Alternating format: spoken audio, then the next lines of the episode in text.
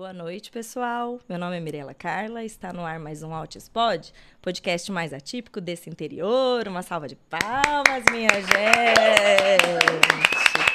Pessoal do estúdio sempre super animado, ainda mais com a convidada que temos aqui hoje, não é mesmo? Mas olha lá, hoje quarta-feira, dia de quê? De Robótica Kids. É, então, hoje mesmo o Arthur esteve lá e minha nossa, tá cada dia mais difícil tirar o Arthur a hora que acaba a aulinha dele, né? Mas, gente, fica aqui a dica para vocês. Se assim como lá em casa, né, a criança de vocês tiver um interesse por eletrônicos, por telas, tablets, né, televisão, jogos, é uma forma muito rica, tá, de otimizar esse interesse que já é nato deles, que já é dessa geração, e trabalhar várias outras habilidades, inclusive habilidades sociais coletivas. Eu achei muito bacana. É, o Arthur foi lá na robótica para participar de uma colônia de férias. Ele gostou tanto que depois a gente matriculou no curso regular, né? Então, quem acompanha aqui já sabe, mas para quem ainda não conhece, lá na robótica tem uma uma, uma bancada assim com legos que ficam de acesso coletivo para todo mundo, né? E as crianças definem com o professor qual projetinho que elas vão criar aquele dia. Se vai ser um dinossauro, se vai ser um, um avião, se vai ser um robozinho, um portão eletrônico, uma escova de dente eletrônica. Estou dizendo coisas que o Arthur fez, projetinhos dele. E no computador vai ter essas regras de montagem, como se fosse um videozinho de YouTube, né? Com as peças que serão utilizadas, que serão discriminadas. E é muito legal, porque trabalha essa discriminação visual da criança para pecinhas muito similares, de cores iguais, mas tamanhos parecidos, né? E, com uma diferencinha sutil da outra. Todo o foco e atenção para construir aquele projetinho. A frustração, que muitas vezes não dá certo, às vezes demora para ficar pronto. E quando esse projeto finaliza, vem a parte da programação, que aí eles vão mexer com fios, baterias, LEDs, é o máximo que eu dou conta de explicar para vocês. Eu só sei que é o cérebro do robozinho e que coloca o dinossauro para andar, o cachorrinho para latir. Eles fazem programação nos tablets como se fossem controles remotos assim do projetinho deles.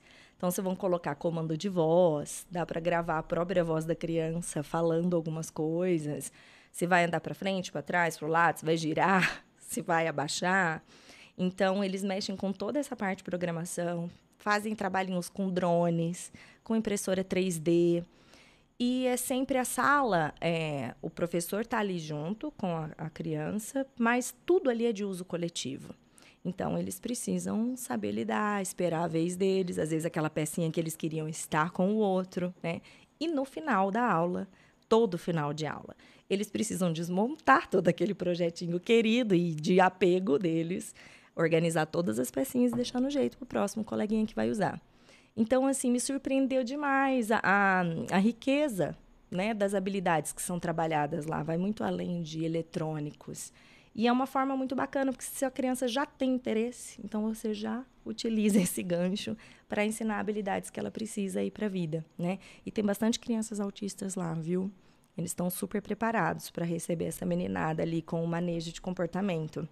E lá na Robótica Kids tem também aula de inglês. Dá para fazer um combo ali. Então, se vocês tiverem interesse, dá uma olhadinha. People Tech and English tem aqui os canais de contato, o Insta e vale muito a pena vocês marcarem uma aula experimental, levar a meninada para conhecer, tá bom? Bom, então vamos agora ao tema desta noite, né? E a minha convidada mais que especial. O tema escolhido por ela foi Marcos do Desenvolvimento da Linguagem. Ela é fonoaudióloga, especialista em educação inclusiva, educação especial. Ela tem aí um currículo bem vasto, né, minha gente? A doutora Suzy Belo. Seja muito bem-vinda, doutora. Uma salva de palmas, a gente, para a minha convidada. Suzy, muito obrigada por ter vindo aqui, viu? Eu agradeço, né? Eu acho que, assim, estar aqui, né, para mim tem um significado muito importante, né? Primeiro porque é poder de uh, poder prestigiar vocês, né? Eu acho que o que começou com um projeto, acho que agora já está é, além disso, sim. né? E eu acho assim super importante. Tenho aprendido muito, né? Assim, a, a, essa relação, né? Do quanto vocês colocam aqui de conhecimento, dos depoimentos que são feitos aqui, né, com as, as famílias. mães, famílias. É, acho que aprimora a nossa forma de atuação, né? Porque a escuta é muito importante, né? Sim. Então eu acho que eu tenho mais é que agradecer, né, do que é, pensar nessa oportunidade que eu tô tendo de dividir algumas coisas com vocês. Então eu fico muito feliz. Ah, imagina, É, gente. Para quem não sabe, a Suzy que acompanhou o Arthur, né? E foi uma evolução muito linda, né? Que a gente pôde aí presenciar. Sempre me ajudava demais, me dava as tarefinhas para fazer com ele em casa, para continuar aquelas estimulações com ele. Assim, uma profissional maravilhosa. Sou suspeita para dizer, gente, mas eu sou apaixonada por essa mulher aqui. E tantas amigas minhas, tantas conhecidas que também os filhos são seus, seus pacientes, né? E com perfis tão diferentes, dificuldades tão distintas, e você consegue ali acolher todas essa, toda essa vastidão, assim, né? De, de particularidades das necessidades de cada criança. Então, quando a gente pensou aqui no podcast, né? É, seu nome já estava aqui na minha listinha, né? Desde o começo, minha gente. Aqui ela é uma mulher, assim, muito... A agenda dela é muito difícil, mas eu disse que eu ia esperar o tempo que fosse. Inclusive, aqui as portas estão sempre abertas, né? Porque a Suzy sempre tem muito a contribuir, né? E aí ela até separou um materialzinho. Eu já tinha até comentado isso no Instagram. Mas depois o Juninho vai gerar um link aqui é, que tem um e-book é, dela, é do CEPED. É isso, você em parceria com outras profissionais. Isso, o e-book que a gente vai disponibilizar, disponibilizar lá é a parceria do CEPED com Lida, que é um laboratório é, da professora Simone Capellini, da Unesp de Marília, e o CEPED, né, que é o Centro de Pesquisa e Desenvolvimento Infantil, que isso, é eu como fonoaudióloga e a professora Andréa como é, psicopedagoga. Então a gente costuma fazer aí essas, essas parcerias, né? Porque a gente gosta muito dessa da prática, da atuação, né? Para sempre casar com a teoria, né? Uhum. Então a gente fica com um pé na academia, um pé na Sim. prática, né? Porque eles se completam, né? Sim. Então isso acaba enriquecendo bastante também a atuação das duas partes, né? Isso, porque esses É. materiais são dicas assim muito importantes pra gente, que às vezes, gente, parece coisa simples, mas é o simples bem feito, é aquele mantra do dia a dia, é a, a repetição de, de estimulação de coisas assim. Às vezes é aquele que seja contato visual, você vai estimular só todo dia, só várias vezes no dia. Então é, é você hum, esses esses e-books, esses materiais, essas dicas pontuais ajudam muito para que a gente mantenha a constância desses treininhos em casa, né? E, e, assim, esses, essas cartilhas, né, que a gente produziu com algumas temáticas específicas de alterações no neurodesenvolvimento, né, o autismo, o TDAH, a dislexia, a, a, o transtorno de deficiência, a deficiência intelectual. Então, assim, são algumas, algumas informações pontuais, principalmente para a gente atrelar esse, essas informações na escola, né? Não é nada aprofundado, né? Mas é justamente para ter uma primeira informação, não só a escola, mas a família, né?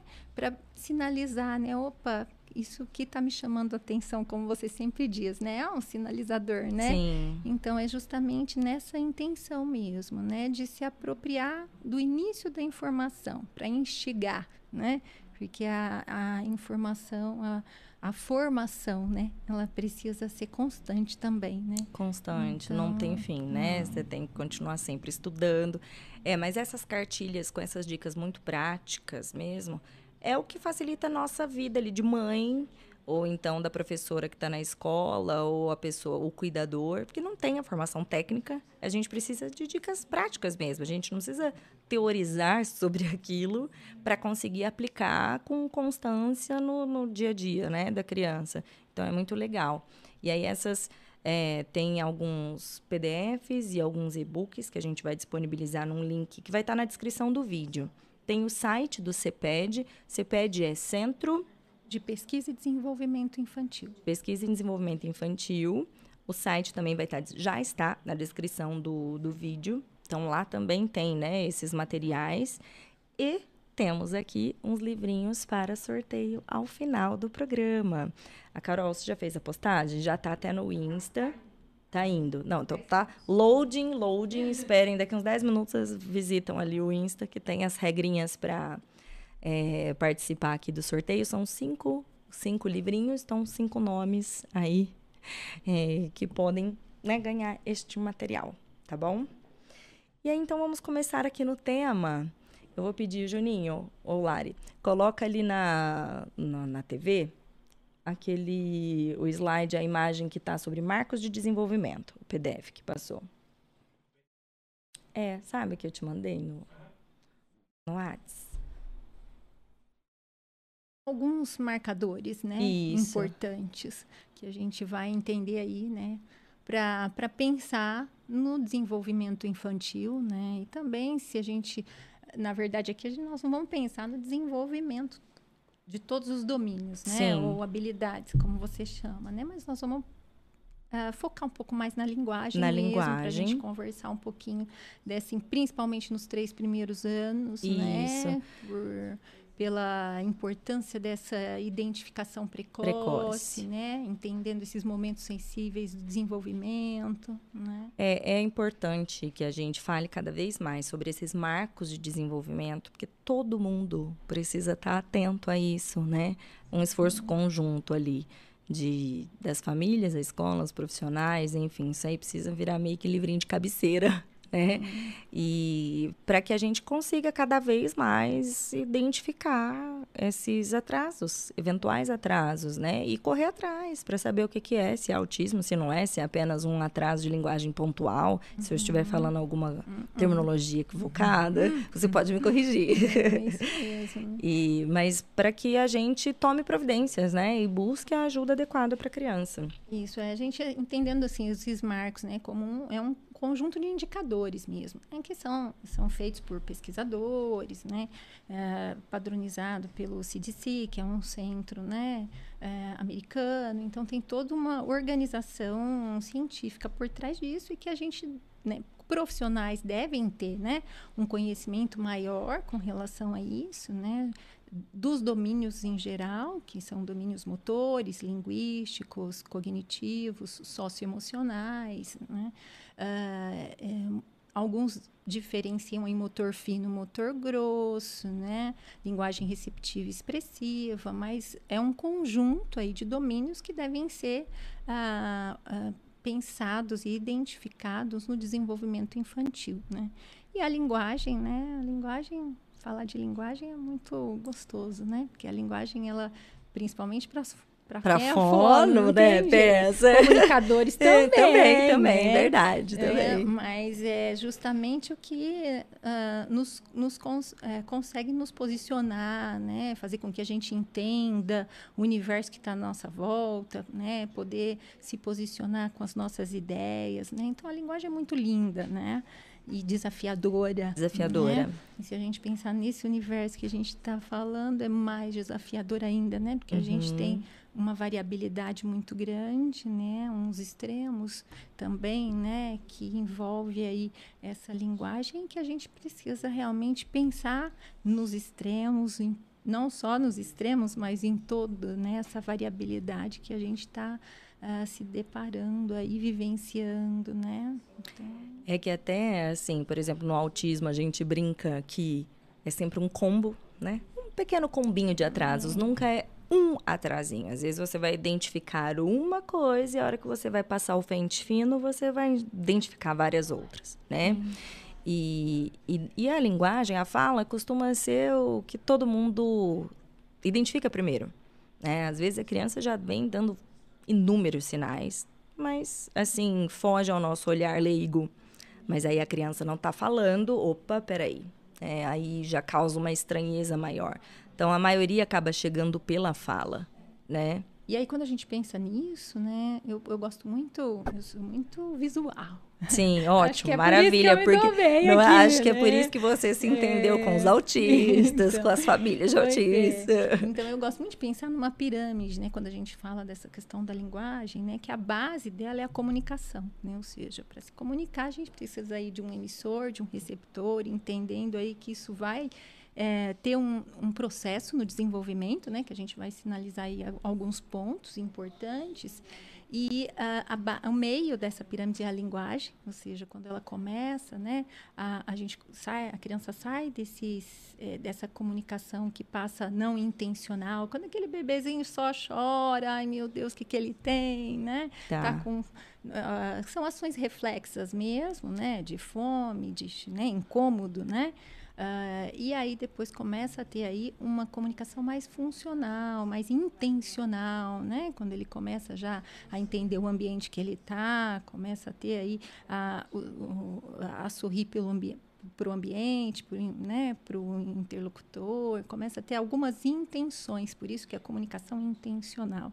E aí, quando a gente pensa isso, a gente também denomina essa base dessa pirâmide como uma, uma pré-linguagem, ou seja, não é a linguagem propriamente dita, mas ela está ali se constituindo, né, por todos esses processos, né, do próprio sujeito, da interação com o meio, né? O quanto é importante, né? Como é que a gente vai fazer essas interações, como que a gente vai conversar com esse bebezinho, né? Usar o manhês, essa fala mais molinha, uhum. né? Mais entoada, né? Como que nós vamos usar de todo esse recurso para então emergir aí essa linguagem, né? Que aí ela vai começar a ter aí uma intenção maior da própria comunicação, que é a, a, as primeiras palavras, né, e tudo mais.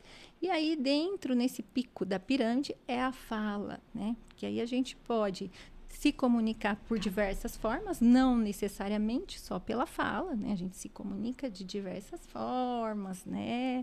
E também a expressão né? exata, gestual, né? Ah, ah. né? Mas também a gente vai se comunicar pela fala, que é uma particularidade nossa, né? Então eu vejo assim essa pirâmide como uma, um aspectos mais didáticos para a gente compreender todo esse processo do desenvolvimento, né? Na base, essa comunicação é uma coisa mais primitiva mesmo, então seria instintivo, em não alguns momentos dela. Então, vamos pensar no bebezinho quando ele nasce, né? Então, uhum. aí, um mês, dois meses, né? Então, tem muito dessa reação, né?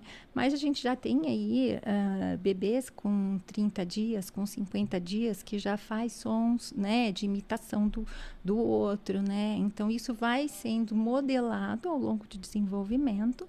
Mas se a gente considerar o primeiro, né? O primeiro ano aí, a gente vai estar tá dentro dessa fase, até nove meses, dessa fase pré-linguística. Então, comunicação intencional também. Também. Então, o oi, o tchau, né? Lembra os treinos para o primeiro aninho, Sim. né? Bate palminha, né? Faz tchau para vovozinha, né?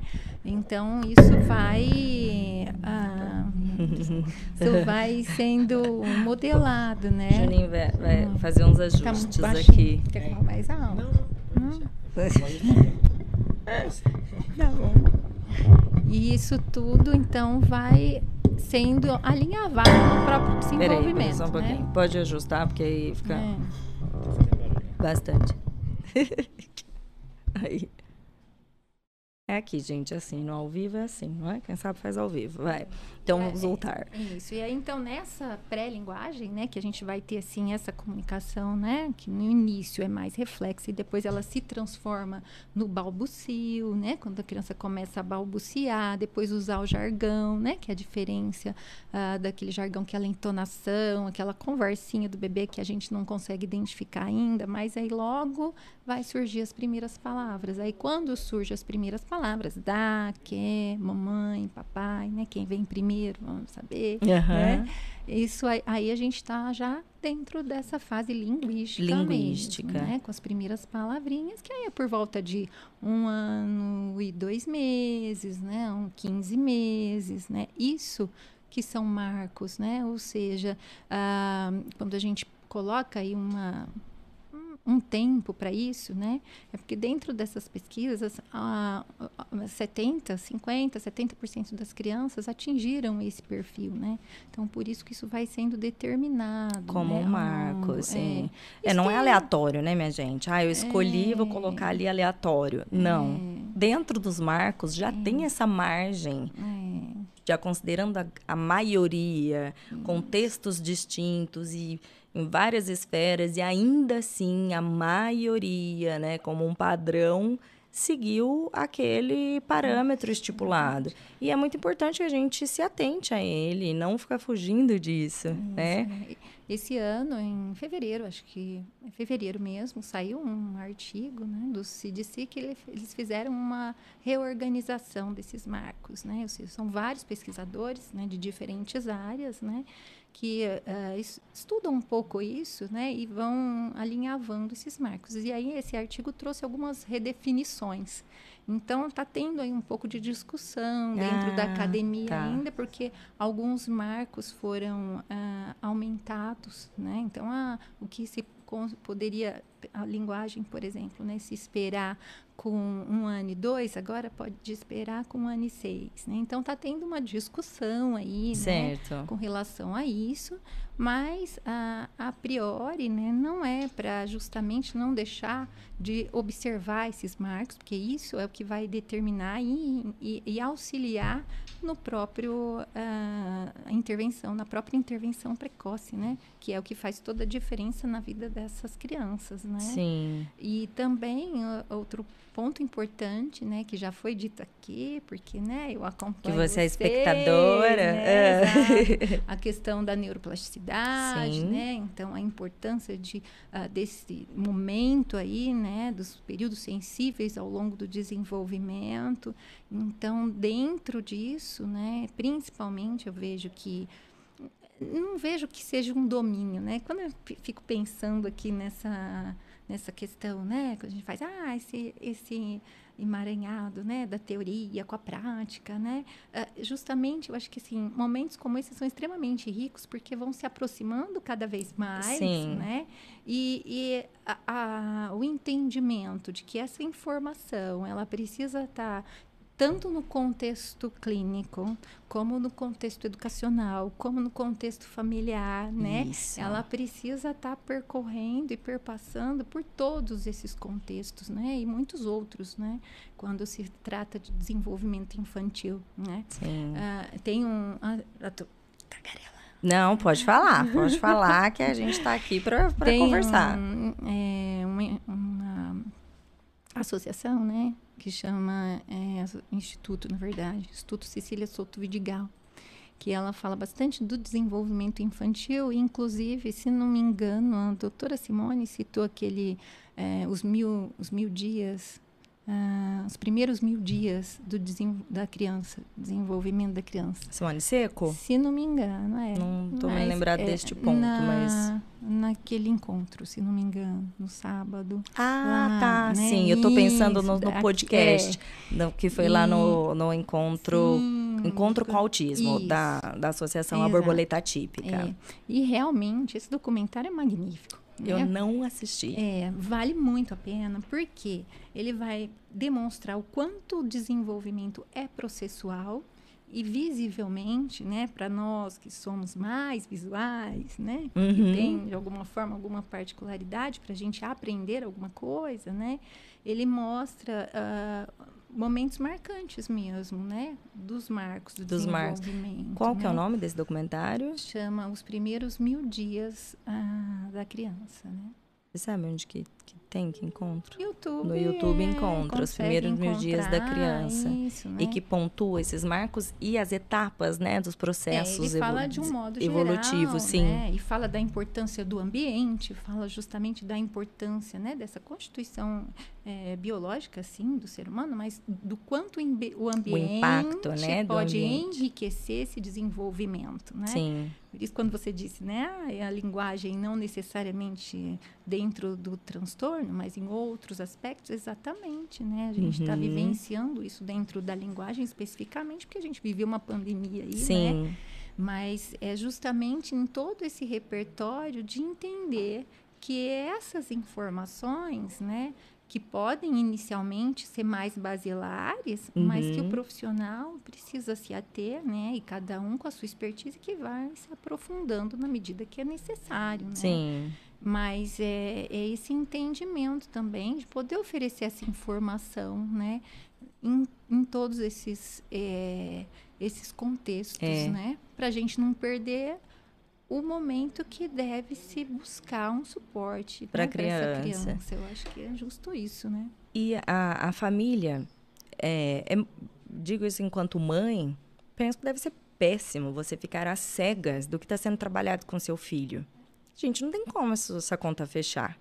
Porque o maior tempo com meu filho sou eu, em família, ainda que ele vá para a escola integral, enfim, a convivência na minha casa. Então, se eu não sei o que está sendo tra- trabalhado, se eu não sei o porquê está sendo trabalhado aquilo, fica muito mais difícil para eu reproduzir isso no nosso contexto dentro de casa, né?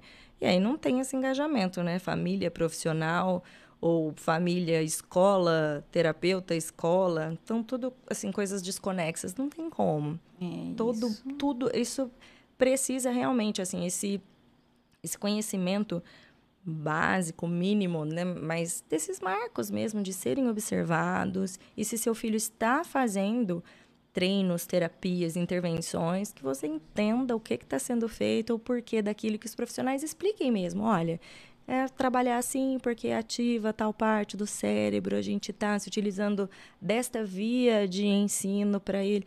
Porque senão pra gente também você fica muito, né, a ver navios, É. assim. Eu acho que isso já não cabe mais no nosso né, mundo moderno, né? Tá. A, te- a terapia ficar lá ah, naquele, né, dentro daquela sala, Da salinha. né?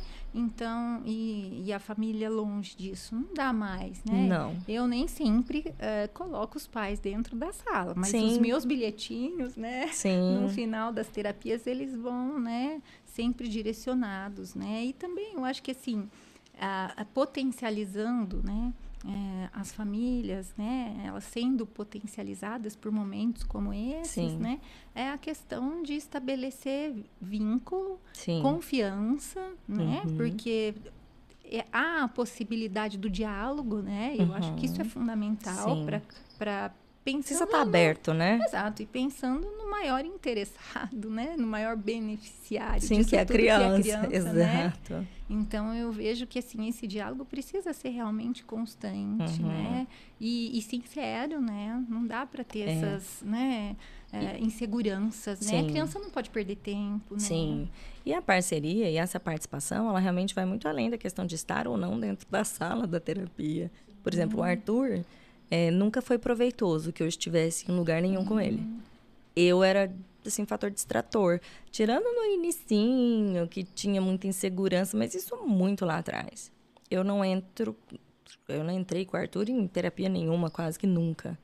E mas porque ele, ele também funciona melhor assim, enfim. Tem outras situações, tem outras crianças com, né, cada um, cada um. Então, vai muito além disso, porque nunca estive dentro de sala praticamente, nem rotinas terapêuticas do Arthur para nada, mas sempre estive por dentro de tudo e na parceria com todo mundo atuando junto. Eu não Exato. vejo, não poderia ter dado certo se tivesse sido diferente. É. Só deu certo porque foi assim.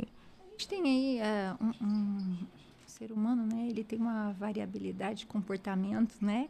E assim a gente vai ter crianças que são mais ah, mais descoladas, né? Outras não, né? Vão necessitar de um suporte Isso. maior, dá para fazer esse distanciamento mais tranquilas, né? Sim. Então, isso também não precisa, às vezes, depende da situação, precisa ser gradativo, né? Isso. Então, eu acho, assim, outra ah, questão muito importante é a questão da variabilidade mesmo, né? Não Isso. dá para colocar todo mundo. todo mundo na mesma caixinha, você fecha e Isso, tranca e se dá. vira ali dentro, que não dá certo, né? E às vezes você começa de um jeito e vai dando certo e de repente muda. E aí você tem que mudar de novo e ir adaptando a abordagem, né? A Suzy se É. virava nos 30 com o Arthur, porque o Arthur era extremamente opositor, né, Suzy?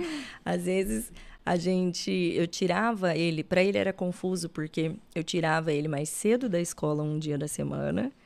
Então ele já não gostava porque da rigidez dele, aquilo interrompia né, algo que ele e não era nem que interrompia no meio da atividade, não era, pegava bem a quebra, né, assim. Mas tipo, não, tá todo mundo aqui, por que, que eu tenho que sair daqui, né? Então, já tinha essa opo- oposição para ele sair quando eu pegava ele. E aí, muitas vezes, não, não vou, não vou. E aí, eu dizia, então, você vai falar pra tia Suzy que você não quer. Você lembra que ele descia, ele Aham. descia e falava assim pra ela, eu desci só pra falar que eu não vou ficar, que eu não quero brincar. E aí ela, ah, é, nossa, ai, que pena, porque eu tinha separado aqui uns dinossauros, umas coisas, e já ia pra sala e o Arthur ia indo, e aí ele ficava, né? Mas ele tinha que se opor todas as vezes pela, pela rigidez. Ele, essa quebra, é, naquela época, o Arthur dava bastante trabalho, inclusive para as transições na sala de aula, de uma atividade para outra. Mesmo que fosse para uma atividade que ele gostava, mas a transição era difícil. A gente usava bastante esquema visual com ele, que no caso dele funcionava, e muitos combinados prévios, antecipação, aquela coisa toda, né?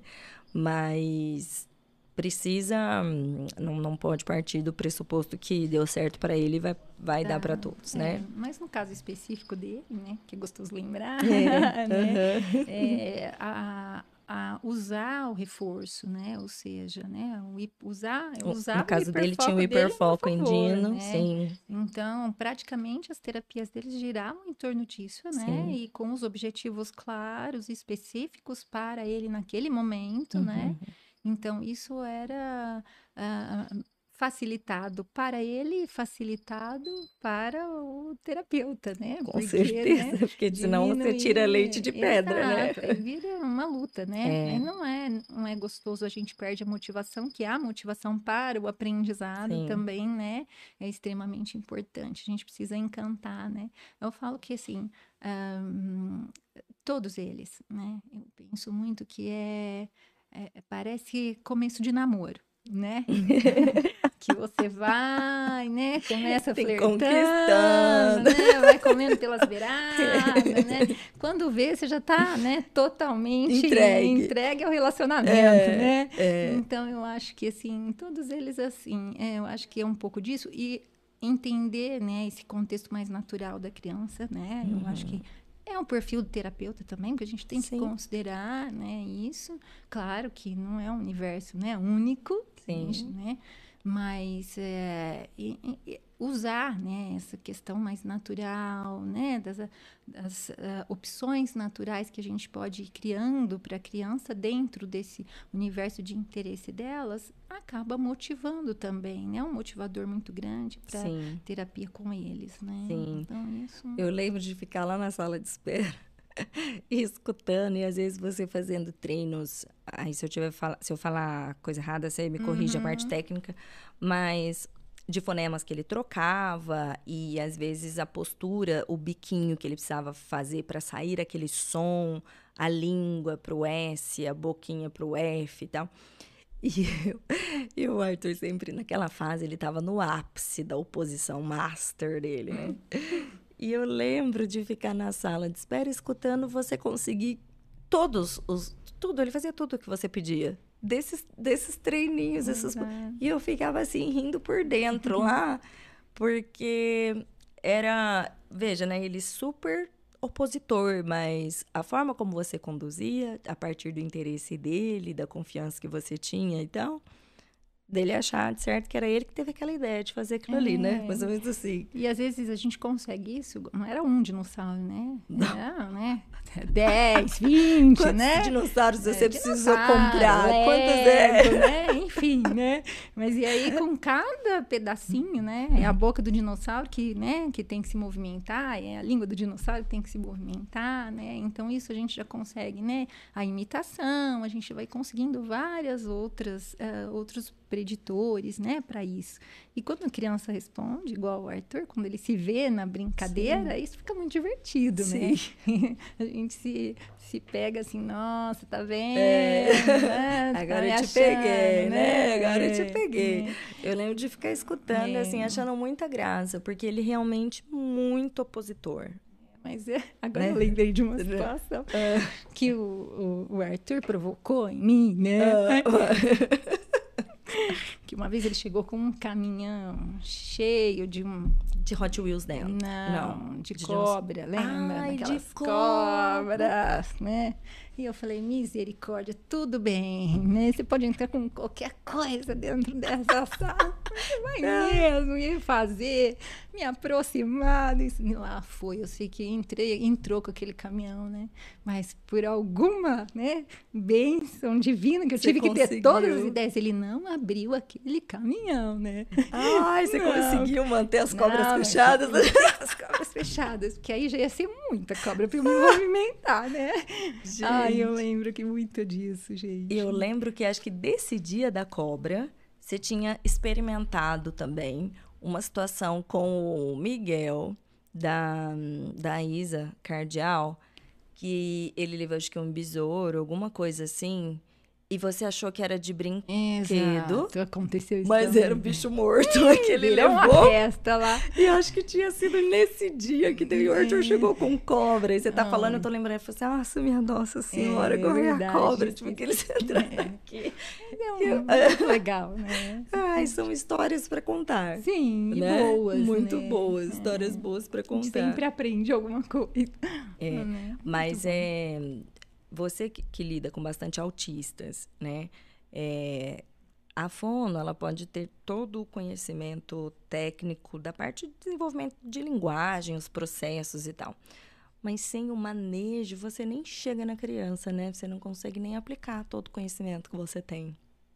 É, eu acho que isso é extremamente importante da gente pensar ao longo, né? É, isso, isso até eu coloquei aqui na minha listinha, que eu acho que era uma coisa importante da gente sinalizar, que dentro da fonoaudiologia a gente tem áreas, né?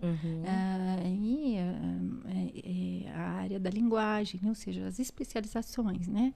Então, a linguagem, a voz, né? a motricidade, ah, a fono educacional, né? Então, a gente tem aí ah, instituído, né, pela Sociedade né, ah, Brasileira de Fonoaudiologia essas áreas, né? Tá. é, no- do qual o, o profissional vai se identificando e se especializando, né? Uhum. Dentro da sua expertise que ele vai criando ao longo da sua trajetória. E quando a gente pensa no trabalho mesmo com autista, né? A gente precisa muitas vezes quando os pais me ligam, né, que eu não consigo ah, dar uma assistência assim diretiva, eu sempre sinalizo isso, né? A importância da busca de um profissional que entenda e compreenda dessa linguagem, né? Porque entendendo isso, a gente vai entender como é que essa criança funciona, ou pelo menos como que é o funcionamento, né, da maioria, né? Porque a Uhum. variabilidade Sim, é sim. muito grande, Uhum. né? Eu mesma quando comecei, eu, primeiro a gente nunca esquece, né? O Eu primeiro autista, Ah. né? Eu não tinha experiência, né? E, e não era uma área que eu, uma- área que eu falei, ah, vou, né? É isso que eu me identifico, né? Realmente eu me identifiquei ao longo do meu caminho, né? Eu entrei na educação especial por conta da deficiência intelectual especificamente, né? Entendi. E quando eu me vi, eu me vi assim, nesse universo, né, com a educação especial, por ela eu me encantei, mas aí muitas coisas da educação especial, a gente considera o público-alvo da educação especial, né, as, as deficiências sensoriais, né, as altas habilidades, deficiência ah, física, né, e o TEA, o que eu fui me identificando mais, eu fui buscando mais informações, né, Uhum. e isso é justamente por isso, né? Porque assim, a primeira instância, dependendo né, do perfil ou do nível que a gente vai se deparar inicialmente, tem ferramenta qualificada mesmo, né? Sim. Então é importante, né, que a gente crie essa ferramenta, né?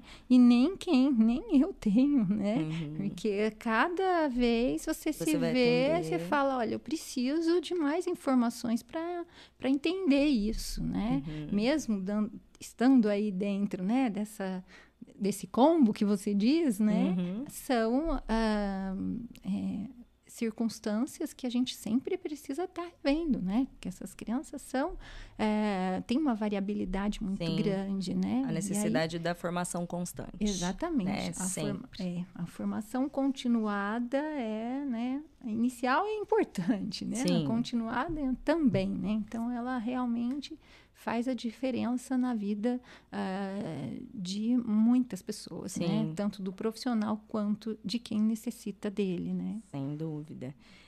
E, e ainda você dizendo sobre a questão da deficiência intelectual, porque ela está muito ligada com o autismo, né? A gente sabe que a incidência é muito grande dentro do autismo de deficiências intelectuais, né? Então, apesar de que ah, pro, pro TEA mesmo, assim, aí você acho que um, um manejo não vou dizer maior, não sei se seria essa a palavra, na verdade, mas eu digo por conta de todas as outras, todos os outros combinhos que vêm com, com o autismo, assim, da dificuldade comportamental mesmo. Sim. É, é muito complexo. Muito complexo. Tem Nossa. uma plagiar aqui uma professora, né? É, Elizabeth Just, de apraxia. Sim, né? sim. Uma, um, Ela é super referência, super né? Referência, de, né? Pra apraxia da fala, Isso, né? É, e uma vez ouvindo, ela disse assim, né? Ah, método X, método Y, né? Qual que, que a gente utiliza, né? Aí ela utilizou a seguinte metáfora, né? A gente precisa ter uma bolsinha, né? Em que a gente vai colocando várias ferramentas lá dentro, né? E aí você vai com essa bolsa. Uhum. Quando você está uh, ah, diante né, de uma determinada situação, o que é que daquela sua bolsa, qual é a ferramenta mais apropriada para você utilizar naquele momento, né? Então, é naquele momento. Naquele né? momento. Porque aí ainda Não é uma gente... regra para o todo. Exato, né? A gente tem aquele universo de situações também, né? Sim. Que são variáveis importantes da gente pensar uh, naquela circunstância, uh, da, qual é aquele sujeito, né? quais as relações que aquele sujeito tem, ou seja, né? qual o contexto que ele está vivenciando, né? quais as ferramentas que a família tem, né? que a escola que ele está se encontra, né? Então eu acho que aí é a hora da gente também entender, né? qual é a melhor ferramenta naquele momento. Vai ser a ferramenta que ele vai usar a vida inteira? Não. Com certeza não. É. Isso, né? Até porque ele Pensa, vai crescer. Fácil, vai muito fácil seria assim, né? Exato. Né? É aquele ponto é, para todo sempre. Exato. Então, acho que todas essas questões a gente precisa pensar mesmo isso passa pela formação, né? Sem dúvida, né? Por isso que não tem como, né? Ah, legal, agora chega, não faço mais nada. Não. Chega de estudar, cheguei chega. no meu limite, é. atingi toda a minha capacidade intelectual. Nossa. Tô, tô surfando não, aqui, não vai rolar. Tem que criar reserva cognitiva sempre mesmo, né? Ai. E você acha que tem, assim, um, um preconceito, não vou dizer preconceito, mas. Ah, uma resistência da para trabalhar com autismo? De ai, não, tô, não, não é uma área muito assim que, que, que tenha um apelo? Não, eu não vejo você não vê, Você não acha isso? Não. Eu vejo, talvez, né, que a gente precisa se formar para isso. Ah, né? sem dúvida. Não dá para ir ali só na boa vontade. Exato, exato né? Eu não vejo uma certa resistência, não. Pelo não. menos assim, do, que eu vivi em seu meio né? acadêmico né? e o pessoal com você. Não, não. não. Eu Até tenho porque... essa impressão, é. sabia? Mas uhum. é uma uhum. impressão leiga minha aqui Sim. de casa, de... Mas talvez pelo uh, desconhecimento, né? Às vezes, talvez. Não, não eu, sei. eu acho que é um estigma de pessoas que estão começando. Tipo, uhum. ai, mas autista. Ai, mas não. Assim, sabe? Eu vejo de clínicas... Uhum. É, tentando formar mais fonos, mais profissionais, mas que quando sabe que vai atender autista, ah, aquela preguiça básica. Não preguiça, tô brincando, mas uhum. é porque é uhum. desafiador, a gente sabe que é. é isso que uhum. eu falei, uhum. só na boa vontade não rola. Precisa uhum. de técnica, né? É. Amor e técnica. Mas é uma, impress... é uma leitura que eu faço, que eu acho que ainda tem um certo estigma de por ser difícil, né? Mas acho que grande parte dessa dificuldade vem muito do que você refletiu aqui, da a linguagem, qual é a linguagem, que, qual a via de acesso para aquela criança, de entender esse funcionamento, né? E não, não vai ser igual para todos, é isso que você, claro, você vai ter um, um, um, um, algo assim que tem um acesso para a maioria, né? Técnicas que a gente sabe que funcionam com, com muitos deles e tal, enfim. É cientificamente falando, claro, né? É o que a gente denomina de prática baseada em evidência, né? Isso, é isso que a gente tem que se apoiar, né? Isso. Mas, não sei, uma leitura de enquanto mãe, sabe? Hum. E assim, digo de. Porque a gente sabe que tem carência no mercado, não tem profissionais capacitados para imensa demanda. E, mas eu acho que ainda tem um certo, uma resistência, assim, hum. para trabalhar com essa área. Mas, enfim, opinião é. pessoal minha. tipo, Sim, né, de... É. Mas, se falando aí, né, nessa, na importância da formação, né, E a gente pensando aí já, né, nesse contexto educacional, né, quando eu penso na fono educacional, né, eu acho que esse momento eu, eu sonhei com ele justamente para a gente pensar um pouquinho nisso, né, é, e, e, acho que dividir isso com você enquanto mãe também, Sim. né, é, a importância da gente, né, entender o contexto escola, né, porque não dá para ser o contexto escola clínica, né? A gente Sim. já não, não dá mais isso e a gente precisa entender o que, que a escola proporciona, né, para essa criança, né? E isso aí que eu fico pensando que às vezes, né, a importância da formação continuada que a gente está falando aqui, né? Porque isso vai percorrer todos esses né, universos que a criança está vivenciando, escola, casa, né? Uhum. Então, quanto mais a gente se informar e informar, né? Então, professor se informar, gestor, né? Ou seja, uma rede mesmo de colaboração, né? E aí, pensando na educação especial, né? Que uhum. é o, uhum. o, campo em que eu me enquadro mesmo, né?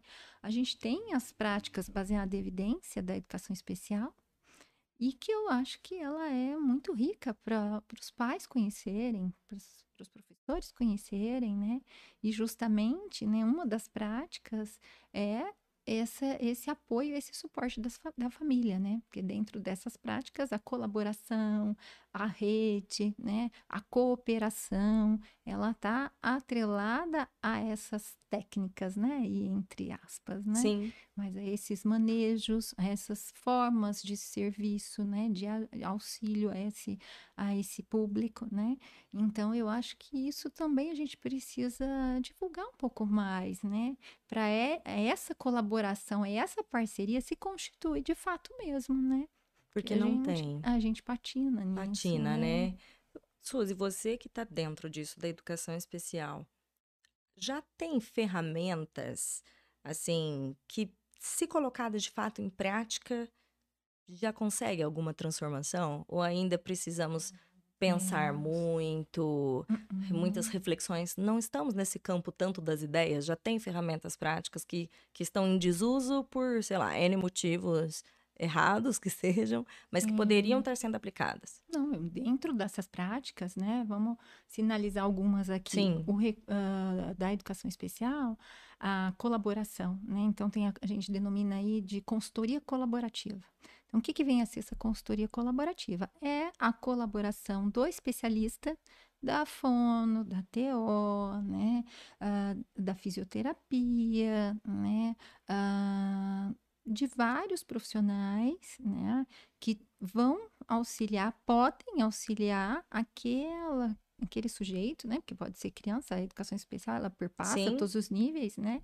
Uh, educacionais. Então, vamos pensar aquela criança naquele contexto, com as ferramentas que eu posso tirar dessa maletinha aí, né, e usar e ser útil para aquela criança, né? Então, essa colaboração, ela vem da discussão lá do que é importante para aquela criança naquele momento no quesito pedagógico, né? O que que aquele profissional, o que que a fono educacional pode contribuir no, uh, no auxílio de, vamos pensar, de aumentar a, a, o tempo uh, de interesse do vocabulário daquela criança naquele contexto de sala de aula, por exemplo, né? Se é uma criança já verbal, né? Se é uma criança não verbal, como é que ela pode contribuir com uma ferramenta de uma tecnologia que vai favorecer uma, um suporte comunicativo para ele, né? Ou, ou de uma outra forma de comunicação alternativa ampliada, né? Então, a gente tendo dentro desse universo, essa colaboração pode ser constante, né? E... Só que essa colaboração, no caso, tanto assim, profissional, que é a seria essa rede de apoio da criança entre escola, família e terapias, para que interligasse, Sim. né?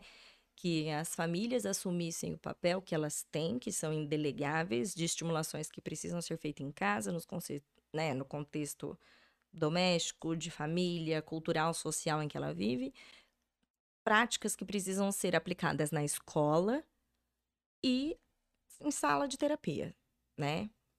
Tá, mas como que a gente faz? Porque eu percebo que as escolas têm muita resistência, às vezes essa parceria terapeutas, escola, às vezes fica, não sei, sentindo como se fosse uma ingerência de como a escola está conduzindo. Estou dizendo, inclusive, é. da minha vista de, de escola particulares, até mais. Realmente é um desafio. Eu acho que essa é uma palavra é, chave para a gente pensar nisso, né? Mas é possível isso acontecer, né? Principalmente quando não só né, essa, esse agente educacional é, é, está atrelado ao educador somente, né? Mas ele tem que estar atrelado ao gestor, né? Ele tem que estar atrelado ao tio que vende o lanche na cantina, né? Ao porteiro. Toda a estrutura toda institucional. A estrutura educacional, né? uhum. né? E aí isso também, né? Eu lembro que teve um, uma, uma consultoria, né? Que a gente prestou eu digo a gente, eu e a, a André. Andréa, né? Na escola. Numa escola, numa escola, numa escola privada. Foi um dos, até dos nossas primeiras experiências com a própria consultoria, né? E assim, era uma, é, uma criança dentro do, do transtorno, né? Transtorno do espectro autista. Ele era uma criança pouco verbal, se comunicava bem, mas né, não era totalmente verbal, né, uh, numa sala de terceiro ano, né? Então já tinha um, um tinha que haver aí um, muitas uh, uh, organizações, né? E uh, a gente como que a gente construiu isso, né? Ou seja, como que consultoria se constrói, né? Não nós, nós utilizamos dessa ferramenta, né? Então eram, são reuniões curtas, né? Às vezes uma vez por semana, em que o, o, educador traz a questão, né? Com relação ao aprendizado ou ao comportamento, isso é a, a sugerido formas de manejo, tá. né? Sugerido formas de como isso pode ser construído, né? Adaptado, organizado. A gestão às vezes com, é, participa, então são coisas pontuais. O porquê o que eu falo que é um desafio é um desafio porque colaboração, né? É fácil. Né? Vamos, vamos trabalhar eu e você em colaboração, né? Então sempre vai ter arestas para parar, parar, né? Então eu acho que o desafio é esse, é entender que essa cooperação ela está alinhada a uma proposta, né? então tem aí toda uma, uma organização para isso, a forma de se reunir, a, a, o que vai ser Uh, o que vai estar tá em pauta, quais as sugestões podem ser oferecidas. Uh, o educador vai ter que ter um, um, algumas coisas para pontuar, para marcar, para monitorar. O gestor vai ter né, algumas coisas para também se uh, executar. Então, é o entendimento de qual é o papel de cada um dentro desse conjunto, dentro desse universo que vai favorecer o aprendizado daquele sujeito. Então, como é que vai ser oportunizado aquele aprendizado? De que forma a gente vai poder oferecer essa constância, essa frequência, né? Será que eu posso utilizar um reforçador para determinada determinado oferecer determinado conceito para ele, né? E aí eu nesse mesmo relato eu lembro muito das, do professor de educação física, né, e que estava lá trabalhando as questões de noção de futebol, né, e como que ele organizou isso tudo visualmente, né, ele fazia no caderno as regras que ele ia ensinar, então ele colocava, fazia o desenho por cor, né, selecionava as duas cores, né, a forma da regra, treinava ali a regra no papel, depois ele transitava para a prática, né? E a criança ia aprendendo, né? E ele foi, né, caminhando dentro, né, de todo o processo. Então é o envolvimento, né, de cada um dentro realmente da sua da sua da convivência com aquela criança, exato, isso, e, né? e do papel que exerce, né? É, e de entender o que é aquele contexto escola, né? Que se a gente. Uh, eu, eu, tinha minha listinha, né? Quando ia na escola, né? Oba, então vamos lá, olha, você pode falar com a criança de forma mais clara, mais objetiva, né? Você entra mais assim, pode né, a, a, adquirir a atenção dele, então você, né, às vezes se posiciona, confirma se ele entendeu seu pedido, sua comanda, né, você vai com a sua listinha, né, mas naquele contexto, naquela situação que ele, o professor te traz, né, será que aquela sua listinha é a eficiência hum. para estabelecer essa parceria, né, porque é a confiança, né, uhum. a gente uhum. precisa criar essa confiança, senão por isso que é um desafio enorme, né? E nós não entramos nem em outras vertentes, né? Sim. Quanto política pô, Não. não vamos nem falar nisso, né? Mas é um desafio muito grande, é quebrar paradigma constantemente, né? Constantemente. E não, não é só isso, né? A gente tem outras, vamos pensar ah, outras formas de colaborar, né? A colaboração do, do desse hum, auxiliar aí, né? Que a Uhum. gente tem vários nomes para ele também, né? Do auxiliar O de sala, mediador, é, AT, não, é, tutor, e né? assim E- vai. e assim vai. com o educador da sala, né? Então, o entendimento, quem é, ah, qual é o papel de cada um deles, né? Como ele se posiciona, qual é o vínculo e a relação que eles precisam ter com relação ao aprendizado daquela criança, né? Uhum. Então, é todo esse entendimento que, para algumas escolas, ainda é novo, porque, né, agora a gente está vendo aí, vê, vê nos documentos, né? Ai, a incidência aumentou, né?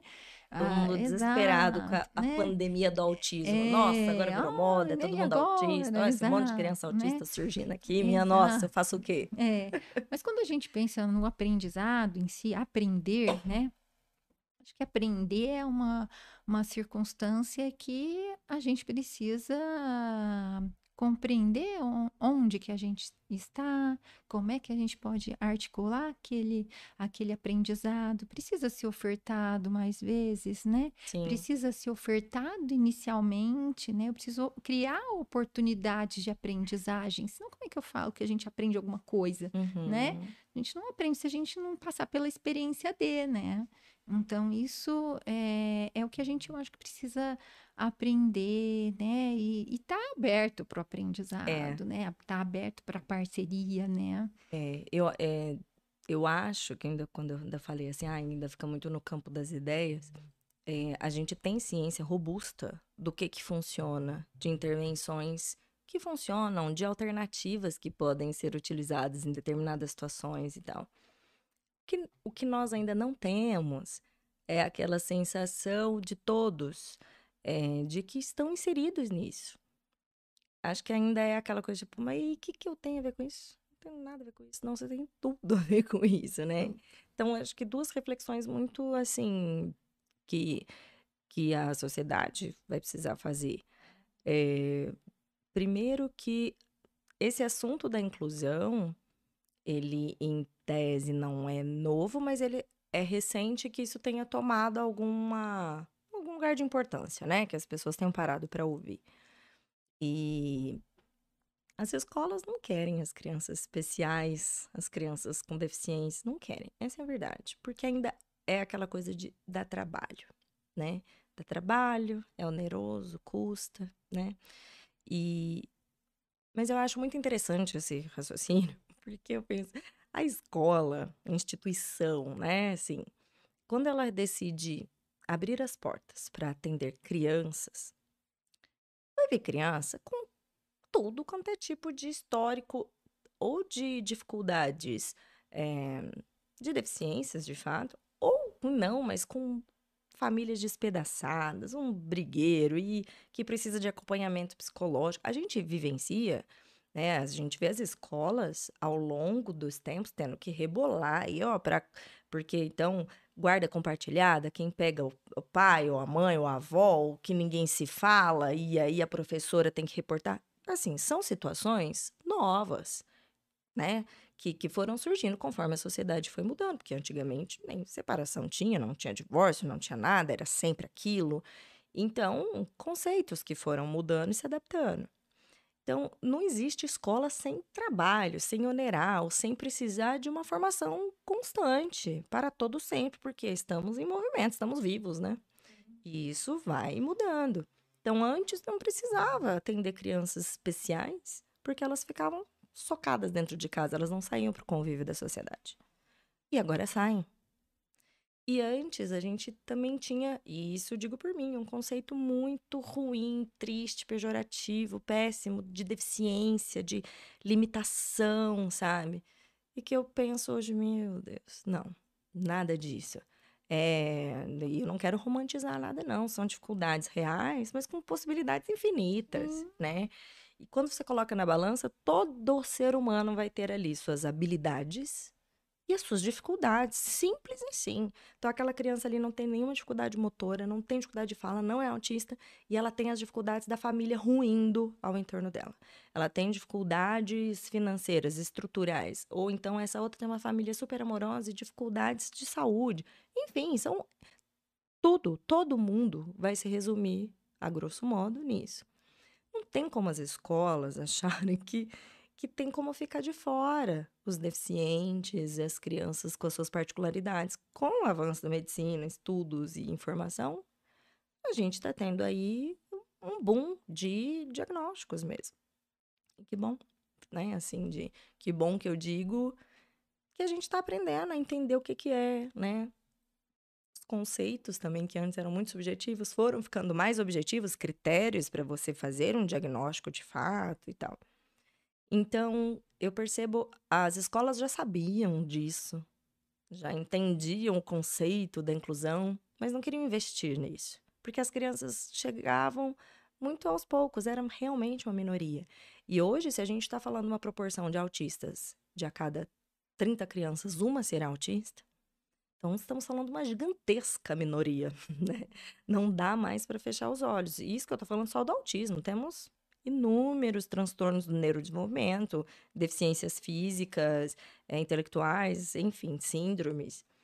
E então não é mais uma minoria tão minoria assim, né, minha gente? Não dá mais para fechar os olhos e que não quiseram investir e capacitar o pessoal nisso lá atrás. E agora estão se vendo um pouco obrigados, porque a gente está ah, o pessoal tem ido para o judiciário, tem o Ministério Público envolvido, essas escolas estão sendo notificadas, estão chegando liminares, então quer dizer, não se prepararam lá porque não quiseram gastar, agora vão ter que receber do mesmo jeito, na força. Só que olha que situação ruim, porque ah, os professores, em sua imensa, esmagadora maioria, eu vou dizer que na minha experiência, todos que eu conheci até hoje, com a maior boa vontade, querendo acolher, querendo fazer o seu melhor, só que não tem uma capacitação mesmo, a instituição não, não fornece. Aí fica aquele professor a ver navios, com seus próprios recursos ali, fazendo um cursinho aqui, um cursinho ali, assistindo uma palestra ali, mas não tem uma padronização, uma capacitação de fato mesmo, uma, uma estruturação para aquelas crianças que estão chegando, né? E a gente vai ter que vivenciar esse, essa mudança tem dentro, né, dessas possibilidades aí, dessas ferramentas, já que a gente está falando tanto disso, né? Uh, como é, monitorar esse desenvolvimento, né? Como antes do próprio monitoramento, né? Levantar o perfil dessa é, diversidade, né? Dessa variabilidade aí é, de crianças, né? E aí, então, uh, utilizar uma ferramenta que possa ser monitorada, né? Isso é muito importante, né? Quando a gente fala tanto do monitoramento no contexto clínico, né? O contexto educacional também tem essa possibilidade e muitas escolas fazem isso, né? Por exemplo? Uh, utilizam o ensino infantil, por exemplo, tem algumas escolas que podem usar, podem usar alguns instrumentos, vamos pensar um, um portas, por exemplo, que é um que é desenvolvido por uma pessoal, né, umas professoras da Federal de São Carlos, em que percorre justamente os domínios do, uh, do desenvolvimento, né? Então, os tem lá alguns marcos de 0 a 5 anos. Então, o que, que a criança pode e deve realizar de 0 a 1 um ano, de 1 um a 2, de 2 a 3, né? Nos domínios linguísticos, motores, né? Uh, no domínio social, adaptativo, né? Então, quando essa criança vem, levanta esse perfil, né? Dá, consegue, opa, isso aqui precisa uma tá, atenção. É, tá, precisa ter um pouquinho mais de atenção. Então, vamos fazer o quê? Vamos ofertar aprendizagem para isso. Ofertamos, não resolveu, não está dando muito certo, ainda está estagnado, né? Ou ainda não está é, eh, acrescendo como deveria, então aí vamos pensar nas articuladores, né? Ou vamos pensar em orientar a família, vamos pensar em encaminhar essa criança para uma observação maior, né? Tá. Então, é, essa possibilidade existe né? De aplicação de instrumentos formais de rastreio para identificar os marcadores para a escola aplicar. escola, exatamente, né? E não só ah, no infantil, né? A gente tem vários outros, né? Você falou essa essa escala, esse instrumento, é portage que você falou? É um inventário. Um né? inventário que Isso. faz e tem dividido aí pelas idades e o que é em tese, né? Tô falando a grosso modo, o que é esperado daquela criança. Para a escola. E o professor pode até ter lá um, um perfil da sala inteira. Né? Ele contém, dá para a gente fazer tabela, gráfico, né, da, da criança e, e ter um parâmetro da sua sala, né? Então, isso é, é um padrão, Nossa. nossa, maravilhoso, né? Maravilhoso, Isso- é descortinar. Exatamente. Olha as ferramentas que né? você dá para aquele É. professor, não só de uma criança, mas do Ah. perfil da- daquele grupo que você vai fazer todo o É. manejo e de, dos recursos de ensino, se estão adequados ou não.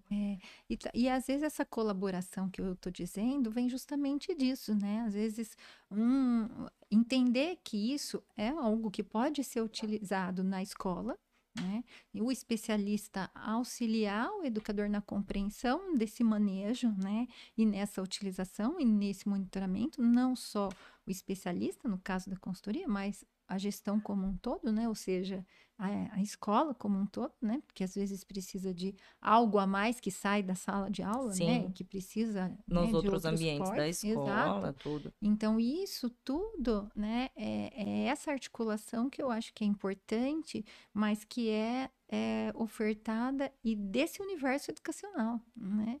Então, eu acho que isso Que parte da auxiliaria. escola. Exato, auxiliaria muito, né? Nossa. essa até essa articulação com as outras, né, saúde educação, né, que a gente precisa entender isso aí melhor, né, compreender isso melhor, né, e dentro, ah, acho que desse nosso universo, né, é importante que os professores, né, eh, eh, compreendam aí esses sinais, né, esses sinais precoces, né, como eu disse, né, o material que a gente eh, realiza é justamente nesse entendimento. Não é, não é a intenção de, ai, isso aqui é um instrumento. Não, jamais. Ah, é um checklist? Não. Mas ele é um sinalizador. Sim, sim. Olha, isso está acontecendo com aquele meu aluno que ele não brinca, ele fica lá no cantinho, ele quer só ficar andando na sala, né? Eu chamo, ele não vem. Se eu vou brincar com ele, ele não tem uma brincadeira funcional, né? Ele não, não pega o, o, o brinquedo e faz outras variações, né? Ele não olha, ele não interage com o amigo. Então, olha quanta coisa rica que às Sim. vezes no coletivo isso, isso fica fácil para o professor observar, porque ele destoa É, daquele destoa. universo, É um né? ambiente perfeito de triagem, um Exato. monte de pares. Um- Qual outro lugar que você vai ter isso? A não Exato, ser na escola. É. Então, ela, é, são profissionais que a gente precisa ter como parceiros assim, né? Para ontem, porque assim a gente vai potencializar também, né? Essa, é, esse estímulo cada vez mais cedo, né? Eles são um dos nossos aliados importantes, assim como, né? Claro, a família que está ali constantemente, que já sabe muito, né? Como você disse, né? Em al- algum momento cutuca mais alto, né? Mas Sim. cutuca, né? Sim.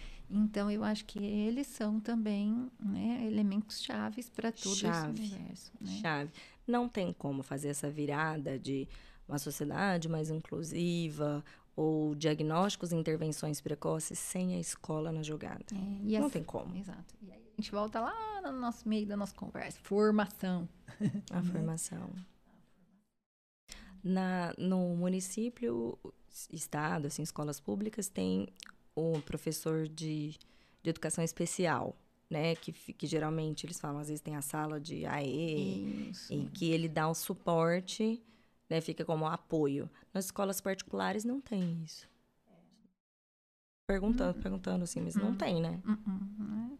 Tem algumas escolas que até fazem um pouquinho dessa articulação, né? mas legalmente isso é para a escola pública. Pra escola né? pública. É, Eu digo E- porque, assim, as escolas privadas, é, que, que às vezes dá esse embate de ingerência, que ah, a tera, cada um tem uma terapeuta, cada terapeuta fala uma coisa.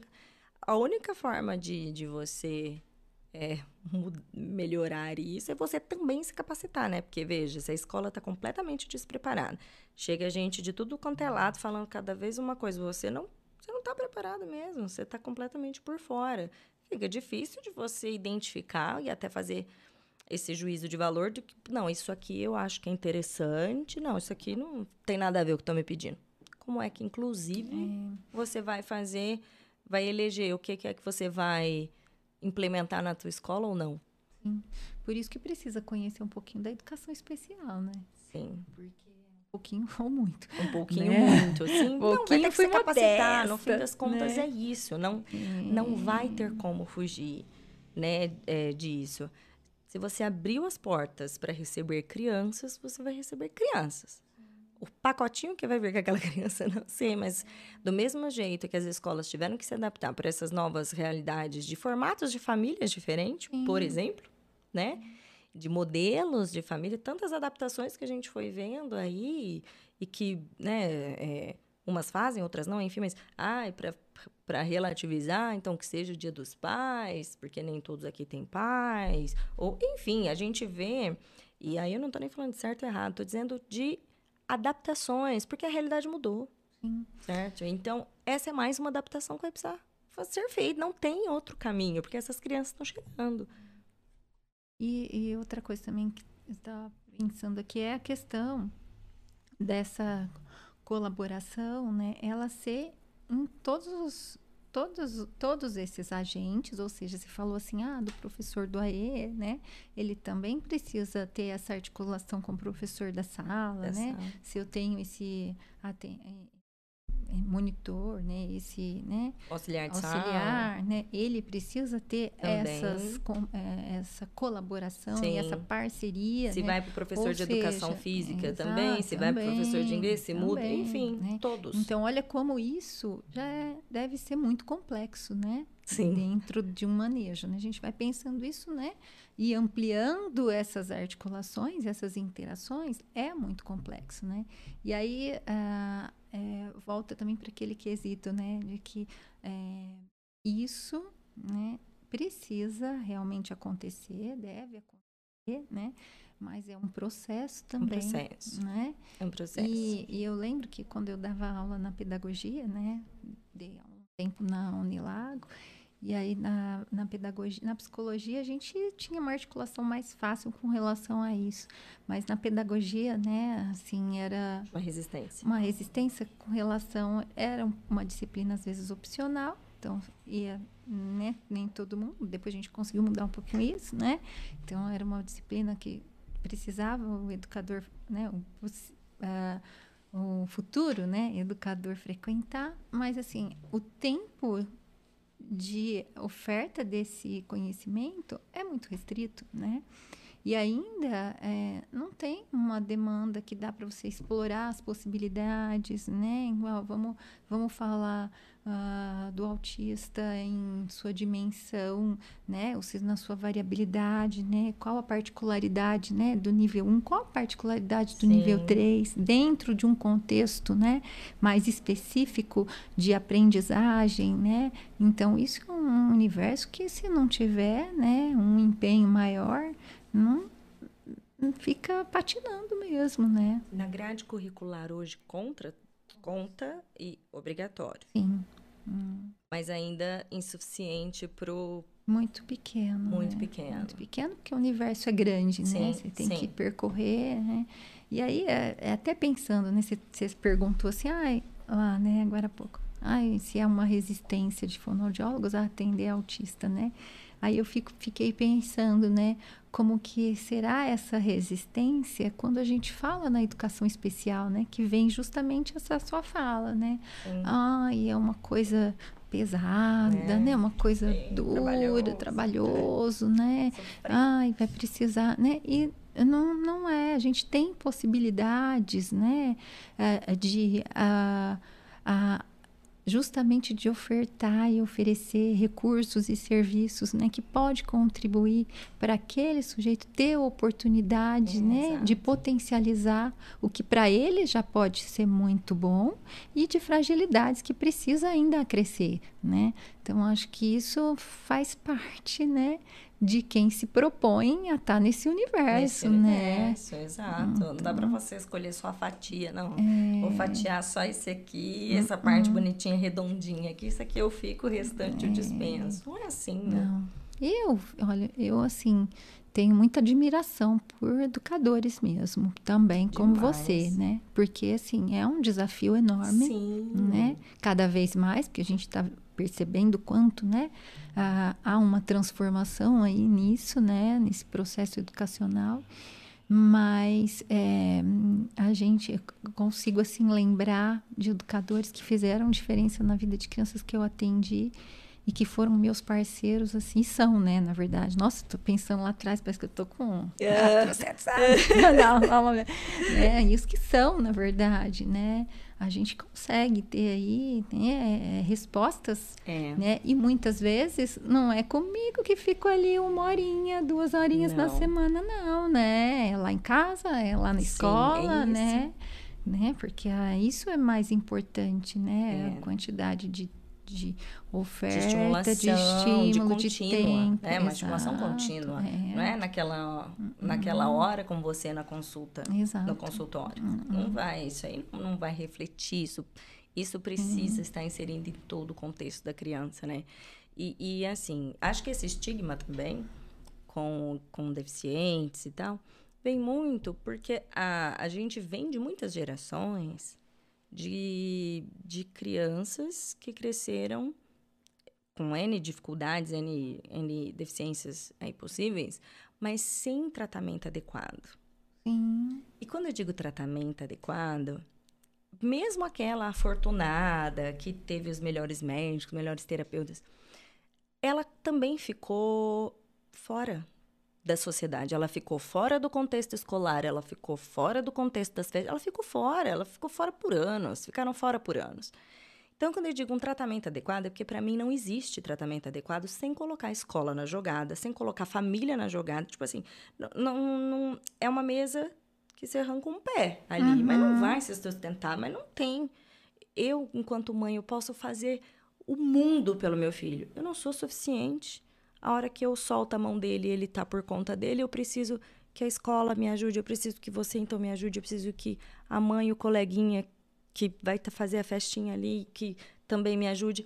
Então, não tem, assim, você precisa de todo mundo junto nesse contexto para que funcione, para que dê certo.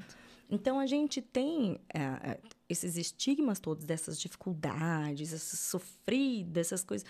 Tudo isso, gente, é muito mais reflexo da falta de, de tratamento adequado e, e, que essa porque essa pessoa veio de anos e anos e anos e anos de descaso da sociedade como um todo. Mesmo aquela que tem uma família afortunada que eu digo não é nem só financeira afortunada de amor de estrutura e tal. Então a gente ainda não tem adultos assim para dizer eu tô aqui falando por mim mesmo eu com, uhum. comigo mesmo com meus pensamentos mas que que, diz, que estão ali para dizer que mostrar o resultado com de fato assim uma, um acolhimento na escola, em casa, de terapias e tal. A gente, então a gente não tem ainda uma geração tratada adequadamente, vai demorar muito para ter uhum. também, né? Mas quando isso de fato acontecer, nosso cenário também vai mudar. É, eu acho que a gente consegue olhar para a história, né? O que você está falando é a história mesmo, é a história. né? A história, a educação especial tem uma história, né? Ou seja, essa é, relação com a deficiência, né? Que parte por essa, né? Por esse campo aí é, da educação especial, ela tem aí sua trajetória, né, internacional, nacional, e isso traz sim, né, um componente da atual realidade. Não tem jeito da gente não considerar, sim. né? E isso é, é, é, um tempo, né? A gente está vivendo numa parcela dela, né? Espero né? que a gente consiga mudar um pouquinho, né? Também quero vivenciar muito é, esse processo. Né? Pelo tô, menos tô a gente pronta para é, brigar. Aqui, a gente está aqui para isso, né? Para mudar um pouquinho esse, esse é. cenário, né? De mudar Sim. paradigma, de mudar conceitos, né? De mudar Sim. percepções, né? De mostrar que é possível, Sim. né? Eu acho que a gente precisa acreditar nisso, é, né? E do papel das, da pessoa que está ali em casa, que acha que não hum. tem nada com isso. e que tem muito com tudo isso, porque não funciona sem ela também, né? Uhum. Então que as pessoas comecem assim, escolham se importar. Uhum. Né? Escolham entender um pouquinho, aprender um pouquinho fora da sua bolha ali limitada, que não representa quase que nada. E eu estou dizendo isso também porque eu, eu, fui colocada para fora da minha bolha, né? A pontapés, porque não, não, quando eu casei, quando eu planejei minha família, eu não idealizei lá, nossa, quero tanto ser mãe de autista, quero... Não é, gente, assim, são as coisas... E, e não, não quero demonizar isso também, não. Mas é o que é, né? Tem dificuldades, é lógico que tem. Tem que fazer um monte de adaptações, tanta coisa uhum. que precisa né, acontecer para que dê certo e tudo mais. É, e foi só a partir daí, de quando aconteceu comigo, que eu também passei a me conscientizar, né? Então, é, acredito que, que não tenha outra, não tem outro meio senão a conscientização e ela vai vir pelo diálogo. Exatamente. Ela vai vir pelo diálogo. Quando né, a parte profissional, conversar com a mãe, que conversar com a escola, conversar com o colega, conversar com o vizinho, conversa... é aí. Isso, e fazer esse entrelaço com né, o que a gente já tem de evidência mesmo isso, com a ciência, né? Exato. Então, isso... Sem se aventurar, né, por, por experiências dá, né? e achismos, já temos aí um acervo, é, um acervo científico grande, robusto, de coisas que a gente sabe que funcionam e investir hum, nisso aí, né? É... Sem e... falsas promessas, sem cair em falsas promessas. Exato, né? E isso é possível, né? Igual a gente estava conversando no começo, né? Que eu falo que assim, eu acho que vocês, né, enquanto família, para o Arthur, né? É, fizeram muita diferença quando você é, trouxe a literatura, né? Para a vida dele. Né? Então, isso lá, né, é, claro que a gente tem essa variabilidade no perfil, ok, Sim. né? O Arthur tá numa ponta, né? Sim. É, aí do, do transtorno, né? É, mas isso, essa é, envolvimento, né, criar essa rotina, né, ler com ele, né, ter, né, a, a, faz apontar o livro, né, a figura do livro, né? mostra uma palavra nova, né? considera aquela palavra e utiliza ela em vários contextos para que ele generalize. Né? Então, tudo isso com certeza faz muita diferença, né? e fez, e vai Feliz, fazer. Continua fazendo. Né? Continua fazendo, porque vai dar subsídio para ele para os próximos passos, né? Passos sociais, de uso dessa linguagem, né, no contexto de utilizar uma palavra que pode ser contextualizada naquele momento que ele precisa para expressar uma ideia que ele está tendo, para fazer um pedido ou né, argumentar, uhum. né? Mas também como uma proposta de desempenho acadêmico, né? Então essa o que a gente chama aí de literacia, né? Familiar, esse envolvimento ainda lá a gente foi mês passado no teve o Congresso Brasileiro de Fonoaudiologia e a gente apresentou um trabalho justamente nessa perspectiva. A gente é, fez um protocolozinho para acompanhar a leitura domiciliar. Então, aí algumas, algumas mães né, têm lá um protocolo, né, algumas famílias. Então, eu fiz um pouquinho com as famílias e um pouco com os professores, né? Então, como é que a gente pode fazer essa leitura com essa criança, né? Especificamente com esse público, né? Com o autista. Então, na hora que você estiver fazendo uma leitura, você demonstra aquela. Vamos pensar, a gente estava falando dos três por, dos 33, 33 porquinhos, né? Que uhum. é um uhum. livro.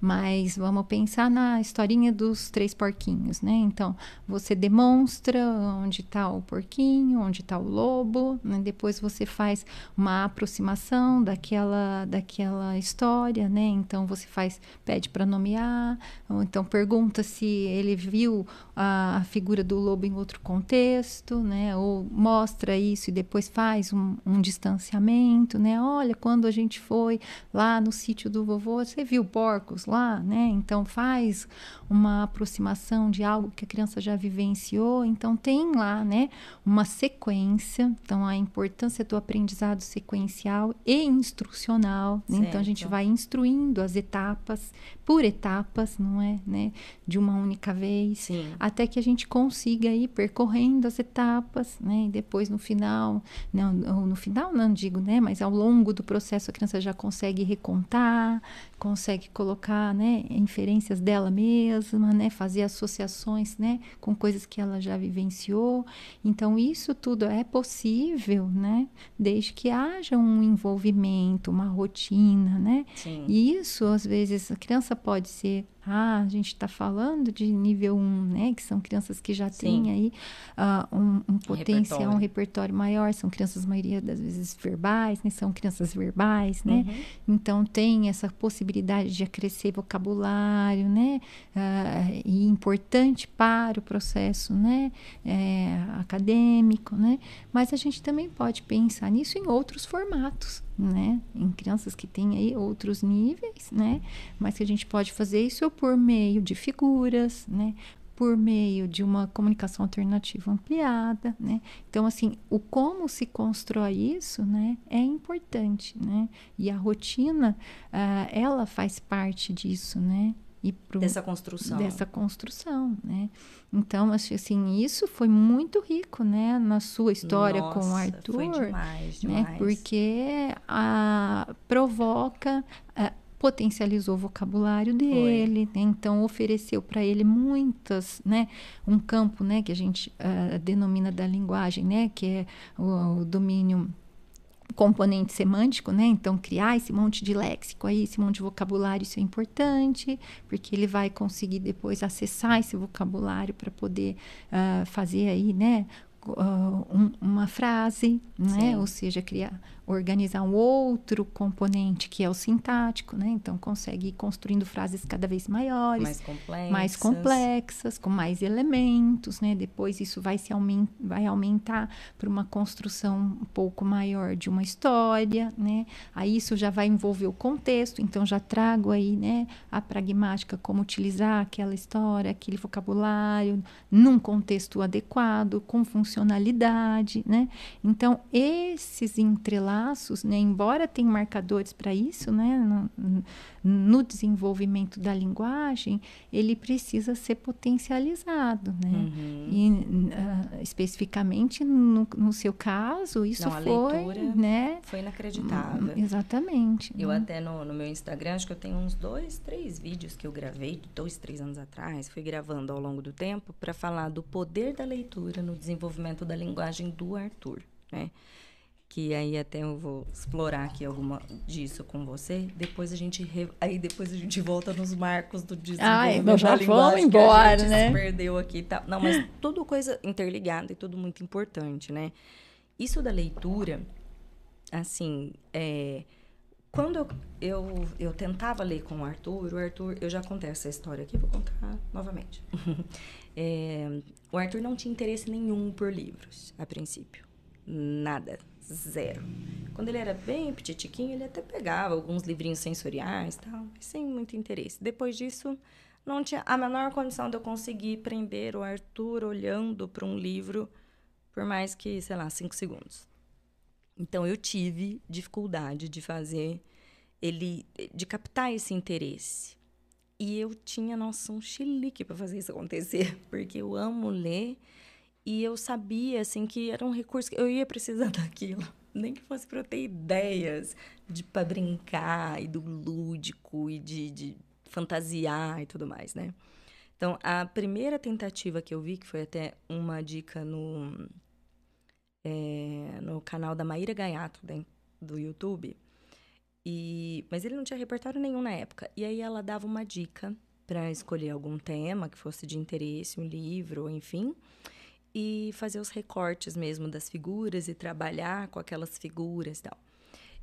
Eu trabalhei acho que uns três meses com o livrinho do Patinho Feio. e fiz bastante até na pandemia, assim, um período com o Arthur. Que é, exatamente, eu, né, assim, eu reproduzia aquelas mesmas imagens do livro e aí eu mostrava uhum. a figura para ele junto com o livro, deixava ele segurar ali a figura e tal. Mas foram muitas tentativas sem grande sucesso, sabe? Então ele pegava aquela figura ali, olhava, daqui a pouco ele já amassava, já saía andando. Mas eu fui colocando metas bem pequenininhas mesmo, porque não ia, o menino não tinha o menor interesse. Eu não ia querer ler o patinho feio inteiro para ele, né? Então eu me toquei que eu não precisava nem falar da história, eu só falava só dos bichinhos, só do cenário. Algo que ele. Por aproximação. É, né? né? Vamos começar bem do comecinho, né, querida? E aí eu consegui um pouco mais da atenção, mas pouco. Ele logo se dispersava e saía andando. E na época, o Arthur não tinha um hiperfoco para me ajudar. Ele não tinha, assim, um repertório. Ele estava muito na fase de encaixes, de blocos. Blocos e encaixes. Aí depois ele teve uma pequena variaçãozinha para um Hot Wheels, que, que me ajudou bastante no início, e depois fomos para os dinossauros. Mas aí então, eu acho tinha um livro que veio com a, num pacote de fraldas, que o Arthur usou fralda por bastante tempo, o desfraude dele foi com três aninhos. E veio um, um livro que tinha uns ursinhos lá que empilhavam os blocos. Eu falei, ah, esse aqui. Então, talvez. Já gosto de blocos. Aí eu reproduzi. Aí eu punha o livrinho, eu punha a, a fotinho, assim, a figurinha. Fazia desenho, tentar colorir. Eu punha os blocos do lado, punha o bloco aqui. Ah, o bloquinho, ah, verde, ah, vermelho. Meio que sem trabalhar a leitura, mas só tentando o interesse dele. Aí foi uma outra etapa, assim. Mas assim, porque o que eu digo para quem tá assistindo em casa, às vezes a gente fala assim, ah, lê com seu filho, e aí vai pensar, mas meu filho não tem o menor interesse. Sim, mas dá para você tentar construir isso de acordo com o repertório que a criança tiver. Tô contando aqui a história do Arthur específico, Sim. de repente alguém fala, ah, eu posso tentar isso também, não sei. Eu ficava buscando muito isso de, de, de, de É, e eu- histórias similares. E depois, o- uma, uma ferramenta que funcionou com o Arthur, já numa terceira tentativa minha ali, foi a leitura com a lanterna. Uhum. Aí foi a chave. Mas também eu não foi sozinha. Eu fiz todas essas partes aí, essas insistências que pareciam que não davam em nada, né? E que não davam na época, mas é aquilo que a gente vai sedimentando, né? Sim. Que aí, de repente, você consegue. aí Não é de uma hora para outra. Não é do nada que você conseguiu. Já fazia meses que você estava ali trabalhando com nada, né? E aí você vai criando aquele pequeno repertório. A lanterna ajudou muito. O Arthur estava num contexto muito de brincar de. Aí ele já estava numa fase mais rica, brincando de fantasma, caça-fantasma, escuro, apagar, acender a luz, aquelas coisas assim. Nem falando todas essas coisas que eu tô dizendo, só a nossa brincadeira ali. E aí de fazer cabaninha na sala, apagar todas as luzes e fazer a leitura com com a lanterna. Então, duas coisas. O Arthur sempre dava migué na hora de dormir, ele nunca queria dormir, ele, queria, ele ainda é assim, ele é inimigo do fim, né? Então, a leitura era uma escapatória de dormir imediatamente, né? Então, tá, tudo bem, prefiro isso do que dormir. Cama direto. Exato. E com tudo apagado, eu conseguia que ele focasse mais. E aí, com a lanterna, eu direcionava. Então, tô falando do patinho feio, o patinho feio, ah, olha esse patinho. Aí eu fazia sempre com muito teatralizando absurdo, fazendo mil vozes, mímicas. Eu sou uma louca, né? Tipo assim. Mas eu incorporava total lobo mal, a Chapeuzinho, os três por... Eu era todos os personagens possíveis com todas as vozes. E muitas onomatopeias, né?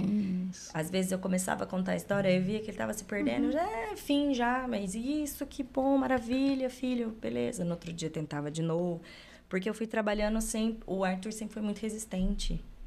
Acho que as pessoas veem o Arthur hoje, o grau de desenvolvimento dele, pensam que, ah, porque é leve, porque foi assim.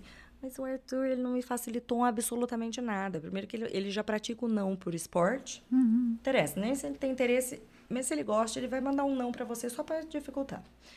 Então, muito opositor, muito resistente. Eu nunca podia fazer uma oferta direta, porque já vinha o não na hora.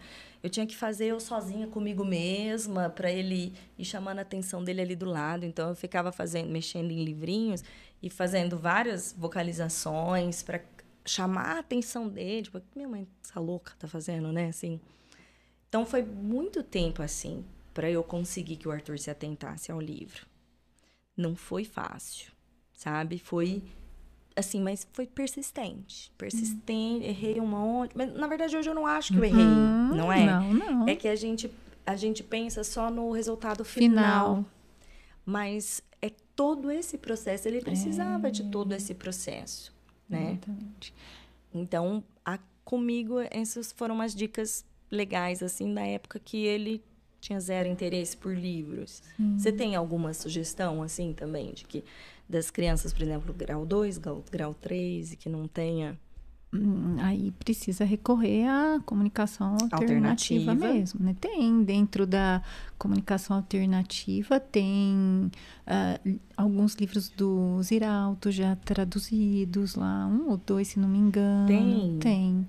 Então, tem também naquele para as crianças ah, mais comprometidas, para pelo menos, né? Claro que, né? Pensar num universo mais sequencial, né? eh, a instrução, passos. pequenos passos, Sim. né? A instrução e o final é diferente, né? Mas dá para naquele site do Arasaki. Não, conhece? não. Né? Então tem um Sim. sim, o Arasaki tem um- uma No- aba No, no episódio que teve aqui de comunicação isso, alternativa. Provavelmente, a Candice falou. Tem um, uma aba que é só de materiais. Né? Então, aí você coloca lá no materiais, isso para os pais, para o né, profissional, você tem lá uma aba de materiais e que aí você pode colocar lá ah, ah, o que, que, você, que tema você quer dizer. Rotina, vai ter um monte de coisa. Eh, viagem, vai ter um monte de ícone lá, né? das Então, figurinhas para você Isso. preencher isso no sistema de comunicação alternativo do seu é. filho. Ou você pode de- usar o que tem lá, que o material já vem um pouquinho pronto, às vezes está Uhum. em espanhol, né? Mas tem lá vários que estão em outras línguas, português, em, né, em outras línguas, mas você tem lá, mas você pode pegar de repente a ideia, né, organizar daquele, daquela forma para o perfil da criança que você está pensando. Então, possibilidades tem, né? E para essas crianças mais novas, né, tem aquele, aquela coleção né, que a gente usava, Isso, né? vamos é, vou colocar aqui. Com Juninho, coloca aí na tela que é para o pessoal de coleção- casa ver. Coleção Estrelinha, estrelinha que ele promove, né, de uma certa forma. Ática. Isso. O que que acontece, né? A gente tem aí palavras que já são É aquele, acho que tá. Essas fotos, gente, são do. Não é desse do, desse do marco de linguagem. É um. Eu dei um print, na verdade, só em algumas capinhas de livros que são da coleção Estrelinha. E que, que tem só ali os, os, os temas, assim, sugeridos. Isso, é, porque é, é, chama estrelinha porque ela tem três estrelas. Então, normalmente a gente começa a leitura com uma estrela, né? Que é o grau de dificuldade, Menor, complexidade, né? é. De uma estrela, duas, e três. Isso. A complexidade, eu digo, vai aumentando a quantidade de palavras. palavras. Né? Tá. E aí, a- a- as palavras são. É, por que, que é, por exemplo, o macaco e a mola?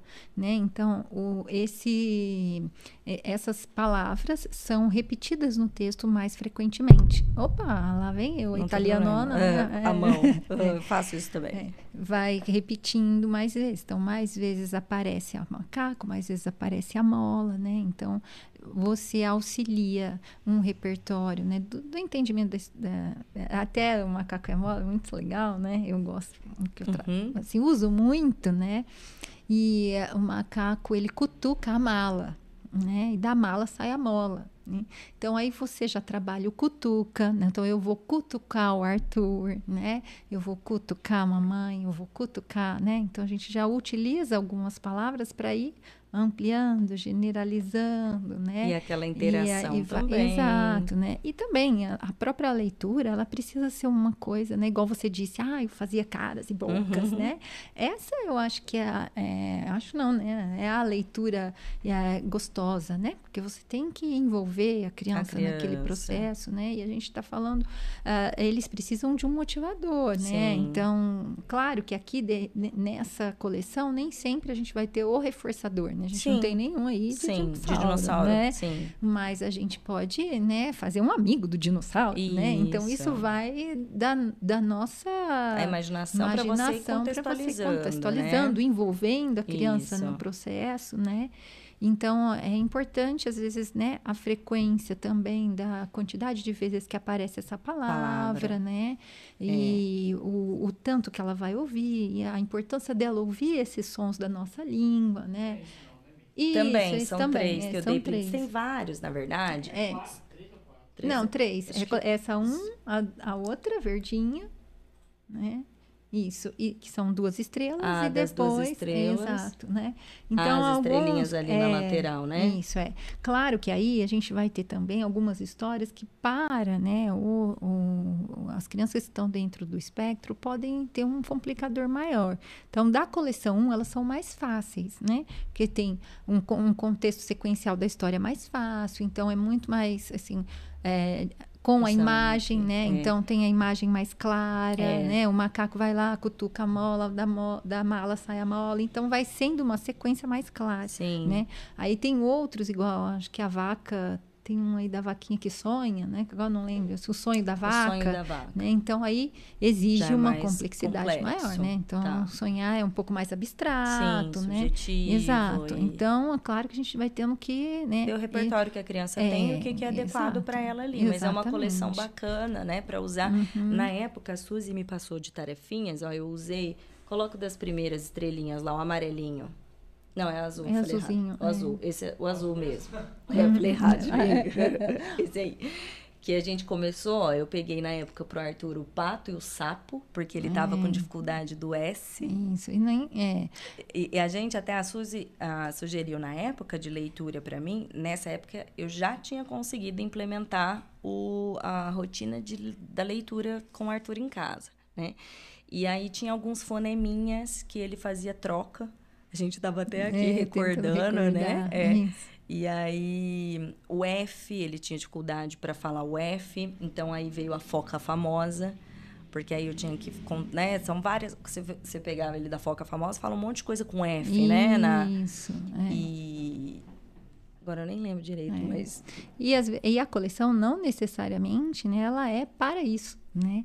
Mas é justamente da gente às vezes usar algo que é de interesse, né, que gosta, porque você usava muito desse recurso, né? Então, com nesse contexto deu certo, né? Então, acho Deu. que isso também é bem importante, né, a gente falar, porque às vezes é o que você falou, né? Ah, eu usou comigo, mas e agora? Não vai dar certo comigo, Sim. né? Mas precisa às vezes se arriscar, Isso, testar, isso, né? não desistir de primeira, Exato, pelo menos com o né? Arthur, É. nunca pude desistir de primeira, Hum. nem, na, nem na vigésima. Isso. E, e o objetivo também, né? No caso com o Arthur, com o Arthur, como você já tinha, né? Esse hábito de usar a leitura, né? Constantemente, Isso. né? Já tinha passado por todo Já, esse percurso, né? A gente aproveitou para aumentar a frequência do estímulo sobre a palavra, né? Então, de dar aí, né, mais vezes aquele sonzinho para ele escutar, mais vezes aquele Isso. som, né, que é importante para depois começar a produzir mais, É. né? Então, Eu a gente vai lembro- aproveitando, né, as Um- oportunidades. É um mês que a gente estava trabalhando o sh. E aí você me sugeriu que trabalhasse, fizesse atividades, histórias, brincadeiras com o Arthur com chuva. E que fiz... E aí eu trabalhava, fiquei acho que umas duas semanas trabalhando com um monte de coisa de chuva. É o chu, do né? É. E aí de aí eu fazia de para pedir silêncio, brincava de Isso, historinha que tipo assim, sonzinho, barulho, isso aqui isso. então né, para É. treinar. Então a Suzy passava bastante é, desses treinos que ela estava fazendo lá para que eu também desse continuidade em casa. Porque é isso, gente. A gente precisa incorporar isso o tempo todo. Se vai uma vez na, na fonda por semana, não vai ser assim a velocidade né, que a gente quer e esse tempo de neuroplasticidade das crianças, a gente precisa otimizar o máximo possível, né? Sim. No caso da leitura, também, assim, foi muito bom pra gente. é, primeiro, porque aumentou muito o repertório de linguagem do Arthur, a quantidade de palavras, o universinho dele, assim. Sei lá, não sei nem dizer a transformação que foi. E pra mim também, porque haja criatividade pra você ficar inventando um monte de brincadeira, assunto, tópico e tal. Então, os livros que eu lia pra ele, então aquela historinha também virava recurso pra brincadeira na massinha, brincadeira na areia, brincadeira com dinossauro, brinca... enfim, você- aquele repertório, aquele fonema, aquele, a- aquele, aquele conceito que você está trabalhando, você replica em vários outros cenários, né? O Arthur, sempre por ser muito opositor também, para mim sempre ficou muito mais fácil trabalhar conceitos que eu quero que ele entenda. É algo que eu não estou falando dele, porque senão já fica como bronca, já fica como lição de moral, ele já começa a, a- ali mesmo eu já perdi ele. Mas se eu contar na historinha um amiguinho que brigou com aquele, ou que quebrou o brinquedinho do outro, ou que não dividiu. Então, a leitura e depois da leitura eu montava brincadeiras e tentava reproduzir situações similares ali em casa, uhum. né? É, de conceitos que eu queria trabalhar, porque ele não fica na defensiva, ele está aberto para entender aquilo. E aí foi vendo a historinha do outro, né? Foi um dinossaurinho que, poxa vida, não queria dividir nada com ninguém, aí ficou sozinho. Hum. Então, ao invés de eu falar, Arthur, divide suas coisas. Mas que coisa chata, não tem que dividir. Não rola. Então, com o Arthur, principalmente, eu sempre, tudo pelas beiradas ali. Então, a leitura, nossa, demais. Outra coisa que sempre me ajudou muito, a questão do hiperfoco do Arthur. Ela me dava ela é, possibilitava assim uma variabilidade. Deixa eu ver o que a Josi está falando. Ó, tem algum site que dê para comprar a coleção desses livros? No Google só encontrei individuais na Amazon. Ai, a coleção, eu não sei se tem, não. Eu acho que é individual é, mesmo. Eu acho que é Aí individual. ver qual fonema, qual historinha é, que, pode que você. Tentar ve... a Booktoy, talvez. Não sei se tem ou não, mas. Na Booktoy? É. A Booktoy. Tem que verificar se tem. é a, a, editora que tem aqui é. esses livros que a, que a Suzy produziu aqui em parceria também com a Andrea. E acho que tem até. Ai, no, no material ali, ó, mas ó, Book Toy é B-O-O-K de Book Toy T-O-Y. Tô soletrando aqui, mas olhar no site da editora se de repente tem. Na Amazon, às vezes tinha combo de Isso, três. É, tipo, três sugestõezinhas, aí um abatimento, mas todas assim, eu não sei, não. É. E do hiperfoco. Então, o Arthur, é, toda vez ele só cria dinossauro, né? Eu usei muitos livros de dinossauro com ele. Nossa, a infinidade do que você pensar de Atlas que eu tenho na minha casa uhum. sobre Mesozoica, Paleozoica e tudo mais. Mas eu sempre, nos combinados que eu fazia com ele, então, quanto mais cedo a gente deitar, mais livros a gente lê. Sim. Então, uma média de dois, três livros por dia, só que um eu escolho. Aí é o tema que eu quiser. Se ele tá com hiperfoco e quer só aquele livro, e não só do hiperfoco, muitas crianças às vezes quer que lê a mesma historinha incansavelmente. Hum. Então, esse combinado de então você escolhe, eu escolho. Então você tem três livrinhos, Arthur escolhe dois, mas eu escolho um. Aí um tema nada a ver, do que é do que ele está fazendo o tempo todo, tentando trazer né, sugestões novas. Aí aquele tema novo que eu escolhi, eu também, de novo, uso de apoio uhum. para atividadezinhas, para brincadeiras, para simular alguma situação que estava naquele livro, que, né, aquele pedaço que teve. Eu lembro um livro que eu, que eu li para o Arthur, que era. Ai, gente, eu esqueci o nome, mas uns, uns animaizinhos têm que atravessar a floresta à noite com medo. Se alguém souber o nome desse livro, fala aí no chat. É, atravessar a noite assim com medo, com presente, fica todo aquele mistério. Eles estão com uma sacola com presente, atravessando a floresta escura e tal. Mas no final é porque eles estavam fazendo uma festa surpresa para algum outro amiguinho que estava lá do outro lado. Não lembro. Hum, Os personagens têm, acho que um porquinho, sei lá. Uhum. E aí eu trabalhei bastante esse conceito do medo, o de superar, o depois no final. Aí eu brincava com coisas no escuro, ou então o conceito do que é assustador, Sim. ou o conceito do tipo assim, a festa, tantos conceitos só naquela historinha que você pode reproduzir. Isso dei esse exemplo, mas porque porque eu trabalhei um monte de coisas naquele livro assim. E, então eu lia um dia, pulava dois, lia depois de novo, pulava dois dias, depois revisitava e tal. Então esse combinado, isso me ajudava a enriquecer e ampliar esses horizontes do Arthur Apesar do hiperfoco dele, porque se você deixasse só por conta dele, a gente ia continuar no Atlas do é. dinossauro. E hoje a gente também tem muitos é, livros que são quebra-cabeça, né? Então tem. também é super legal, né? Para essas crianças que têm um manejo motor maior. Então aí eles adoram, né? Então tem. você consegue envolver mais. Então, assim, é, dá pra gente usar esse mesmo que a gente estava conversando, né? Os 33 porquinhos, 33 né? Porquinhos. Então são várias histórias diferentes, né? Dos três porquinhos, né? Isso que chama 33. E aí você consegue essas é, variações, variações flexibilizar os cenários dos porquinhos. Né? Alguém aí que está no chat leu, né? que a Suzy me indicou, eu já até é. eu anotei aqui para comprar. Hoje eu lembrei dele também, né? E aí também é porque a criança pode mesmo ela construir a sua história, né? Então é uma forma da gente organizar um pouco mais essa sequência, né? Com começo, com meio, com fim, organizar o contexto, né? Se ela pegar um começo com sol e um começo que ele está lá na neve, né? Então dá para trabalhar essa sequência, né? Então dá para ir eh, flexibilizando aí de diferentes formas mesmo. Sim. Bem, é, a literatura é muito Nossa rica, né? Senhora. E hoje a gente tem, né, livro que você abre, monta aquele cenário, né? Tem, então tem. a gente tem com tem bastante, vários mesmo, é. com cenáriozinhos, tem uns que vêm com miniaturas é, tem, uh, de, tem um, da Disney é, e tal, que vem com as é. miniaturas do cenário, você lê a história e depois você pode brincar. É, tem, um, tem um que ele esconde, né? Então vai contando a história por categoria. Então, tudo que tem no quarto, tudo que tem na sala, tudo que tem. Olha, já trabalha campo semântico, que é uma, um ponto importante né, da linguagem. E aí ficam as coisas no quarto na, na cabeceira, se você levantar uma abinha, você encontra o, o, é, o, o travesseiro. Se você no chão tem um tapete, se você levantar a abinha, você encontra um chinelo.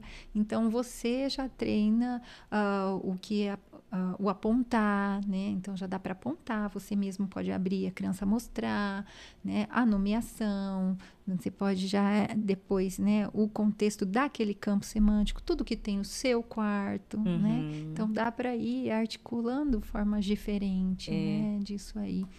Então é um bom, um bom é, é, o livro é um bom material, né? É um bom material. E, e assim, que nem. É, a gente até estava aqui conversando, tricotando aqui um pouquinho antes, que o Arthur, voltando na questão de ser desafiador e opositor, né? Ele me questiona muitas coisas e que é muito fácil a gente cair na, na cilada do tá só me desafiando, menino desobediente, obedece, fica quieto, né? Mas é, eu percebo o Arthur sempre tentando entender o conceito, né? E eu estava aqui explicando para a Suzy, né, que eu estava vivenciando várias situações assim com ele que eu preciso de fato explicar, porque senão ele só vai me obedecer porque a mim ele entende que tem que obedecer, mas ele não vai reproduzir esse comportamento nos outros contextos que ele vive, né? E aí a Suzy até falou, não, porque você deve ter livrinhos aí sobre o mandar, sobre o obedecer, sobre as ordens, sobre regras. Eu falei, nossa, é verdade, né? Vou começar a minha caçada Sim. sobre isso, porque, de novo, trazendo pra historinha, tira das costas dele do que eu tô falando, Arthur, você que tem que fazer isso. Tipo, ó, é ali, olha, né? Assim, é muito mais fácil. Você você, você traz esse distanciamento, né? E a pessoa de fora consegue ver muito melhor. Sim, e claro que a gente tem que pensar, pensando nessa, nesse perfil, né? Às vezes a gente tem que começar com um livro que não dá nem para ser esse que a gente sugeriu, né? Tem que ser alguns livros que tenham uma figura Isso, por página. Por página. Né?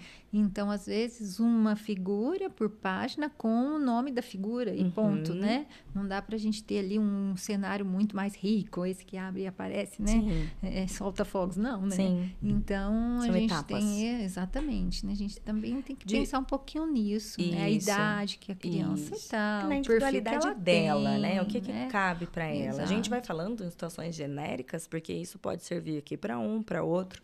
Mas é. se, não, se nenhum desses exemplos deu para o seu filho, não desista. Tem que achar é. o do seu filho, né? Sim. né? Como que é? Eu, semana passada, ah, tem um jogo que o Arthur tá super interessado, chama Rainbow Friends, de monstros. Uhum. Enfim. E que ele joga no, no, no computador. Uhum. A, lá na robótica, eles brincam muito, as crianças ali falam muito disso, né? E ali em casa, tablet, telas, assim, computador nunca foi um problema, porque ficou muito tempo sem ter acesso a isso. Quando ele teve, é, ele já tinha um repertório então, assim, se o Arthur tiver alguém para brincar com ele, ele sempre vai optar brincar do que mexer nisso. Mas se ele tiver ali sozão, sem fazer nada, ninguém dando bola, ele vai, vai pegar para mexer e tal. Então, é, pra gente ali, é, me ajuda em várias coisas. E aí eu fui montar uma, uma história. Eu procurei, não tinha nenhum livrinho sobre. E eu queria trabalhar algumas situações com o Arthur e ele tá muito nessa desse Rainbow Friends. Aí o que, que eu fiz? Eu imprimi os desenhos, os personagens. Imprimi, peguei umas folhas de sulfite, pus um personagem em cada folha ali e escrevi uma historinha, sei lá, inventei. Sim. Tipo, e ele achou o máximo aquilo ali. Que, tipo, o livrinho, aquilo ali era um livrinho. Falei, olha, eu fiz um livro do Rainbow Friends. Você fez? Fiz. Eu fiz o meu livro. Contei a minha história. E ele, ele ficou, assim, sabe, maravilhado. Eu perdi o Arthur, porque depois, na hora de eu montar um dos personagens, eu fiz ele fazer um negócio que, tipo, o personagem mesmo jamais faria. Eu não tinha esse conhecimento. Ele, nossa, mamãe. Mas o, o Green, que é um deles, o Green nunca ia fazer isso que você falou, mamãe. Você errou feio. Ele falou, Nossa. Aí eu, ah, então vamos, vamos reformular. Agora ele quer fazer comigo também o livro, Sim. né, dele. Então eu, eu falei nisso aqui, pensando, às vezes, aquela criança que não tem interesse na leitura e tem algum jogo de interesse, algum desenho no tablet, no celular, que gosta, algum personagenzinho, ai, mas não tem livro disso, mas pega você, porque no comecinho ele nem vai ficar folheando o livro, se ele já não se interessa. Imprime aquele personagem, coloca ali, faz um livretinho você mesmo. Exato, faz uma sequência, uma, se- ordem. Isso, né? faz uma ordemzinha curta, mas com esses personagens que pelo menos você vai reter a atenção dele, nem que seja um pouquinho depois desvia, ué, já Exato. conseguiu. Depois você tenta de novo, né? E inventa situações, faz bastante teatro, né? É. Assim, de gesticular e de, né? Enfim, eu lembro uma vez eu disso do Arthur lá na época de blocos, que ele não lia nada e ele não se interessava, né? E aí eu lembro que eu peguei os blocos, falei, ah, e ele, e ele derrubou. E aí eu tinha feito uma pilha do lado, e eu pá, derrubei os blocos e mostrando pra ele. Aí eu lembro que ele prestou atenção. Era uma época de pouquíssimo repertório que ele tinha, mas é o que a gente se vale pra ir, tipo, opa, parece que é interessante. Aí se perde de novo, dali a pouco você oferece novamente, né? Mas persistir.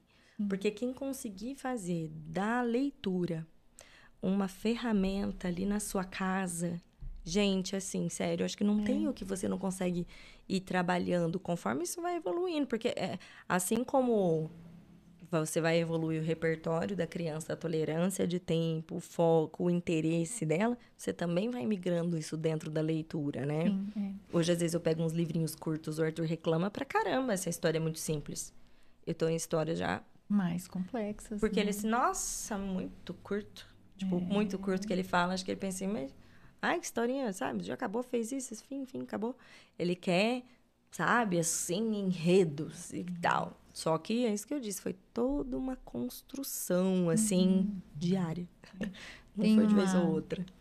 uma sequência para leitura compartilhada, né? Que é essa que a gente está falando um pouquinho, né? Ou seja, de você ler para criança, né? Você explorar aí ah, vocabulário e tudo. Que é, tem um livro na Amazon que é livro não Kindle, né? Meu, da professora Simone Capellini que a gente fala do vocabulário seja parceiro da sua criança, né?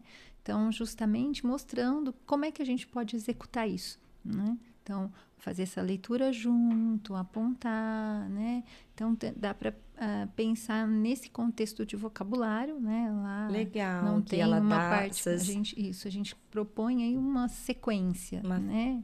Sugestões de como se realiza essa leitura, né? Então tem lá o que você pode ler junto, né? Apontando a figura, descrevendo a figura, pedindo para nomear, né? Então isso tudo, né? Não é específico, né? Para nenhum transtorno do neurodesenvolvimento, mas é para potencializar essa, esse componente lexical que a criança precisa adquirir para ah, o seu desenvolvimento de um modo geral, seja para ah, falar, né, depois seja para eh, se envolver nos contextos acadêmicos depois, porque nessa oralidade forte isso vai potencializar depois, né, a própria ah, leitura, né, compreensão leitora e tudo mais, né. Ai, que legal. Como que contextos. chama?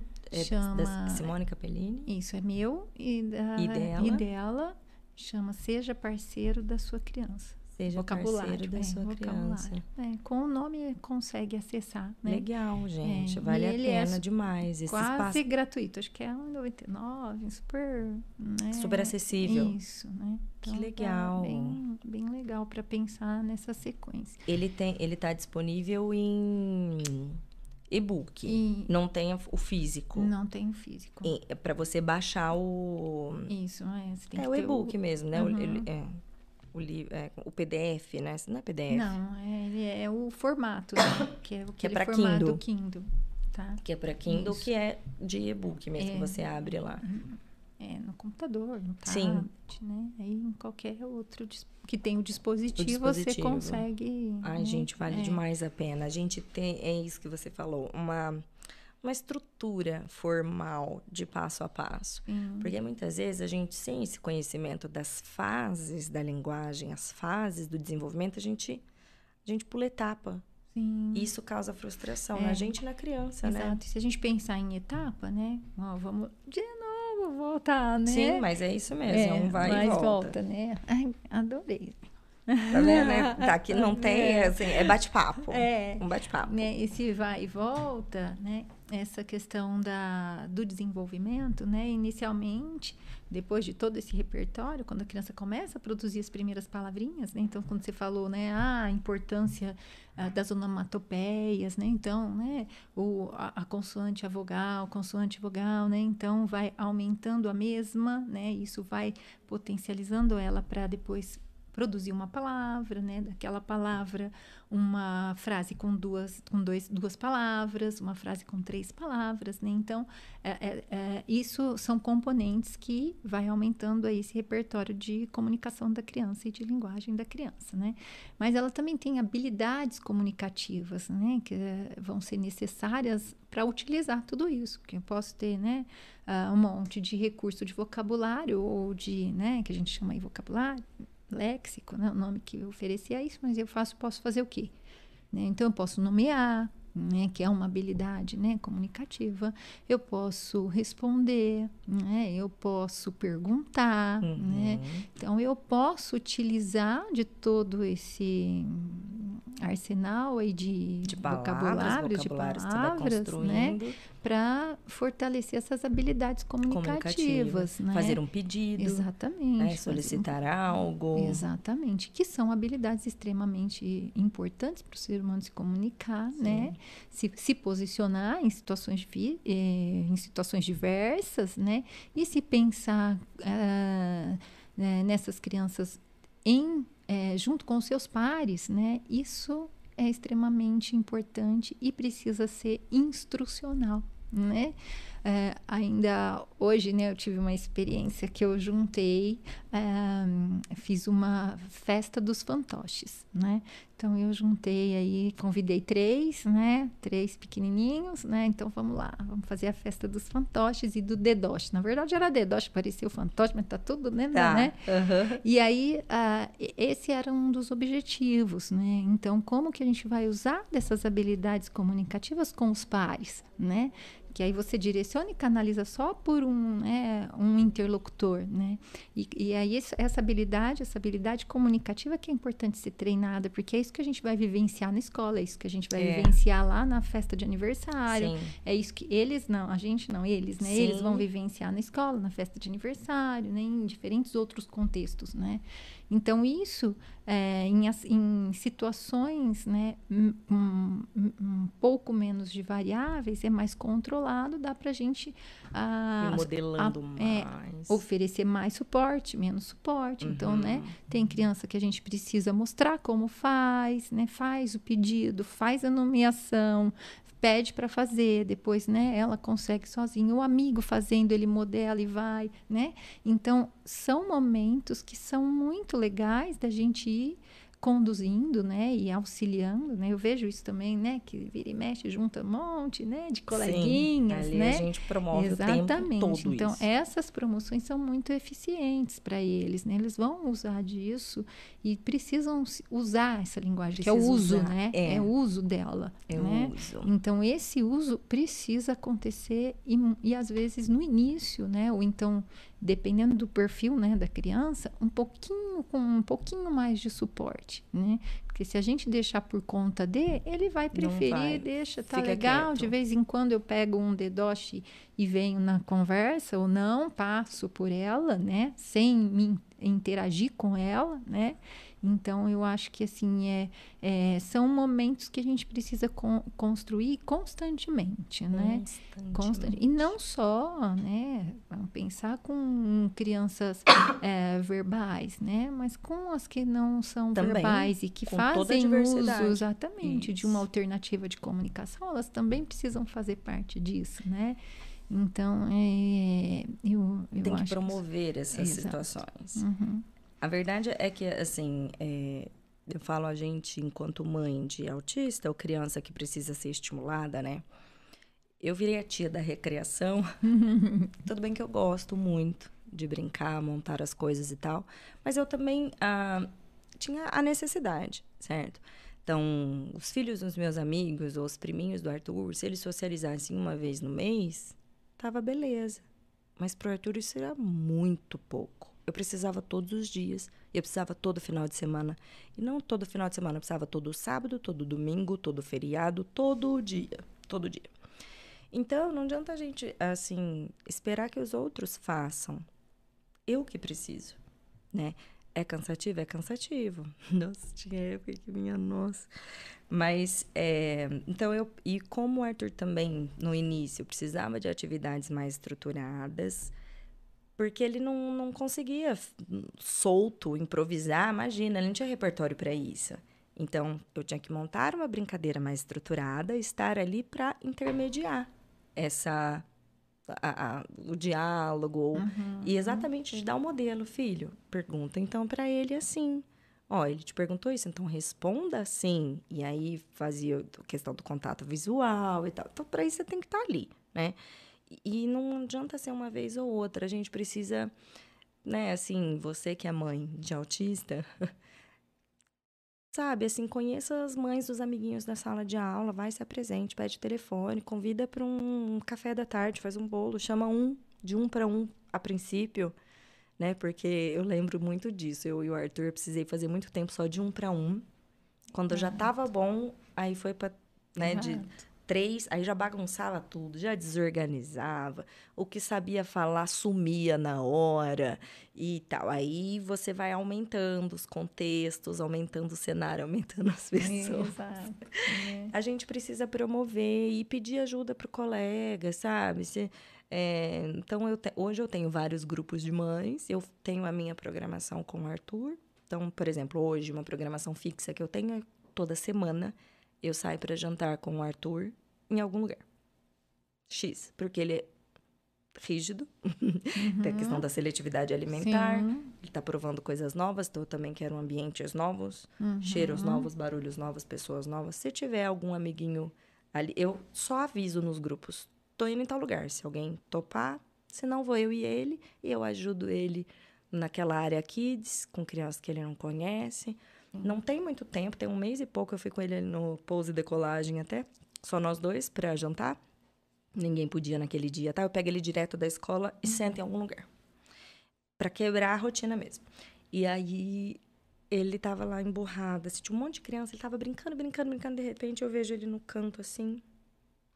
Aí eu fui lá, porque eu fico, eu hoje, como ele já tem um repertório, né? Eu não fico o tempo todo, pelo uhum. contrário, o máximo que eu posso me retirar, eu me retiro e deixo ele se virar. E aí fico ali, né? Uhum. Mas mas tento dar esse espaço para ele, né? autonomia. né? Exato. E aí ele lá assim, ah, que, ninguém quer brincar comigo. Eu falei, mas por que, que ninguém quer brincar com você? Porque eles estão brincando de pega-pega, você gosta também, vai lá brincar com eles e tal. Não, mas eles não querem brincar da minha brincadeira. Eu falei, mas qual a brincadeira sua? Aí olha ele, eu quero brincar de bebê Godzilla. Eu falei, ô oh, Arthur, mas, poxa vida, né, meu querido? As meninas que estão aqui nem tinham pra Godzilla, nem, nem é da época delas, e nem que fosse, não é do interesse, né?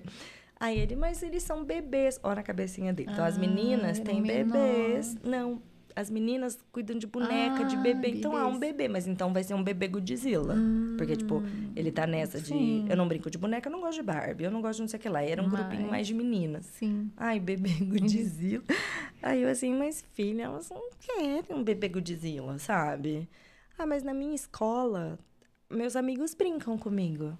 Eu falei, sim, porque são as crianças que você conhece, filho. Os seus amiguinhos também gostam de Godzilla, gostam de dinossauro, gostam de dragão. Você nem deu muita opção, todos tiveram que aprender sobre, né?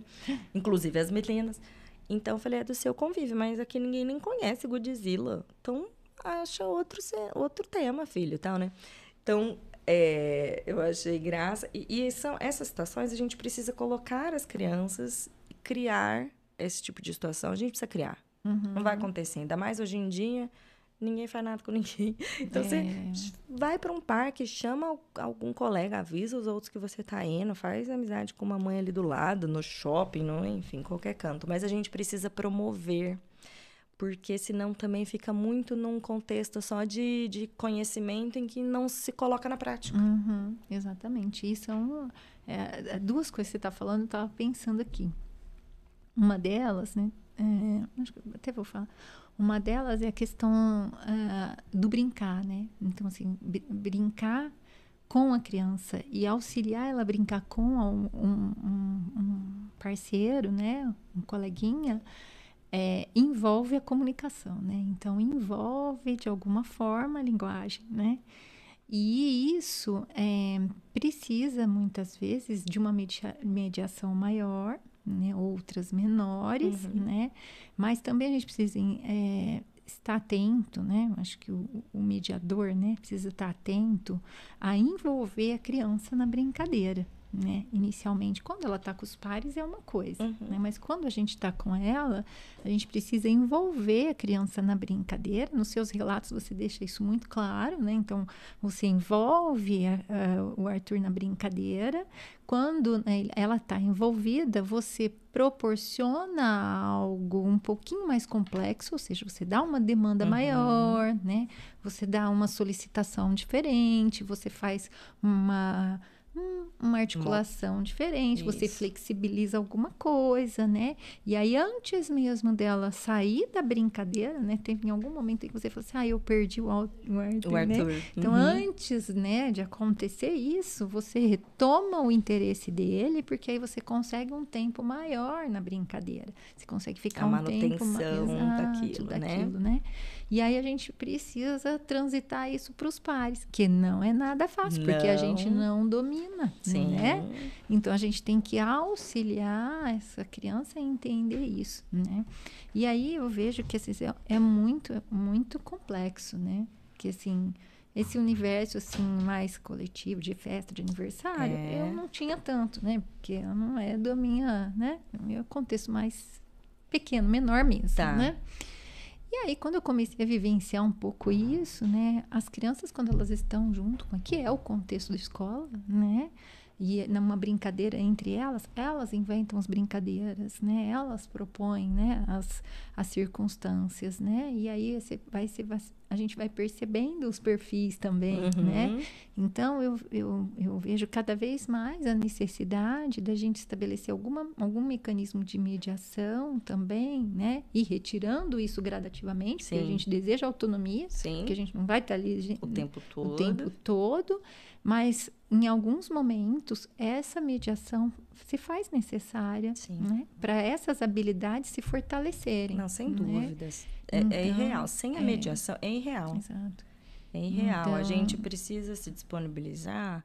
Ah, tá. Ser aquela mãe que não sai da área kids, que tá lá no play, que tá no parque, que tá porque sozinhos não, uhum. eles não têm essa primeiro que muitas vezes não tem nenhum interesse não é a zona de interesse deles eles estão uhum. aqui na zona de conforto se você quer que eles saiam você precisa pelo menos então estar tá junto e dar o apoio físico uhum. mesmo ali de participação né e aí uhum. depois ir fazendo essa retirada gradual mas a gente tem assim eu penso que a gente enquanto pais a gente tem o dever sim a responsabilidade de de criar essas situações para eles, de pro, assim, proporcionar cenários de socialização de acordo com o repertório que a criança tem, Porque não só esperar assim que aconteça não é o suficiente. A escola é maravilhosa, mas a escola é um contexto da escola também. também. Exato. Não é um contexto de um churrasco na casa do colega, não Exato. é o contexto da reunião de família, não é o contexto da festa de Natal.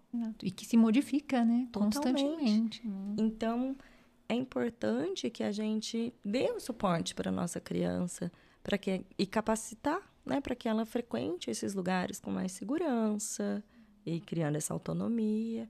E se você tiver que estar ali junto com seu filho até ter 40 anos, você fica junto com seu filho até ter 40 anos. Hum, por isso que eu acho sem que por, sem pressa, sabe? É essa rede, né, que você a rede, de apoio, de apoio, essa rede de suporte, né? Então é justamente nisso que eu acho que ela se, se prevalece, né? Sim. Porque é importante, enquanto né, tem aquela história, agora eu não sei, eu sou meio ruim de me que hum. tem a história dos, uh, dos pássaros que viajam em V.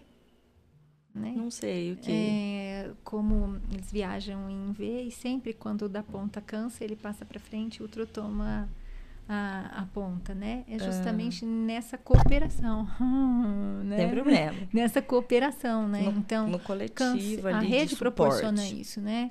você em algum momento cansou, né? Eu preciso fazer essas articulações, né? Então, como é que a gente pode cooperar para isso, né?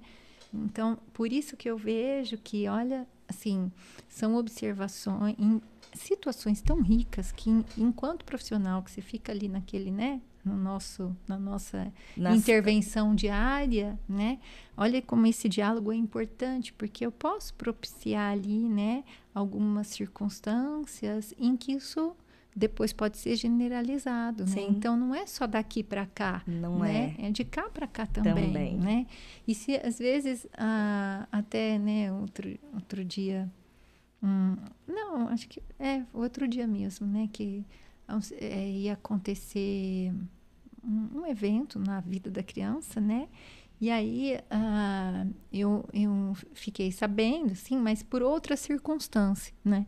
E utilizei a, tentei utilizar de alguma forma, né, a favor. Então, isso é, me fez refletir justamente nisso, né? Por que, que eu precisei ficar sabendo de outra forma Sim. e não nesse diálogo direto, direto, né? Direto. Então, isso que eu acho que a gente precisa, enquanto profissional, ser um pouco mais perspicaz, Sim. né? para esse diálogo potencializar de essa justamente é, de buscar também, buscar né? também, né? Essa, essa questão do que está acontecendo. É, foi até aleatório. Acho que eu usei justamente a, a historinha dos dos três porquinhos. Uhum. E no uhum. final de semana a mãe tinha brincado do, com essa historinha, ele tinha feito é, é, dramatização. Então, ou seja, potencializou as questões, a temática. Sim, a né? temática, né? Você linkou então, tudo exato, em vários, em, em vários, vários ambientes. ambientes né? É. Então, isso eu acho que também é uma coisa importante da gente, de alguma forma, começar a pensar. Pensar, também, né? né? A pensar. O, e disso, né, de, de ajudar do profissional, ajudar também nessa é, na preparação da criança para essas vivências externas que vai ter. Quando a gente teve aqui o podcast especial do Dia das Crianças, Sim. que você auxiliou com o João, uhum. né, o João Gabriel. E assim, tudo que eu planejei não rolou nada. É. Né? Nem o podcast ainda está editado do jeito que eu queria no ar, porque até hoje eu estou devendo pro Juninho, que uhum. é o uhum. editor aqui, as partes do que eu quero que coloque lá. Tá lá na minha lista do que eu não fiz e tenho para fazer. Uhum. Mas que no contexto aqui da festinha do Dia das Crianças, que teriam várias crianças autistas e, ou com outras deficiências, enfim. E o João Gabriel, ele não é verbal, né? Não é, não é oralizado. O João tá com seis anos e pouquinho, filho da Carol, amiga minha. E aí a Suzy estava trabalhando com ele porque a gente, a ideia era fazer um quiz de perguntas e respostas. Virou só um griteiro e barulheiro uhum. ambiental mesmo, mas enfim, a ideia era essa. E aí a Suzy treinando com o João algumas respostas, né? Porque Sim. eu ia fazer algumas perguntas assim, sua comida preferida, o brinquedo preferido, seu brinquedo preferido, algumas coisas assim para ele responder no tablet de comunicação alternativa, que uhum. ele também estava se familiarizando com aquela Isso. ferramenta, né? E então teve toda uma preparação do João, a Carol estava ansiosa. Então, a gente vê todo o contexto como é, né? A, a Carol, a mãe do João, estava muito mais tensa, muito mais aflita do que o próprio João, uhum. óbvio. Mas assim, por quê? Porque para ela também, a Carol, é, já, ela já esteve aqui algumas vezes no podcast, tá? a Carol ficou viúva, perdeu o marido de Covid há um ano e pouco atrás. E era só ela, o marido e o João, um filho autista, né? Então, Francisco faleceu, perdeu o tripé ali, perdeu um dos pés daquela mesa, ficou Carol e João. E o Francisco era muito suporte da Carol quando eles saíam juntos. Ele estava sempre ali junto no manejo com o João. Então a gente ainda e eu tô falando dela aqui porque ela não se importa, tá, gente? tô usando o exemplo dela. Mas. É... Então ela estava muito tensa, porque é um ambiente coletivo, um ambiente que aqui o estúdio é pequenininha a sala, ia estar com um monte de crianças com várias questões sensoriais. E ela muito aflita de como ela lidaria com o João. O João já é um menino grandão, seis anos, já é enorme, forte, né? Então a Carol muito tensa. E aí eles fazendo, fazendo esses treininhos, a Carol quis desistir várias vezes de participar. Ela queria, mas não mas queria, mas estava com medo, né? E aí, então, a Suzy fazendo os treinos com o João. E eu lembro de falar pra Carol, se ele não conseguir usar, e daí? Tipo, tá, e, e daí? Não tem problema, gente. O João, ele tem ele bastante tem. intenção comunicativa, Muito. né? Uhum. Ele se comunica gesticulando, isso. falando, é apontando. Um Total, né? foi esse... É. Não é para isso. Assim, você, tudo bem, a gente tá... A gente... Eu digo, tô usando esse exemplo, porque muitas vezes a gente programa fazer coisas com a nossa criança, a gente sabe que é desafiador. A gente sabe que se o filho é, tiver uma crise, se o filho se desregular, é, é difícil a gente vivenciar isso. E nem todo mundo tem suporte, né? Mas a vida é assim, e a gente precisa encarar essas coisas e, e, saber que tudo bem se acontecer, porque faz parte da nossa vida, gente. Os nossos filhos se desregulando, alguma novidade para alguém aqui, é. tipo, né? E, e, e, tudo bem se isso acontecer e a gente tenta de novo outra vez, depois lá na frente tenta de novo e tenta de novo. E é importante quando tem realmente assim o um envolvimento do profissional e tem esse diálogo, porque veja, então de repente ali dentro você vai trabalhar várias vezes com ele. Então, potencializar toda aquela antecipação para aquele evento, uhum. né? fortalecer aqueles conceitos e aquelas relações que você está tentando explicar para o seu filho. Sim. E, e, a questão também dessa, dessas habilidades comunicativas, né? A troca de turno, ou seja, né? Eu falo, né? E aguardo, né? Você responde, e assim a gente vai trocando os turnos, né? A gente utiliza muitas pistas, né? Então, assim, uh, do outro, né? Bom, quando é que eu posso fazer a minha inserção, né? Sim. Quando é que eu posso? Né? A gente faz isso aqui é, o tempo todo. Exatamente, né? Aqui é uma demonstração muito clara disso, né? uhum. né? E ainda assim que eu te atropelo, né? Não, e, e assim, é assim, né? É. E aí, uh, se a gente pensar isso num recurso que é verbal, a gente já tem muitos, é, muitas nuances para se atentar, né? E para então se posicionar enquanto comunicador, né? Sim. E se a gente pensa isso, um, um recurso, né? É, como o João está vivenciando, né? Uh, o parceiro muitas vezes não tem o tempo de espera é. que precisa ter. Então, tudo isso vai ter que ser treinado Sim. gradativamente, Sim. né? Então, realmente, é, são os desafios, são os né? desafios. né? Que é trabalhar, né? O, é partilhar, acho que eu prefiro, né? Talvez essa palavra. Acho que partilhar esses desafios com vocês, né? É, é, é a longo prazo. Sim. Né? Não é nada muito pontual. Imediatista, imediatista não. né? E a gente precisa ter um pouco, né? De paciência, Sim. exatamente, né? Dessa, dessa sua fala, né? Tudo bem, né? É, Nem isso. sempre é fácil, é. né? Mas, Na verdade, ser muitas vezes é. vai dar errado para aquela uma dar certo. Exato, né? E, e é aí, é. e realmente... A, a, acho que essa cobrança, né, ela vem mesmo. Ela vem enquanto profissional, porque a gente quer atingir uma certa é, perfeição, isso. né? A gente deseja que aquilo seja cumprido, né? Que aquela meta a gente estabelece, né? Aquela lista de metas, né?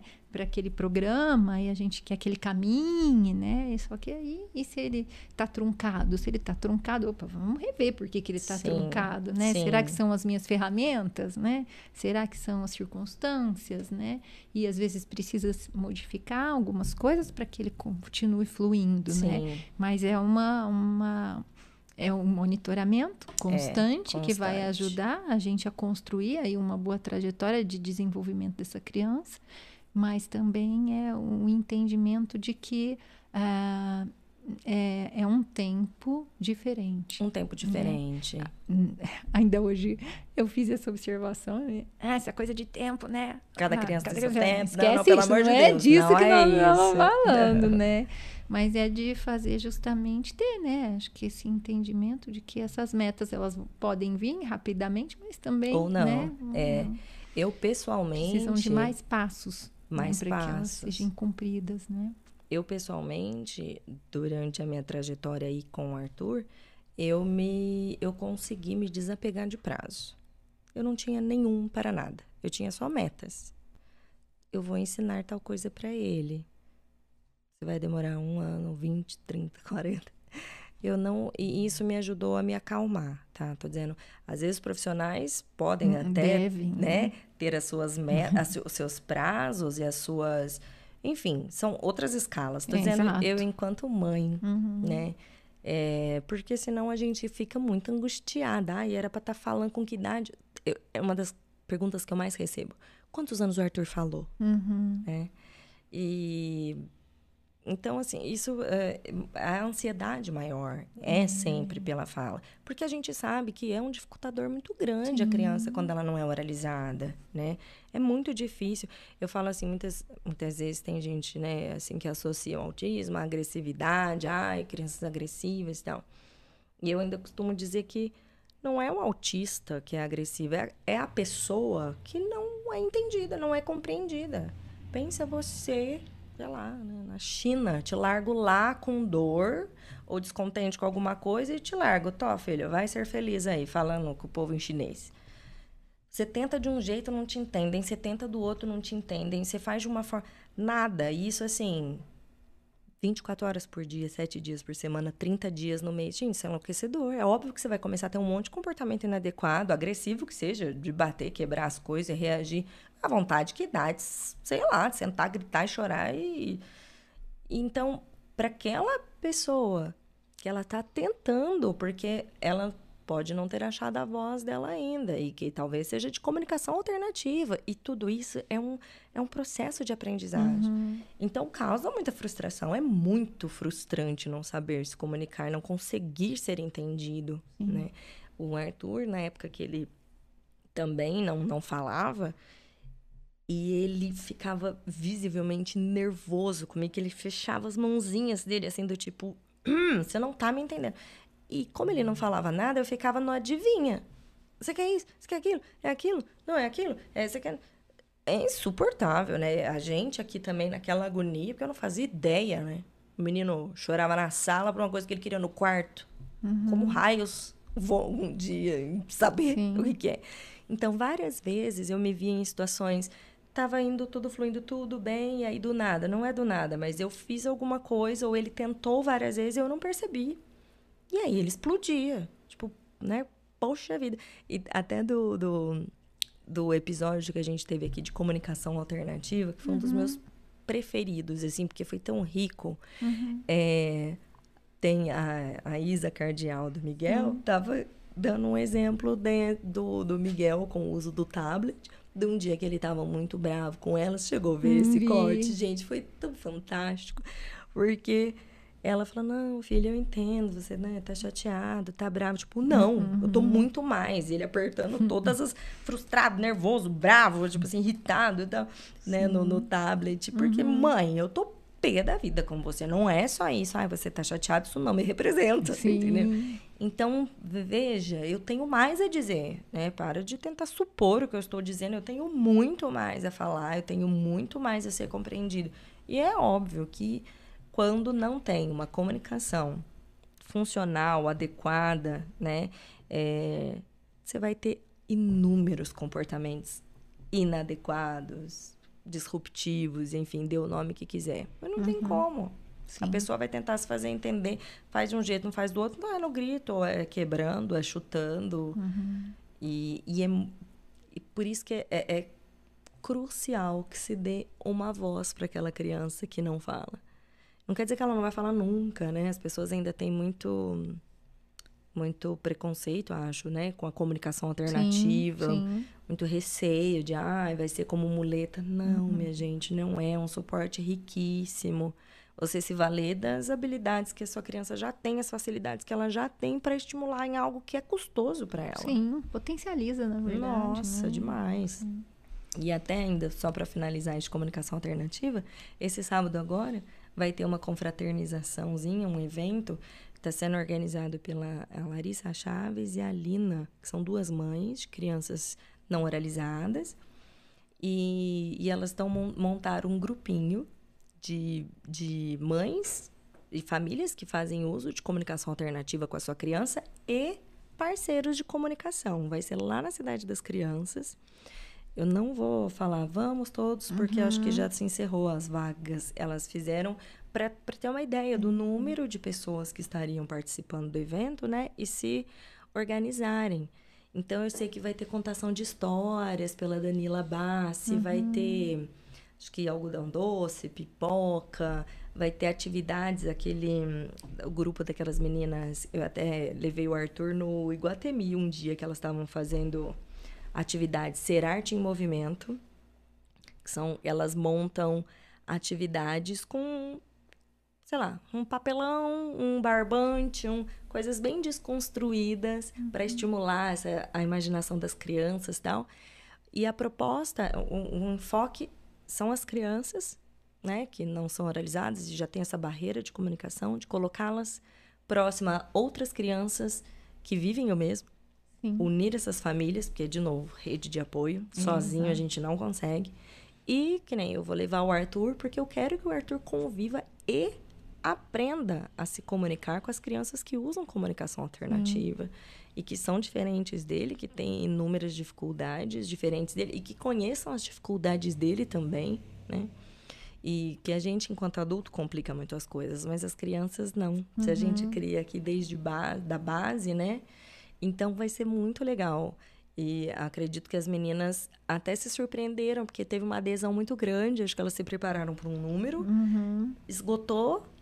Depois elas abriram mais um tantinho de vagas, mas Isso é bom demais. isso é um termômetro do quanto a gente precisa de rede de apoio.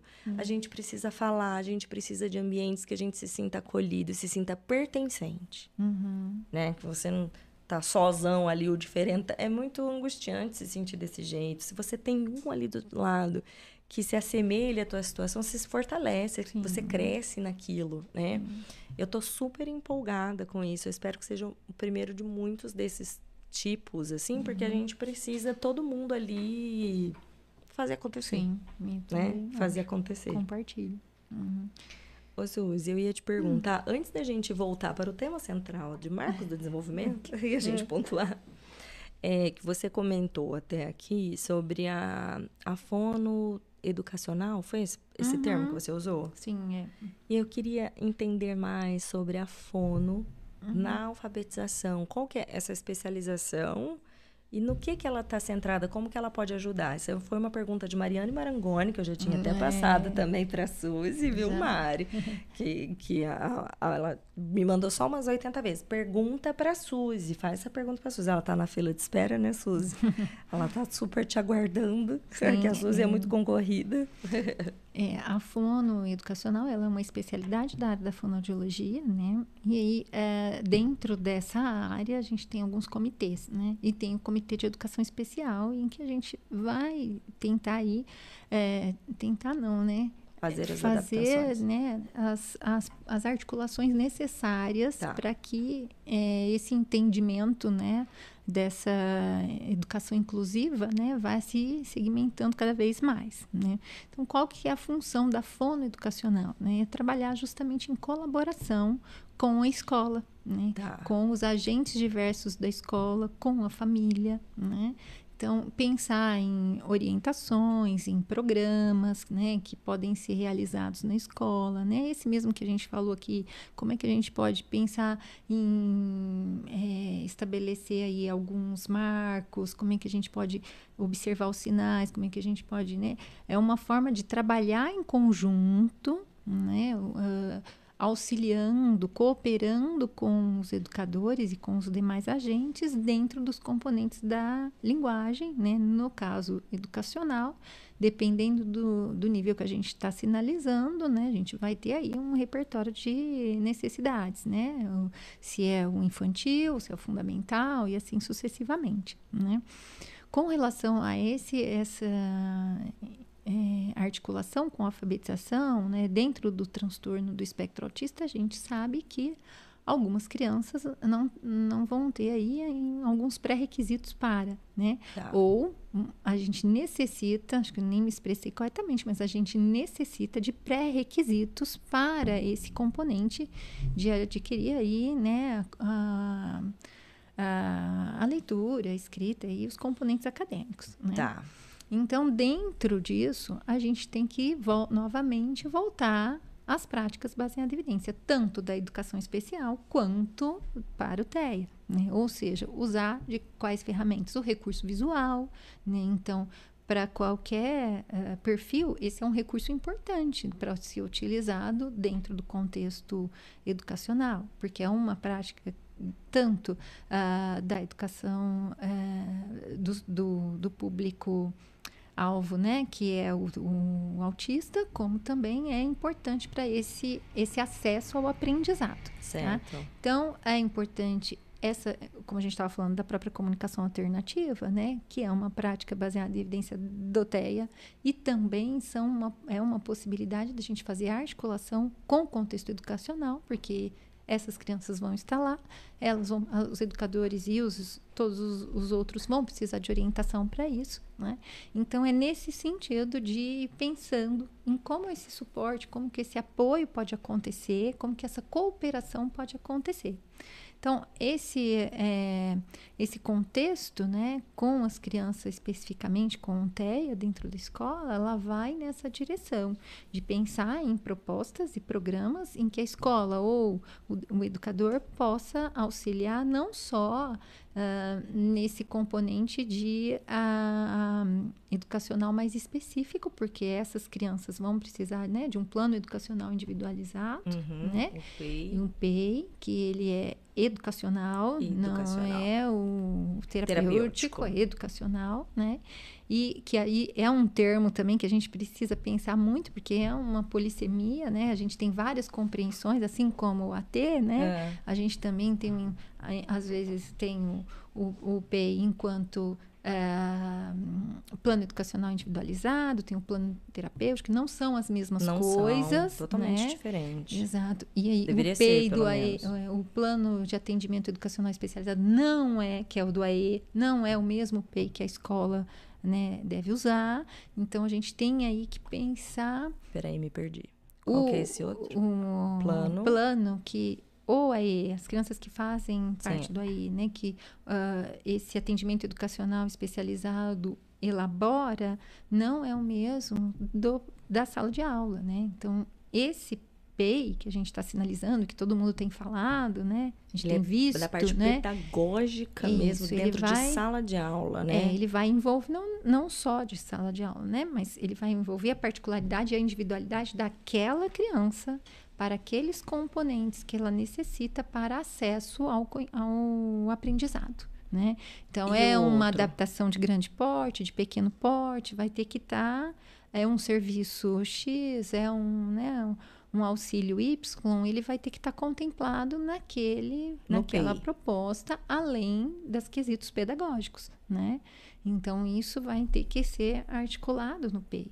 Então, esse do, é, essa uh, esse componente, esse P, ele não se constrói sozinho, ah, né? Sim, sem ele dúvida. vai se construindo também por essas articulações. Então, o que a fono ela pode colaborar com alguns aspectos desse, dessa articulação, né? Assim né? às vezes como outros componentes né? É, dessa, dessa uh, que atuam com essa criança pode colaborar, mas ele tem que ter um formato uh, acadêmico, né? Ele acadêmico. tem que ter um formato que vá construir aí aqueles componentes que a criança precisa dentro daquele componente individual. É, educacional. E não dá para a gente, ah, escola, ah, ou então vamos pensar num aspecto único, num desenho único. Não, né? Ele é uma articulação pensando na individualidade da criança. Então, eu tenho, a gente, é importante que a gente elenque as necessidades, elenque as facilitadores, né? E a fonoeducacional, ela pode contribuir nessa articulação. Certo. nessa cooperação. Na né? cooperação. Né? Em, em, auxiliar, às vezes, né? em como que pode é, pensar em mecanismos para verificar determinadas habilidades né? Uh, da, da linguagem. Vamos pensar nos pré-requisitos, vamos pra, pôr na prática. Vamos uhum. pensar quais são os pré-requisitos né, que às vezes as crianças precisam adquirir para estar no contexto educacional. Então, a criança precisa ter atenção, precisa sentar, precisa seguir comandos, né? Precisa nomear, então, dentro da linguagem, a gente tem um currículo básico, né, para o contexto acadêmico. E dentro desse currículo base, a gente vai ter um currículo de comunicação expressiva e receptiva, ou de linguagem expressiva e receptiva, né? Então, uh, compreender a uma ordem de um elemento, compreender a ordem de dois elementos e as de três elementos, né? Compreender certo. um pedido. Isso são uh, componentes básicos para estar no contexto educacional, né? E, por sua vez, a gente precisa de atenção, precisamos acesso rápido ao léxico, né? Para poder pensar numa, numa num componente para adquirir a própria leitura escrita, né? Então eu tenho que ter um vocabulário, eu tenho que acessar esse vocabulário. Por isso que as crianças que são ah, oralizadas têm um facilitador maior, né? Porém as que são pouco oralizadas, mas elas podem ter outros recursos que não essa entrada auditiva. A gente pode ir por um, uma entrada mais visual, né? Uhum. Então ela reconhece, ela pareia letras, né? Ela pareia a palavra. Então isso também vai potencializando ela para esse processo. Então, Sim. são mecanismos diferentes, né? arquiteturas, né? caminhos, né? É, caminhos de arquiteturas cerebrais diferentes, né? Sim. Então, isso aí ah, são componentes que às vezes né, a gente precisa se atentar e a fono educacional pode contribuir nessas ah, orientações, cooperações, reflexões uh, desse potencial individual do sujeito para pensar uh, nessas adaptações né, e articulações que precisam acontecer para que ele tenha acesso a esse, essa, esse aprendizado. Né? Amari, perfeito. Suzy, uhum. você é maravilhosa. Eu te aceito uhum. como fone educacional do José. Ai, gente. A gente vai fazer muita pressão Nossa, nela, que a próxima Deus, vaguinha que abrir aqui, ó, o José já tá com os dois pezinhos ali, é, Mari. Né? E, e aí, né? Nossa, aí até falando da Mari, né? Tava pensando né, nas outras questões que a gente tinha comentado, né, assim, repertórios, né, os atencionais são importantes, os auditivos são importantes, atencionais, o né? que, que é? Atenção, ah, tá. ter atenção, certo, né? de vo no que precisa, no, sem exato, você se distrair, distrair com, com, outros estímulos. Exato, tá. e aí você, a Dice, você já me falou de outra questão, que é as, são as funções executivas, né, então, uh, de conseguir aí é, ter o controle inibitório, ou seja, eu preciso me ater aqui e não aos demais distratores, né? A flexibilidade cognitiva, né? Então, são elementos que para o componente educacional são essenciais, Nossa, né? Total. E que uh, dentro desse público a gente precisa ir fortalecendo, né? Então, se a gente tem uma criança que tem pouca atenção, vamos pensar, né? Uh, é, e aí ela está num contexto de sala de aula que tem mais 20 crianças, estou sendo boazinha, né? Sim. E ainda cada criança com posicionamento, um educador, um, né, um AT ou mais. E como esse, todos esses distratores são distratores auditivos, a gente não está permeando nenhum outro né, aspecto sensorial, não estou nem Sim. falando isso. Né? Então, como é que a gente consegue ir alcançando esse acesso ao aprendizado, eliminando essas barreiras para essa criança aprender? Né? Então, se não for conjunto, não a vai. gente não consegue caminhar. Né? Então, é, eu vejo que a grande moeda, ou seja, se é palavra-chave, né? Palavra ouro, palavra-chave, palavra, sei lá, em todas as, as luzes sobre ela, as lanternas sobre uhum. ela, é cooperação, é colaboração. Para a gente conseguir aí uma atenção, né, e um movimento e uma educação inclusiva de fato mesmo. De fato. Né?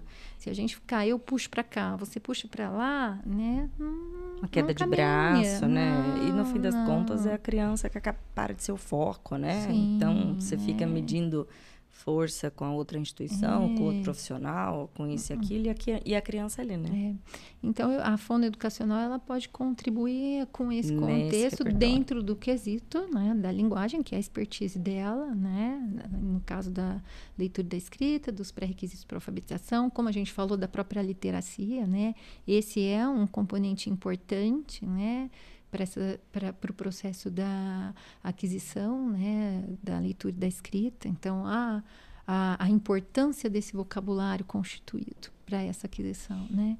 Também, não só, né? Temos outros pré-requisitos, né?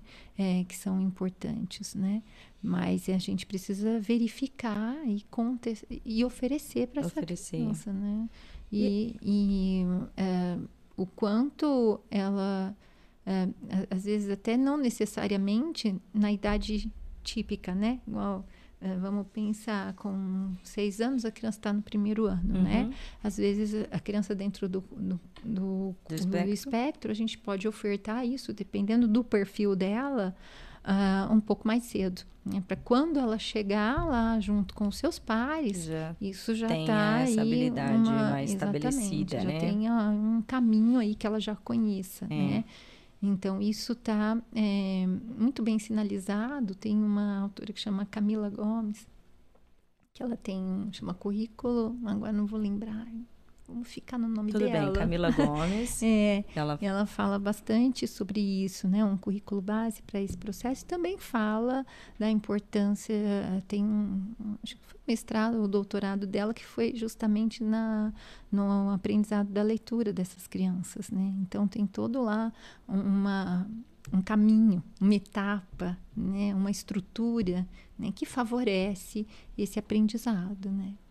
Ô, Suzy, isso ainda hum. dentro do contexto escolar e, e é, o treino, assim, da, o desenvolvimento da pragmática, a linguagem pragmática. Nisso também a Fono vai dar hum. esse apoio, até mesmo que, é, que a gente estava eu estava tricotando com a Suzy aqui antes, Sim. que é uma das coisas, assim, com o Arthur, né? A dificuldade de entender o duplo sentido, a metáfora, Sim. né? As ironias e tudo mais. E aplicar aquelas linguagens mais abstratas e é, A gente tem assim. alguns, temos, né? Vários, não alguns, mas alguns uh, materiais americanos, né? Que eles trazem isso muito, são muito visuais, né? E são muito didáticos, né? Com relação a justamente seguir passos, né? E uh, para treino da pragmática mesmo, né? A gente tem, uh, você pode escolher uma palavra-alvo. Então vamos pensar quando a gente tem, treina essas palavras de duplo sentido, guarda, né? Você pode pensar em diferentes coisas guardar um papel, guardar alguma coisa, um guarda de trânsito, um guarda florestal, né? Então, essas palavras são muito constantes na nossa língua, Sim. né? Então, é, esse tipo de treino, ele, a gente pode auxiliar, né? Como um repertório, porque ele é um repertório da pragmática, da língua, né? E a gente pode criar esse cenário por meio de mapas conceituais, né? Criando possibilidades, né?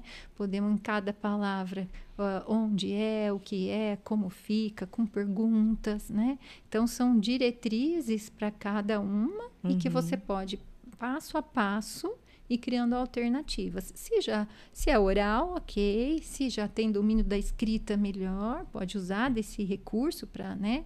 Para isso, até para compreender uh, como é que eu posso usar essa palavra em determinado texto, né? Que é aquilo que a gente também estava comentando, né? Sim. Dentro uh, das crianças que já têm um domínio, né? Da leitura e da escrita e que vão aí tendo dificuldades nessas nuances da linguagem. Né? Uhum. Né? E isso pode, de alguma forma, é, a, ser uma barreira para algum tipo de texto, que a gente tem textos dissertativos, narrativos, né? Então a gente vai tendo aí outras formas textuais.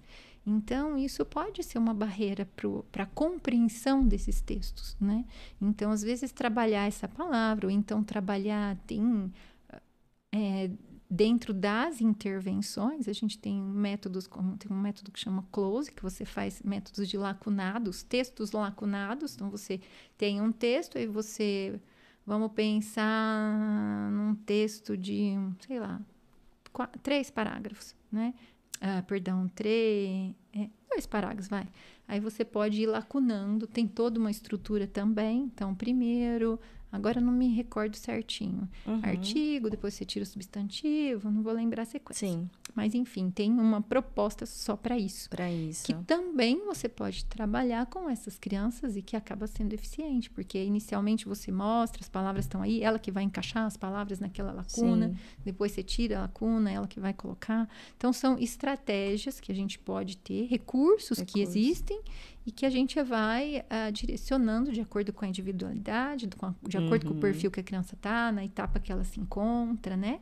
E a gente vai construindo aí esse processo uh, e oferecendo essas possibilidades. E não só isso, mas você estava falando, eu estava falando da esqueci de comentar um, um quesito extremamente importante também, que é a fono educacional, ela precisa conhecer os documentos legais que a escola funciona, né? Então, os parâmetros ah. curriculares, ela precisa conhecer o BNCC, se é o PNA, qual que é, onde é que a escola está se apoiando, certo. né? Porque eu vou, vamos articular essas sugestões, ou vamos pensar em quais possibilidades, mas eu preciso fazer essas Você articulações dentro daquela isso. estrutura, né? Por isso que às vezes, quando eu comecei minha fala lá atrás, né, a minha preocupação maior aqui, né, já que a gente está indo para o café mesmo, uhum. né? Era de é, pontuar qual é o espaço que a gente está sinalizando. Né? Então, assim, eu venho da educação especial, né? Então, esse, claro, que da fonoaudiologia, que é a minha base, né? Sim. Mas eu estou na educação especial, né? E pensando nela, é, quando eu penso nesse público na escola, né? Eu tenho que conhecer a legislação e a banda que a escola toca. Né? Exato. Né? Porque senão. Não é irreal. Não, é, é irreal. Como é que a gente vai articular? Como é que a gente fala em colaboração Sim. se a gente não tem as mesmas trocas? Né? Sim. Se você Aí não compreende ficando, a estrutura que aquilo funciona. Aí vai ficando distante, né? É. Então, é, é muito importante que a gente conheça né, esses, é, esses documentos, né? E entenda lá onde é que está a linguagem, né? Onde é que eu posso sugerir, né? Então, os marcos também vêm disso. Se eu sei que uma criança com, vamos pensar aí, com cinco anos já domina uma rima, que é um aspecto importante para aprendizagem, para a aprendizagem da leitura, da escrita, né? E onde que isso está no, no BNCC, né? Onde é que eu posso sugerir isso? Quando é que eu posso sugerir isso, né? Então, o profissional que tem esse vínculo com a escola, ele precisa ter esse conhecimento, né? Nossa, é só fundamental. É. É só, só, é. só fundamental. Então, às vezes, Porque né, senão quando... você... É, senão, agora eu até consigo visualizar um pouco mais, porque do que eu disse no início, isso da minha compreensão leiga, né? De, parece que a gente fica muito no campo das ideias. Mas eu falei disso de que fica no campo das ideias, de promover essa inclusão e possibilitar, porque realmente eu não entendo da estrutura. E eu fico pensando, meu Deus, mas como cada um vai sugerir de um jeito, cada um pensa Exato, de uma forma. Mas não, não. você tem, tem, uma estrutura tem. fixa que precisa ser seguida. E Exato. então tem que ser um profissional que entenda daquela estrutura para propor aquilo. Exato. Né? E aí é diferente, né? A, Totalmente a escola. diferente. E ainda a gente tem que considerar as variáveis sociais, motivacionais, né? Uma escola Uh, num, num, local A é uma coisa, uma escola no sim, local B, né? Sim. Numa região X, sim. numa região Y. Exato, né? uma escola, sei lá, de uma escola religiosa Exato, com uma escola de periferia, um padrão né? econômico, social é. e, não, e não cultural. É só isso, e... né? Às vezes a gente tem algumas legislações que são municipais, também, estaduais, também. né? E, não, e assim vai, uhum. né? Então, é tudo isso eu acho que a gente precisa pensar. E quando a gente vai à escola, né? Então tem que pensar nisso. Que não dá, às vezes, para a gente exigir. Por que, que às vezes esses professores ficam saturados e não colaboram? Né? Às vezes a gente vai lá e só solicita, solic... demanda. É a mesma coisa, dá demanda, dá demanda. Não tem hora que a gente tem que abaixar a demanda, Tem que abaixar, vai, né? totalmente. Então, vamos ofertar primeiro, né? Então, vamos ofertar como é que a gente pode articular isso, né? E dentro daquela depois a estrutura já existente, É. né? Assim, porque senão vem umas coisas muito do arco da velha, né? O Hum. pessoal às vezes faz umas, umas coisas, já, enfim, já escutei cada um, você fica assim, ah, mas, mas aí, meu querido, você tá queimando o aluno, pelo amor de Deus, já vai ficar com raiva, já você tá propondo esse negócio, não tem nada a ver, né? Assim, umas histórias, Exato. umas... É, e também é, não é só escola, né? Mas a gente precisa conhecer o perfil. Acho que esse- essa também é, É. outra palavra importante, né? Conhecendo o perfil facilita as ferramentas que a gente vai utilizar, né? É, o entendimento de como ele funciona, né? Aquele sujeito funciona, o que, que a gente pode favorecer, se a gente vai ofertar mais suporte, mais serviço, né? Então, o que, que é necessário para aquele sujeito, naquele contexto, né? Tem uma, uma quando a gente fala dessas possibilidades, né? Então, vamos pensar em ah, quando a fono vai à escola, posso ofertar, por exemplo, uma sugestão, né? Tem uma, ah, uma, uma possibilidade, né, da gente trabalhar que chama aprendizagem sem erros, né? Então, é uma prática de alta eficácia, né? Que a, a ciência mostra e que a gente possibilita para a criança. Então, eu vou oferecer uma, uma atividade para ela. Isso não é só na escola, posso usar no, no contexto clínico também, mas ofer, ah, também é ah, utilizável né, nesse contexto educacional. Você vai ah, ofertar já por passo a passo. Então, vamos pensar. Eu não, não, não consigo pensar num específico, um exemplo de linguagem. Vamos pensar, ah, vou querer que ele faça o A. Tá? Então, eu posso, ó, faz o A para mim. Você já tem uma ideia do traçado, eu- você já tem uma memória motora para isso, né? Enfim, você já tem uma, né? O som, você já Sim. sabe como é, você já faz essa relação, enfim, várias você já tem informações várias já informações se conectaram aí. aqui na minha cabeça. Exatamente, né? Mas aqui a gente vai precisar começar com um passo a passo, né? Então, eu vou fazer o traçado, vou pintar o traçado com canetinha amarela, vai passar por cima, depois eu tiro a canetinha amarela, ele vai passar por cima do pontilhado, depois até que o- pontilhado saia, né? E onde entra essa ah, a aprendizagem sem erros? Justamente em que eu ofereça inicialmente algo que ele não vai errar. Né? Porque isso vai potencializar Ah, aquele sim. aprendizado. Né? Então, eu vou criar né? aquela memória né, para aquele aprendizado, né, justamente sem o erro. Né? Aí depois você vai proporcionando outras etapas. Então, Você não é questão. demanda, mas... Exa- Exatamente, gradativo, né? Não é a questão, ah, não estou falando de que não, não vou corrigir, não estou falando que não pode errar, não é isso, Sim. né? É de oferecer etapas das quais sinal, é, oferece, oferta sinais de aprendizado em que vai ser facilitador para aquela criança, né? Aí Isso vai motivar, vai aumentar a permanência no, ah, na atividade, assim como eu vou oferecer lá uma atividade agora de, sei lá, geografia, não estamos na Copa do Mundo, faz, né, uma atividade em que possibilita isso, eh, potencializa, há interesse da criança, ela gosta daquilo, né, gosta de Uhum. bandeira, de países, né, oferece isso, né, oferta isso como uma forma de eliminar a barreira para o aprendizado, né, então, acho que é mais ou menos de encontrar a nessa- via de acesso dela ali, Sim. né? E propor já dentro das capacidades dela algo e a partir daí você ir evoluindo, né? Isso, Exato. Uhum. Aprendizado é sem Aprendizagem sem erros. aprendizagem sem erro. Uhum. Uhum. E Suzy, aí a gente voltando à questão dos marcos do desenvolvimento, vamos pontuar?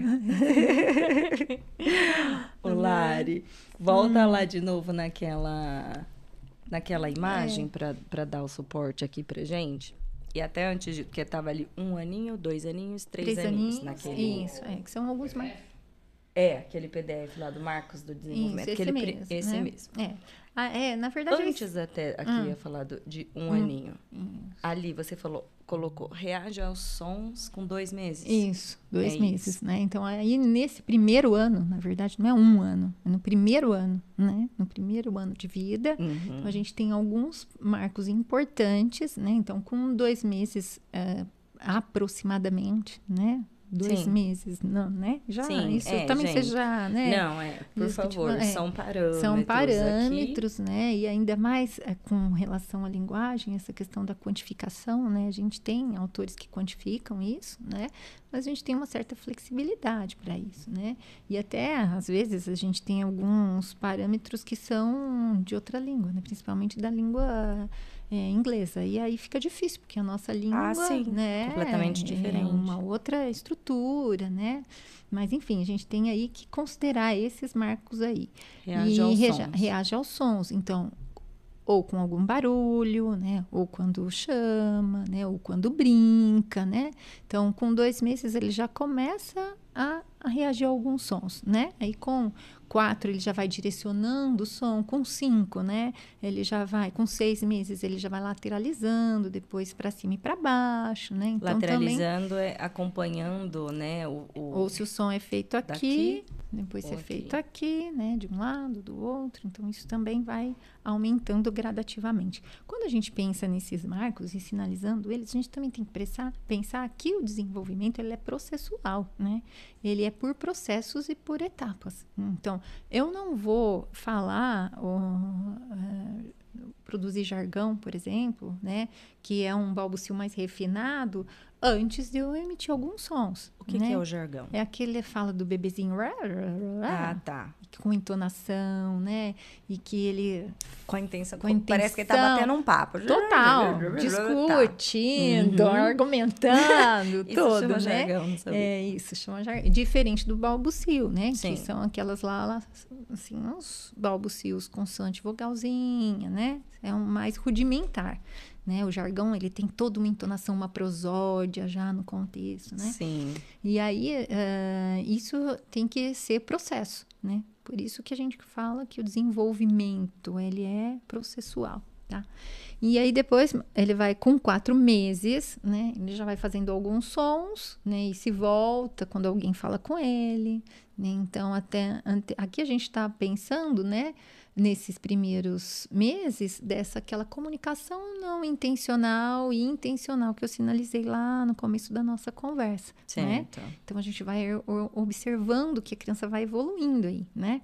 Então já com nove meses ela já tem uma intenção porque ela comunicativa, porque tá. você chama, ela vem, ela te dá um abracinho, né? Eu lembro de uma situação em que eu estava é, tinha uh, uh, tenho né uma sobrinha e ela tá, agora ela tá com um aninho e três, um aninho e dois. E ela tava com, quanto? Acho que era, isso foi em dezembro. Ela devia estar tá aí com uns nove meses, oito meses. E veio um tio lá, não sei das quantas, né? Fazia uma cirurgia lá no olho e colocou um tampão no olho. E aí à noite vai todo mundo sair, porque o tio é de fora, então vamos sair, né? uhum. né? Tá. E fomos numa pizzaria e quando essa essa minha sobrinha, né, uhum. cumprimentando todo mundo, então faz o rastreio lá, visual do rostinho de todo mundo. Quando ela olhou para esse tio, é, assim, eu, devia, eu deveria ter filmado, aquilo eu ia usar séculos, uhum. né? Ela uhum. afastou assim, muito rapidamente, arregalou um olho enorme, né? Ou seja, que repertório de face é essa? Né, que eu nunca vivenciei, né, com aquele uhum. tampão, né, de de, né, de transparente, cheio de furo, né? E então, essa questão né, da interação com o outro, certo. né? Então, essa, essa, nessa idade, essa isso reciprocidade. já... Reciprocidade, reconhecimento né, do outro, isso já existe como uma intenção, né? Então, ela não vai dar os bracinhos para aquilo que ela não reconhece, né? Certo. Então, a importância do meio, do mediador se fazer presente, de conversar, né? De estabelecer aí uma troca com essa criança, né? Isso a gente observa isso muito rico, né? Os avós, os pais sim, que, né, sim. alimentam e vai dar e conversa, né, com toda essa criança assim na hora da troca, na hora do banho, né? Então são todos momentos muito ricos, né? E aí começa já a ser esses sonzinhos diferenciados, né? Nove meses, dez meses, né? Quando começa aí, é, sai desse balbucio, que é consoante vogal para o jargão, que é esse né? Que fala, que parece, né? E aponta às vezes e mostra, né? Uhum. Então já tem todo, além de uma comunicação corporal, né? Também uma intenção verbal nisso, né? uhum. né? Então a gente já fala aí essa, nesse início dessa comunicação é, intencional. E aí começa com um ano é fazer tchau, fazer oi, né? Começa a surgir aí alguma intenção verbal do que a gente conhece como fala propriamente dita. Né? Aí a gente, se ele quiser subir, a gente eu, eu, vai, eu posso não, ir pode, continuando. Não, não, vai, vai. É, aí com dois anos. Olare, né? aqui a imagem. É. Aí para dois anos. Ai, com é. dois anos, né? Uh, começa aí já as primeiras palavrinhas, um ano e dois meses, um ano e três, um ano e cinco meses. Então, dá, quer, mamãe, não. papai, não, quer. não. Esse eu via, Não, eu não ouvia isso do Arthur, mas era uma coisa que me chamava atenção, porque nem o não ele falava. Sim. E eu via muitas crianças, na, na, é. na, na, na, tipo, sabe? E ele nem... Então é, foi uma das. Assim, além que ele não falava mamã, papá, nada disso. Mas Sim. do não, eu lembro que eu, era tão comum eu ver assim no, no, nos amiguinhos, os, os, é, os priminhos e tal, e ele não. não fazia. O Arthur foi bem pobre de balbucios, uhum. extremamente silencioso. O jargão, que eu não sabia que era este o nome, ele teve um período maior. Por volta desses nove meses para um aninho, em que ele ficava mudo séculos, né? Mas de vez em quando, pontualmente, ele desembestava. Eu achava aquilo o máximo. Eu tenho vários videozinhos dele. Mas aí depois reduziu isso também e não deu uhum. sequência. É, aí ele não, não fez mais nada de nenhum dos outros marcos que tinham, mas o jargão foi um pouquinho. Balbucio, não, eu não via isso de consoante vogal. Uhum. É, tem, isso é importante, né? A gente, até porque dentro do, uh, do espectro a gente tem aí né, as, as uh, esse desenvolvimento que ele pode ser processual, ele pode ir, né, um, dois anos, tudo bem, depois, né, ter Será uma regressão. regressão. Então a gente vai observando tudo isso, né?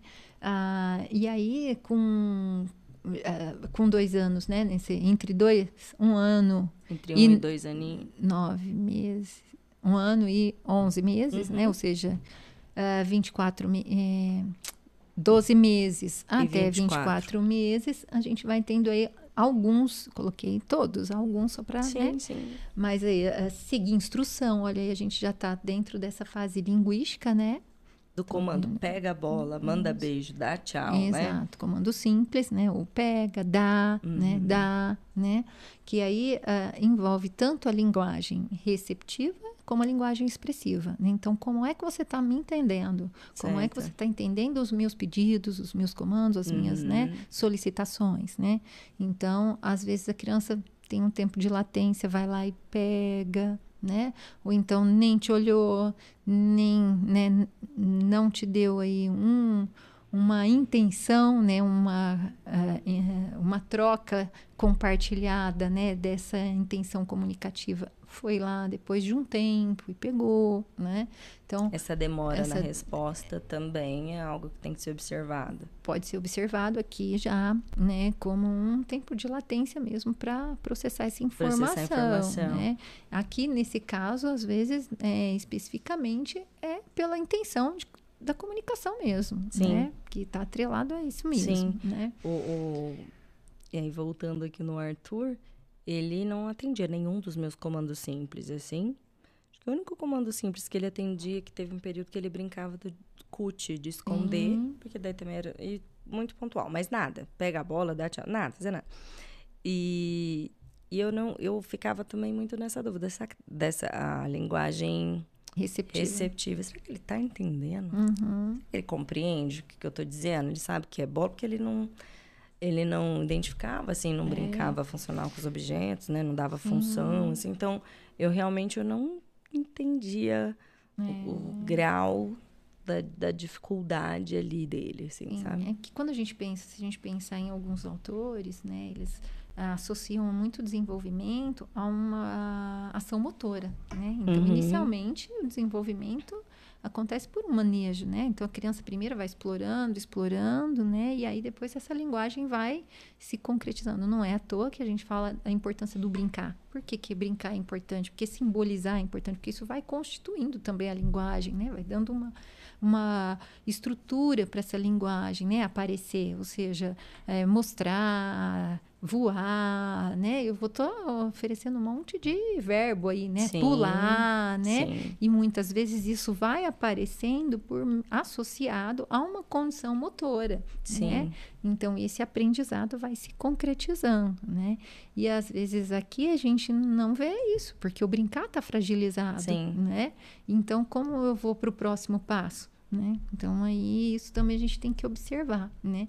Ah, o apontar, né? Então apontar é clássico, né? Clássico. E aí a gente já observa isso, né? Que ah, cadê o papai, né? Às vezes a criança olha, então aponta, né? Mas ela já direciona a sua Sim. intenção para com, né? Sim. E aí não acontece isso, né? Então, é essas observações que a gente tem que pensar nas próprias musiquinhas, que é tão comum, né? Cabeça, ombro, que aí não é só o apontar, é o imitar também, Uhum. né? Então, apontar, imitar, né? Identificar as Identificar- partes do corpo. Exato. Para tudo isso eu preciso do quê? Preliminarmente, a atenção, a atenção compartilhada, Sim. né? Então, eu olhar o que você está fazendo, ou então o que você está me mostrando, olhar para o objeto, né? E olhar para você. Então, compartilhar a atenção com você, compartilhar a atenção com o objeto, né? Então, são formas de atenção compartilhada. Sim. Então, isso a gente não vai muito verificando aí nesse quadro, É, né? não, verifiquei É, nada. disso. ou uma verificação mais fragilizada, abaixo, do, esperado, né? Menos. Faz, mas faz Foi menos, do que deveria. faz É. pouco, né? Isso. E isso, como é que a gente observa esse pouco? Com os pares. É, quando não tem outro Não jeito. tem. É com os não tem. pares, Com os porque pares. você coloca ali 10 crianças, tudo da mesma idade, É. aí fica muito fácil. Né? Pra Porque mim foi quando ficou cristalino. O dia que eu coloquei o Arthur com um aninho e 10 meses, com 10 crianças, eu falei, nossa, então tá. Sim. Era, era pra ser assim?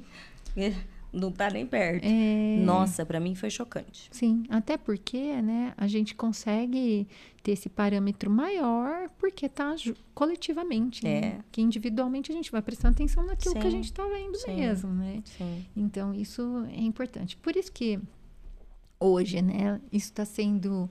Tem um, um- No CDC, né, que é um, um centro. Ah, agora não lembro. CDC. CDC, eu também não sei Ah, mesmo, tá? É, agora Uhum. já, já tô ficando essa com essa informação. Que publicam Não, não, muitos não. estudos, Isso, é, né? é, que né, um- se a gente entrar no site, né, tem lá os marcos de desenvolvimento, né? E ah, eles oferecem esses marcos, né, ah, dentro de um perfil por idade, né? E também eles dão alguns demonstrativos de alguns marcos por meio de vídeos. Né? Então é muito rico para profissional ou para pai, né? E Vídeo aquilo, é tudo. tudo bem que os vídeos, a maioria é tudo americano, Sim. mas a gente consegue visualizar, Sim. identificar, né? E no Google você consegue traduzir, né? Então dá para você identificar o marco e identificar visualmente o que acontece, né? Então a gente não fica só também nessa nesse, nessa teoria. compreensão, né? Ah, Fica só aponta teorizando. partes do corpo, né? Quando pedido, né? Aí você, como é que é isso mesmo, né? Ah, Esse ainda tá fácil, mas e os outros, Sim. né? Então, se você vai lá e visualiza, né? Então, É. é, esse é esse empoderamento, né? Que vocês precisam, Sim, essa né? compreensão, Porque- essa exato, capacitação, né? é aprender, é buscar, Exato, entender né? para É, conseguir Pra fazer conseguir, esse olha, né? Eu vou lá na fone e falo, olha, ele não tá falando, não, né?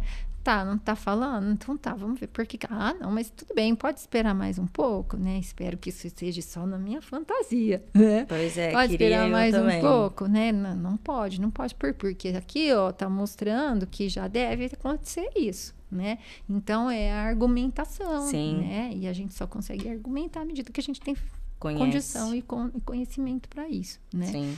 Então, eu acho que também é um bom, um bom lugar. E também tem, na, não sei nem se é aí tem um, outros materiais também que a gente colocar. Agora eu não lembro, mas depois eu, Eu vou te depois- mandar. É, do CDC, eu vou pôr. Vou... É, dá para colocar. É, colocar, o- Juninho, coloca também é, na o link instrução é legal, do, que eu acho que vale do a canal, o link do CDC. É. Cê- Eu mando. Ah, já de- tá? Do CDC. É, não, eu mando. Não é. tá? O, deixa eu até por aqui do. CDC. E o que, que foi que a gente tinha falado, um outro também de comunicação alternativa? Ara... Arasaki. Como que é? A Hum. A, é... R A A A, é. Ara, Ah, é, tá. Nossa, Um S só? Arasaki. É, eu pus aqui, eu vou É. achar. Só E, de, de isso. E aí também um outro que eu acho legal, dos é, os primeiros mil dias, acho que é Ah, é o legal. documentário. O documentário também é legal. Né? Primeiros mil dias do, do desenvolvimento? É isso. Não, ch- chama os primeiros mil dias. Então tá. E tem um outro também, que, que eu estava pensando aí. Ah, com relação ao. Quando a gente estava falando da, da leitura, lá da escrita, só para fazer um resumão, né? A gente tem um, um material bem legalzinho e também tem um monte de vídeo que dá para a gente ver, principalmente para Para entender esses marcos de Não, desenvolvimento? não. Não? A gente, é, com relação a como faz a leitura com as crianças, Ah, tá. que chama uma- é, Conta Pra Mim, que é do MEC. Conta pra Chama mim do conta, Mac. É, chama Conta Pra Mim. Se colocar assim, é, tem muitos videozinhos, dá pra gente pensar lá em como a gente pode começar a tentar articular também com algumas crianças desse dentro do espectro que dá pra para a gente Pra fazer as fazer em- leituras em compartilhadas. casa, né? Isso é. É, a gente vai disponibilizar tudo isso na descrição do Isso. vídeo, viu, pessoal? Os sites, todos esse- e os materiais que a gente falou aqui também, porque fica de apoio mesmo, para que vocês estudem, né? E vão, vão se É. informar. e Uhum. Os materiais já tá no. Os materiais já, está, Uhum. já estão disponibilizados, já. Já está Tá. no link, tá? Beleza. E aí, com três anos, né? Bom, com dois anos, ela aí com um final de, de 24 meses, a gente já tem aí, né? um- uma verbalização, né? Já tem palavrinhas, né? Duas frases, a gente chama frase telegráfica, né? Duas palavras significando uma frase, né? E aí, com tipo, três anos... água. Isso, É, dá né? mamar. Dá mamar. Né? Agora, com três anos, a gente fala que é o, o ápice, né? o boom da linguagem. É quando a linguagem faz né? um, um, um crescimento significativo. Então, a criança já ela começa aí a ter muito mais ah, desenvoltura para produzir o seu vocabulário, consegue já articular muitas palavrinhas, já tem, então, se a gente pensar nesses componentes da linguagem, a gente já tem um vocabulário, né? Esse léxico, esse semântico, que ela vai guardando ali, sim. né? Então, ah, primeiro, a criança desenvolve melhor essa compreensão da linguagem. Tá. Então, quando você vem aqui, fulano, então, ah, faz tchau, a gente está né, treinando essa linguagem receptiva, né? E aí essa compreensão ela vem antes. A gente tem crianças, né, que qu- quando você falou assim, né, tem crianças que têm um repertório comunicativo maior de expressão. A gente Uhum. tem crianças com, às vezes, com dois anos e meio aí que não tem nada de fala. Não, não digo que não esteja dentro do espectro, não, não. Mas pode, não sei. Mas ah, se ela se ela vai lá, pega a bolsa, leva para você, ou então ela pega a chave do Ela carro, não leva fala, mas você se comunica, né? se faz Então, entender. Exato, se faz totalmente entender, né? Então, ah, com três anos, não. Essa criança já Precisa. uma pré-narrativa ela consegue, né? Ela te Uhum. conta como foi a escola, conta o que aconteceu, né? Onde ela foi, né? Olha lá, já faz perguntas, o que, né? Onde, né? Então ela já tem aí um enriquecimento maior desse vocabulário e usa isso já com função, usa isso com, com organização da língua, né? Então sujeito, verbo, predicado, complemento, né? Já tem artigo, Masculino, né? feminino, plural, plural. né? Então já tem aí uma, uma, um arcabouço bem maior de, de desenvoltura para essa, pra essa conquistar essa fala mesmo, né? Que aí a gente está falando desses componentes importantes para a linguagem, né? E a Uhum. fala, que são a produção desses sons, né? A gente vai precisar de outros quesitos, né? Que são quesitos anatomofuncionais, Uhum. né? A arcada dentar, aqui, enfim, né, lábio, toda- língua, bochecha, todo, né? A parte ar- articular, orofacial, né? Isso, né? Então, isso tudo que vai, igual, né? A gente estava falando, né? É, é, novamente do Arthur, né? Eu falei assim, ah, mas esse som, você falava, ah, ele não falava esse som, mas calma, esse som não era para idade, Pra né? idade, Então, isso. cada som tem na, a, correspondência esperado. com os- a sua idade, né? Que é esse componente fonético, fonológico que a gente fala, né? Então, a gente tem que considerar aí um pouquinho desses marcos também. Então, aqui não entrei nesse quesito, né? Especificamente de fala. Sim. Aqui a gente está pensando nesses componentes importantes, que é para a linguagem, que dentro do transtorno a gente observa um pouco prejuízo, de né? prejuízo maior, né? Então, a- com quatro, né? Já canta, né? Já argumenta, já é muito responde. próximo do que vai ser do adulto, Muito, né? não, O que totalmente. vai ter diferença é a questão de repertório, óbvio, maturidade, compreensão, mas é Exato. muito, já é uma Muito, fala muito, próxima. Muito. As crianças se posicionam, É. argumentam, questionam, né? Então, ela já tem uma desenvoltura... É um adulto mirim, né? É. Entre aspas.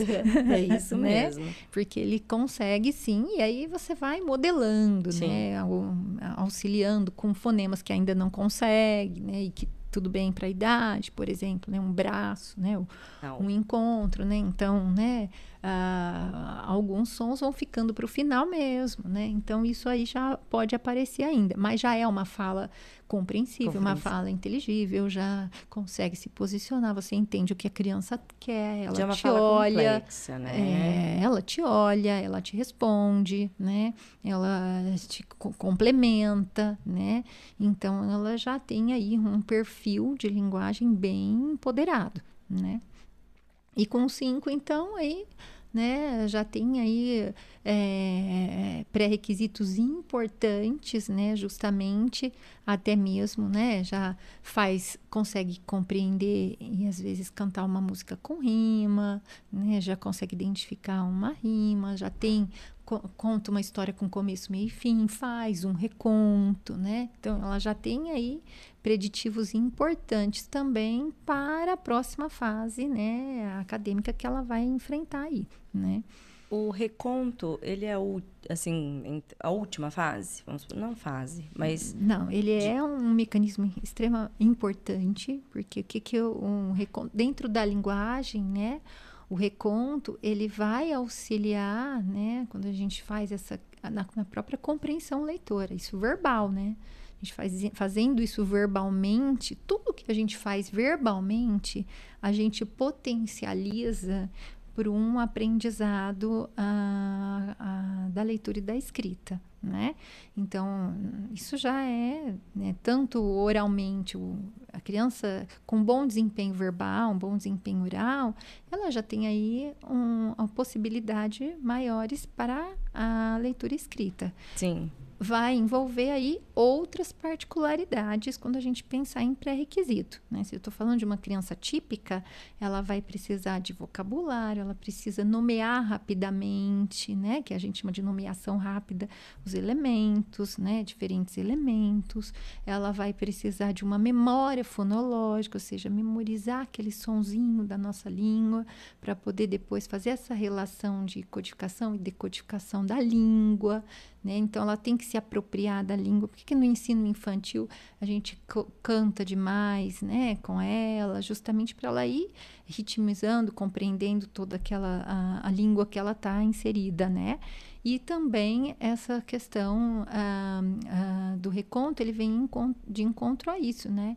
Então, vai potencializando esse entendimento de começo, meio e fim, né? Certo. e vai ah, organizando aí essa, eh, esse sujeito para adquirir aí essa esse aprendizado todo que é ah, embora né mecanismos diferentes né mas que um potencializa o outro quando a gente pensa né na nessa questão da literacia, né, que é esse, essa nomenclatura que se dá aí para pensar nesse pré-alfabetização da- e Uhum. na alfabetização, tem componentes importantes. Uma, dela, uma delas é a oralidade, né?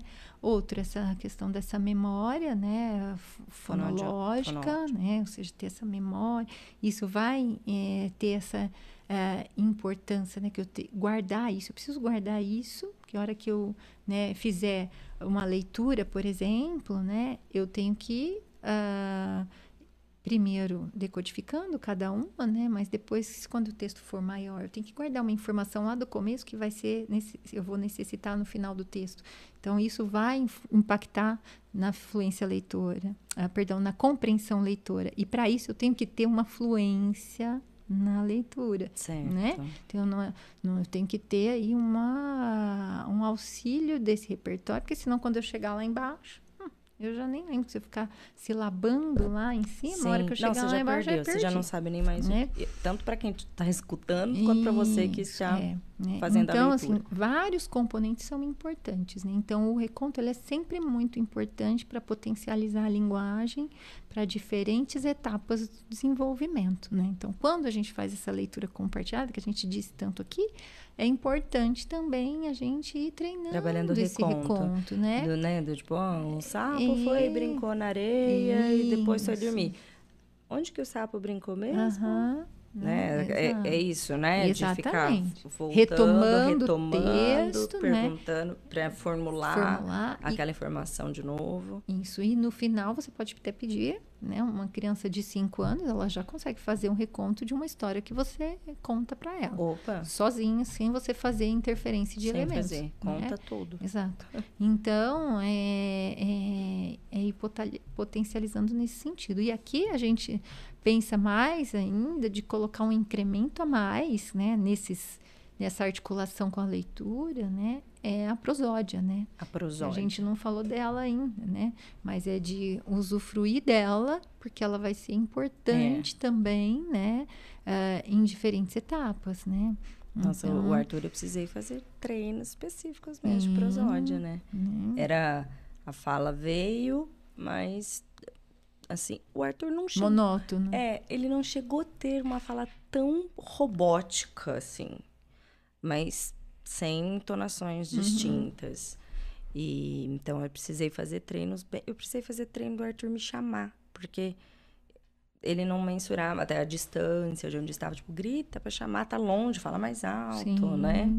E, e até hoje a modulação, o Arthur tem dificuldade de modular o você tá perto e ele tá gritando que você tá longe, ele tá, tá falando baixo. Né? Mas eu modulo o tempo todo. Uhum. Eu não sei se tem a ver também só com processamento auditivo, se tem a ver partes, enfim, sensorial, se é só de prosódia mesmo. Mas no começo teve uma fase que tava. Uma fase recente. Que ele estava tão por fora na prosódia dele, no, na altura e o volume do que ele estava conversando perto ou longe, eu achei que era até por conta do uso de máscaras. Ixi, Porque fica fala. na escola, barulheira, todo mundo falando ao mesmo tempo. Então, uhum. é de uhum. quem pode mais, é aquele que grita mais. Tal. Então, o Arthur voltava da escola, mas gritando na minha orelha. Eu do lado dele, o tempo inteiro. E eu, filho, por que você tá gritando? A mamãe tá aqui do seu lado. Filho, pelo amor de Deus. É, ele, ele vai aumentando, aumentando, aumentando. Depois, as máscaras saíram, mas ele continuou sem uhum. fazer essa modulação. Então, eu tenho que sempre sinalizar o Arthur, assim, de para fazer. Mas foram treinos que eu fiz muito da entonação, do alto, do baixo. Ah, sim. Ele brinca fazendo bastante isso hoje, quando uhum. ele tá uhum. fantasiando, e ele fantasia tanto, tão bonitinho ver as histórias que assim que ele monta das brincadeiras, né?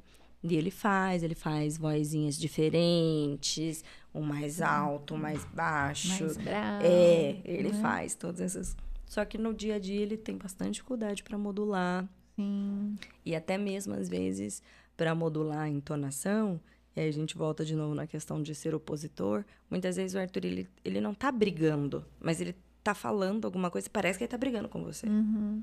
Parece que ele tá querendo impor algo é só uma frase ali jogada. Então, um, sabe, assim, é, fala já meio que argumentando e parece que tá te desafiando, assim, assim eu vou ligar a TV. Eu, tipo, tudo, tudo bem. e nem tava sendo uma questão, né? Assim. É questão de modular mesmo. De modular, né? Hum. E isso a gente trabalha dando um modelo, né? Modelo, é, tem algumas estratégias, isso também, né?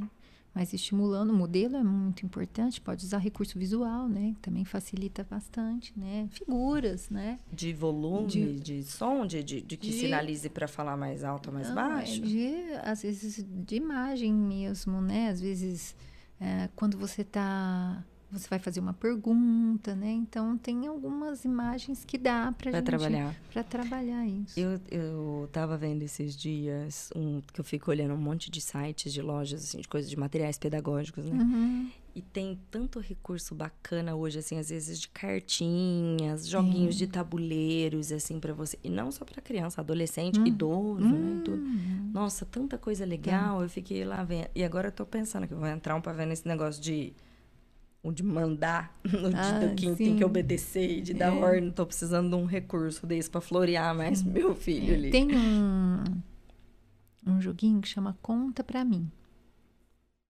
É, eu acho que é esse nome mesmo. Se chama ah. Conta Pra Mim. E, e, e, ele, você, a gente consegue, eles são figuras, são cartas, né? São umas cartinhas, uns cards, que tem o sujeito, o verbo, o predicado, né? Então, tá lá ah, o sujeito. Então tem a fada, come é, banana, né? Então, e como elas vêm misturadas, né? Você vai pode você pode colocar na mesa aleatoriamente, então você trabalha o absurdo, né? Mas isso combina, mas isso será que ah, dá certo, que né? Você pode fazer entonação no final, quando você faz a frase, né? Então dá para pensar nisso, mas esse foi o que me veio aqui, mas tem muitos é, jogos. Esse... Tem uma empresa, eu não sei, eu, eu tem que eu não lembro muitas vezes. Né? Chama Matrix, essa eu lembro, chama Matrix. Tem um monte de joguinhos, inclusive tem um. Vou anotar. Pode Você tá anotar. Falando, eu tô pegando é, nota. Tem um que chama Tiran, Tirando de Letras, se não me engano, que ele é até uma caixinha azul e o símbolo de, do TEA tem, assim. Ah. E que trabalha esse, essas uh, palavras idiomáticas, é justamente é, frases idiomáticas, né? Então, você é um arroz de festa, né? Ah, legal. Você é, ou então é, segurando vela, né?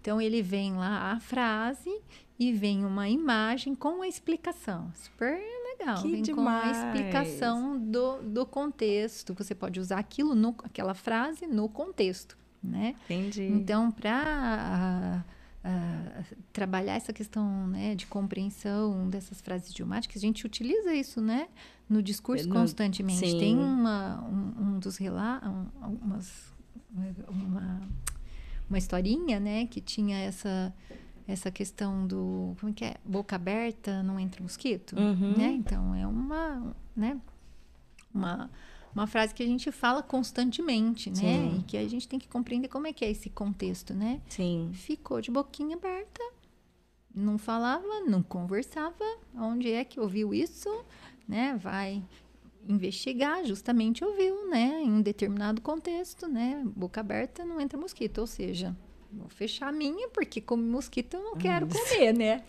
Então, isso aí a gente precisa, né, trabalhar e a gente usa isso muito no discurso constantemente, é. né? E, esse, e, essa Matrix tem um monte, um monte. Que legal, eu adoro eu aqui porque então é. eu gosto bastante desses. Sim. E aí tem tem cartinhas, tem um grupo da Mônica que é uma graça, que aí tem só o, dia, o balão do diálogo e a criança que tem que fazer o diálogo que é coerente com aquele, aquela figura, com aquela figura, né? E tem imagens, ou então tem imagens de Magali correndo atrás é, de um outro personagem que está correndo é, com um doce na mão. Então a criança tem que fazer essa correlação, correlação. né? Que é subliminar, né? Por que está correndo, né? Então isso tudo dá para a gente ir trabalhando essas nuances aí que é. a gente chama da linguagem e que é tão difícil, né? Sim. Para os TEAs. Então. Eu esses dias, o Arthur é muito literal, muito, muito, né? Que eu estava até te falando que é, e eu uso muita ironia, muita metáfora. Mas ele tem um grau de compreensão muito grande. Então, depois eu explico e eu percebo uma facilidade dele de replicar aquelas aquelas frases e expressões, mas ele continua com dificuldade de compreender quando vem dos outros. Então, a ironia vindo de mim, ele já entendeu ele meu já tom, sabe. minha voz, minha forma, e do outro não. Então, ele sempre vai mais pelo entendimento literal. Aí ele vê esses dias que eu falei pra ele, ah, não sei o que, que tava feio pra burro. Aí ele, mamãe, isso não é feio? Aí, eu- eu- pelo jeito que soou o tom, né? Eu falava assim, ah, ah, filho, é uma forma de falar que, tipo, é muito, né? Tá chovendo pra burro, tá feio pra burro, doendo pra burro, uma expressão e tal. E ele, pois por que pra burro? Eu falei, ah, não sei por quê, não sei te explicar, mas é, é assim que se... que É isso que quer dizer. E aí, esses dias eu usei também, não sei o que, que é doido varrido. Por que doido e varrido? Por quê? Mas também, realmente, essas expressões, é assim, né? É, o conceito dela, mas o porquê fica difícil de, Isso. de dizer. Mas ele, é, se você usou, ele entendeu o significado, dali a pouco ele coloca alguma coisa. Ah, aquele dinossauro ele tá um doido varrido. Sim, Tipo assim, é. É, então, assim, é, aí ele replica correto, assim, Sim. sabe? Muito bonitinho. Eu adoro esses tipos de, de jogos. Tem um, uma empresa, uma, uma loja, ela é física também, mas ela começou como loja online mesmo, chama Psicojogos. Você conhece? Não, Eu não, eu não sei se, se tem a loja em São Paulo. Ela tem um sotaque, na verdade, nordestino, a dona. De, e eu não, agora eu não sei se. Ah, enfim. Eu vou parar, porque senão eu tô inventando coisa. Mas eu já falei com ela várias vezes já. Ela é muito bacana. E o site dela lá no, no- no- tem o Instagram, Psicojogos. Eu tenho muita coisa do Arthur que eu compro lá. legal. Ela separa bastante assim por faixas etárias, Hum. tipo, sabe? É para adolescentes ou quais habilidades que você quer Sim. é, trabalhar, tal. Tem bastante coisa bacana. Esse mundo pedagógico, quando a gente vai entrando nisso, assim, é, eu não tenho interesse de trabalhar com isso, mas com o Arthur me encanta demais, Sim. assim, para fazer ali com ele e, e desenvolver. E é legal saber o objetivo mesmo, né? Isso. Daquilo, né? Se ele Isso. né, vai- E se está dentro do repertório, se está adequado, se você não está dando demanda além da, Isso, da, é. da capacidade daquele momento, né? Uhum. É isso. E é isso, então. Eu acho que tem mais alguma coisa que você lembra aqui pra gente pontuar? Acho que falamos bastante. Acho que sim, né? Ó, já, se eu te falar que hora é, você não vai nem adivinhar. Não. Já são 11h20. Não acredito. Juro pra você. Tá vendo como passa rápido? É porque a gente tava falando, ela, nossa, mas duas horas e meia, É, será? Nossa. Eu fiquei ali umas duas horas. Suzy. Dei uma engambelada nela, viu? A gente começa. Que gostoso. Não é né? meio que bate-papo. Então, é. então vai, né? Flui. Muito Tem bom. aí recadinhos do pessoal. E ainda temos o sorteio para fazer. Será que o pessoal já tá Então vai. Fazer o sorteio primeiro, depois ver os, se tem alguma. Comentário. Ah, é? Perguntas não tem específicas, se tiver. Ah, Muita gente mandou tipo textos. textos. nossa. Depois, se quiser, eu te, eu te ajudo a respondê-las. Tá. Se que você quiser. Vamos Se ver. fizer. Faz assim. Ó, o pessoal que. é- Ô, Juninho, você já tá decorando o nome do pessoal que é figurinha carimbada? Que eles vão começar a ficar bravos com. Ó, vocês podem ficar bravos com o Juninho se ele não ler a pergunta de vocês. Vamos fazer o sorteio então primeiro, e depois a gente dá uma olhada. Eu dou uma, Nossa. uma pré-selecionada. Obrigada que esse povo ficou aqui até Você essa vê? hora, Mas né? é, o pessoal é engajado. Nossa, gente. Ó, é engajado. E além de ficar, mesmo os que não conseguem assistir inteiro, depois vai assistindo tudo É, eu picadinho, sou- assiste de novo. Eu, e eu depois. confesso que eu sou uma dessas, né? Ah, que assiste Eu picado. vou assistindo, né? Conforme dá. É, é, muito nos- longo, eu sim. sei, mas é mais assim, como o público-alvo acaba sendo famílias, Sim, aí... a, a gente. Eu falo eu como mãe. Eu, eu devoro essas coisas. Sim. Eu preciso saber, eu preciso entender, eu preciso me informar, eu preciso de dicas, eu preciso de recursos. Eu vivo isso o tempo todo. Eu Legal. posso não assistir de uma vez alguma coisa longa, geralmente assisto. Mas é muito engraçado que quando tem o podcast aqui, tem um- uma quantidade de pessoas que ficam online ao vivo, Uhum. só que logo na manhã seguinte, já, assim, tem, sei lá, o quíntuplo, sextuplo número de visualizações. Pessoal, mães, mãe não dorme, gente. Ai, mãe vai de autista não dorme. Fica assistindo a hora que depois coloca a criança pra dormir. Não. Isso foi a história da minha Sim. vida também, de deitar ali com o celular e aí você vai assistir aula, você vai assistir alguma palestra, você vai Uhum. ver algum conteúdo e tal. E aí fica, é impressionante, porque na manhã seguinte já tem um pico assim de Ah, De visualização. Que tenha contribuído aí, né? Ah, com Porque certeza. E vai dar é bastante bom. cortes bacanas. Depois que o- Uhum. o, legal dos cortes. É, porque assim, quem é do meio ali acaba assistindo tudo. Se, se são famílias ou pessoas que querem se informar. Ainda que picado. Mas mesmo para quem não tem, não Uhum. vivencia isso, os cortes atingem essas pessoas. Em termos de conscientização.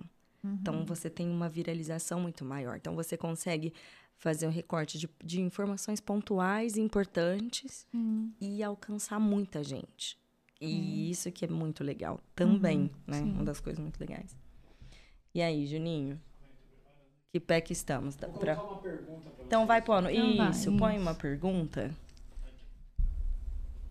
A Isso. Fabiola, um beijo. A Fabiola Uhum. teve o diagnóstico dela recente, de autista. ó. Hum. Muito se diz que o atraso de fala é só a ponta do iceberg do Isso. Quando essa fala vem muito atrasada, sem intervenção, quais habilidades relacionadas podem ficar deficitárias no futuro dessa criança? Nossa. Bom, aí a gente, ela, eu acho que ela está relatando a fala em si e vamos pensar nesse contexto da linguagem. né? Sim. Ou seja, eu falo tardiamente, mas aí para eu falar, que realmente é a ponta do iceberg, ela está corretíssima. Tem até um, um artigo muito interessante que fala dos sinais, é, dos sinais é, que a gente precisa observar no TEA e que a fala é a ponta do iceberg, né? Então ela usou isso muito bem legal. E realmente ah, os que todos o prejuízo ele muitas vezes vai estar atrelado em todos esses componentes, né? Então ah, o, ah, o componente de, de vocabulário, de construção de frase, né? Da sintaxe, da pragmática, né? É, da prosódia. Então todos esses componentes vai ter um prejuízo aí, né? O fonético fonológico talvez nem tanto, porque às vezes quando começa a falar já vem aí um uma fala inteligível, né? E, e- mas muitas vezes também vai ficar um, um resquício aí de uma pronúncia que vai ficar né, um, pouco prejuízo. Então, muitas vezes, todos esses componentes vão ter um certo prejuízo. Maior ou menor grau vai aparecer, né? E aí, dependendo do nível, né? Isso tudo vai estar sempre muito conjunto com É, alguns né? déficits, né? É muito, não- é muito difícil estar assim, coisas estanques, né? Hum, Então, Não ainda mais se for dentro do autismo ou transtornos do neurodesenvolvimento Sim. como um todo, é aquela rede É toda uma- conectada, exato, né? E, e, e aqui a gente que tem crianças que, dentro do transtorno, né, do espectro autista, a gente vai ter crianças que falam um pouquinho mais tarde, né? Mas a gente tem as que falam mais tarde vão tendo aí outros prejuízos também, Sim. né? Então, Pode falar mais tarde, mas às vezes a fluência, né? Uma Hum, tudo isso vai, é, prosódia, exato. a- o diálogo, que é esse bate-bola. Uhum, né? Fica Isso é, a construção da frase, o vocabulário, né? Então, tudo isso vai estar com Vai prejuízo. tendo prejuízos, né? Sim. né? Põe, outro, põe outra pergunta aí, Juninho.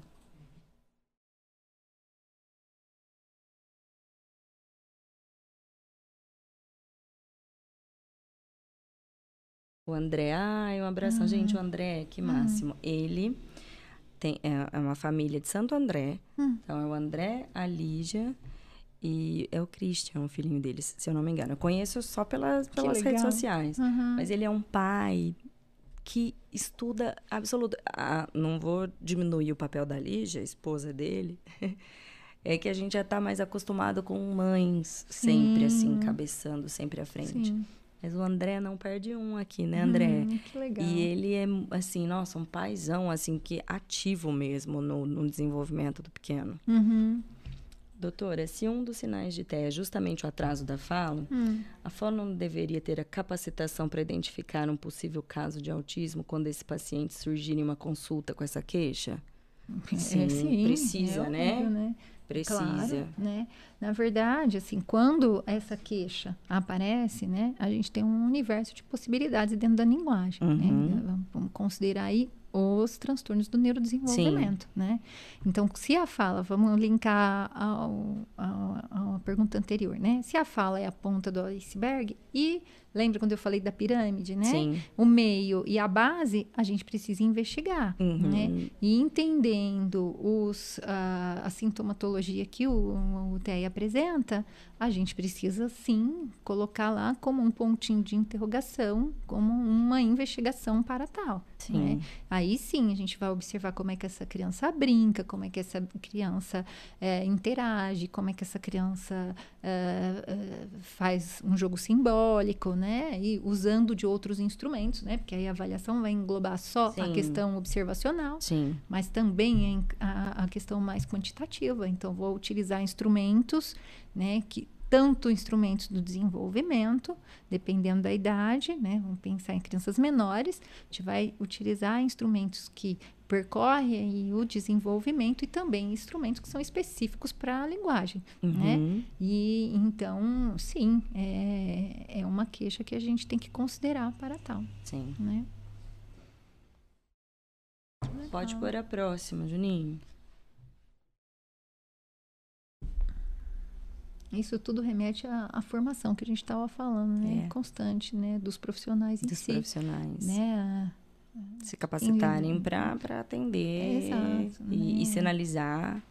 E quando a gente pensa em atraso de fala, atraso de fala, fono. Então vai muito para fono. Precisa estar Sim, capacitado para identificar, É, né, sinalizar de onde que vem. Não, ó, isso aqui, né, cumpre critérios de tal coisa. E aí Sim. É. todas essas escalas avaliativas. Isso que a gente não está falando nem de concorrência, nem de comorbidade, nada, né? Isso. Então, né, fala pode ser várias coisas. Várias né? A coisas. gente tem os transtornos motores, Sim, né? como a gente tá- praxia de fala, por exemplo. Exato, né? A Mari. Mari. Suji, tá- já teve alguma criança que você achou que não seria possível a alfabetização e depois deu certo? Olha, eu acho que esse ai, não seria possível, não sei. Eu, eu acho que que hum, não sei te responder, Maia. Ai, pergunta. Porque primeiro que eu acho assim, né? Como eu, eu trabalho muito com essa questão, né, da investigação, então dos instrumentos, do monitoramento, né? Então, assim, a, a gente vai ofertando de acordo com as metas que são estabelecidas, né, ah, dentro daquele plano terapêutico, né?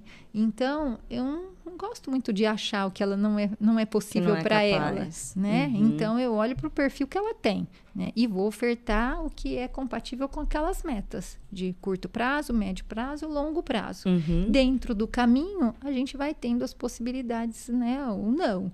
né? Então, eu não faço muita subjeção, não. né? Eu gosto de ser mais... é, trabalhar com o que é possível medir e verificar mesmo, Uhum. né? Agora, assim, o que a gente... o que- já tive... eh, já fui surpreendida, né? Perfeito, acho Pelo- que pode ser isso. É, até, pelo de- tempo, né? Então, você acha que vai demorar muito tempo? Nossa, né? Ou então, você acha que vai ter um, um, com- um caminho vai ser mais árduo? Não, né? Foi mais, mais ágil, né? Então, acho que isso acontece. Sim. né? Mas considerando, acho que, Mari, sempre aquele, os pré-requisitos, né? A gente tem que entender quais são os pré-requisitos, assim como a gente fala tanto dos pré-requisitos, né? Ou dos sinais de risco, Uhum. para o TEA, a gente também tem que entender que tem pré-requisitos para alfabetização. Alfabetização. Né? Pra não, não, não ficar com expectativas irreais, né? Sim. E, é. e não quer dizer que não vai conseguir a alfabetização, mas que naquele momento você não vai trabalhar com a alfabetização, você vai voltar lá para a base dos pré-requisitos, sedimentar tudo exato, aquilo para depois, depois, chegar é. naquela etapa, né? E, e tem criança que às vezes eh, tem um aprendizado da leitura, realiza a leitura e não realiza a escrita, né? Então lê, lê frases, lê palavras, né? Mas às vezes não lê um texto. Então a gente tem aí um arcabouço de Possibilidades. possibilidades, né? E é mais na intervenção, conforme está acontecendo, que a gente vai identificando, né? Sim, assim não dá para Supor. arriscar, não. né? Tem mais perguntas? Hum. A Josi. Você promove cursos? Ah, Cursos promovemos, presenciais, eram presenciais. Você sabe que mais, hoje né? duas seguidoras me perguntaram se você tinha cursos É, para os pais. Sim, é, por, é, Juninho, por favor, pergunta se ela dá curso. é isso Juninho, mesmo, gente. Juninho. Quem- Ah. vocês podem chamar a atenção dele É. aqui, ó. Não, pro, pro ano que vem, a gente, na verdade, né, eu, eu tô com um projeto, né, ainda tô assim, construindo ele de oferecer orientação parental e orientação para educadores, mas com grupos pequenos, online. Né? Então a gente está formatando isso. Então isso vai acontecer, já está lá, né? Agora, assim, a gente já deu pelo CEPED, a gente na época da pandemia, a gente já ofereceu cursos online de, de orientação de pais para o aprendizado. é, a gente já, mas sempre pre- é, online, mas ao, Ao vivo. Eu ia falar, não, não, fica tem gravadas. gravadas. Não, né? Então, a gente no CEPED a gente oferece supervisão, né? Além orientação parental, mais específico, né? Não faço em grupos como a minha intenção é futura. Mas a gente tem feito as supervisões, supervisões, consultorias, né? Então, auxílios com as- nas escolas. escolas, isso, né? Então, a- esse trabalho a gente tem realizado, né? Josi, fica de olho, então, no perfil da doutora É, Suzy, porque quando já. esses cursos saírem, ela fala, você me avisa que eu também divulgo, tá? Combinado. Porque a, com a Né? doutora Suzy, Mas assim, os olhos fechados, gente, sério. A gente vai fazer isso. Ó, Ah, sorteio, sorteio, então. Quais que eram as regras mesmo? Tinha que comentar lá na postagem, seguir a, a, a Suzy, me seguir e tá inscrito no canal. E aí vai sortear aqui agora, falar o nome aí da. Fala Do, o nome da Felizardo, Felizardo. e falar. Falar Tem que sinalizar aqui um oizinho então, que tá um. dar um oi aqui, só que pelo. É, não vai rolar. Isso, de, de ser quem tá ao vivo. É, Isso, acho colocou, que- ganhou. Beleza. Isso. Isso, então vai. São cinco E nomes, que são cinco livrinhos. É, Pode isso. falar. Você ia falar alguma coisa? Te cortei? Não. Então vai. Sortear? Pode. Pode. Bora lá. Vamos lá, vai sortear os cinco já de uma vez. Ah, já vai Ah. sortear os cinco de uma vez. Mas Ai, que eficiente. Para a mesma pessoa? Não, não, é melhor, melhor, mais rápido. Ah, tá. Não, pessoas diferentes. Ah, cinco pessoas. Seleciona qual que é o primeiro, qual que é É. o segundo livro. é aleatório, tudo bem, gente, é. aqui na Aleatório, ordem, é. assim. Vamos lá, então. Não vai. Ai, tchan, que tchan, chique. tchan. Tá achando Que que a minha equipe aqui é, É. fantástica? Ó, doutora Olha. Cíntia, dentista. A Joyce! A Ma... Não. A a Marilu! Hum. A Carol Vertuan. Não creio. A Carol Vertuan. A Carol, Carol, a Carol, Hum. eu tô rindo aqui que a Carol me ajuda aqui no- nos bastidores. E a Ieda, Ah. Que Ieda. Hum. é, acho que é Ieda Alves.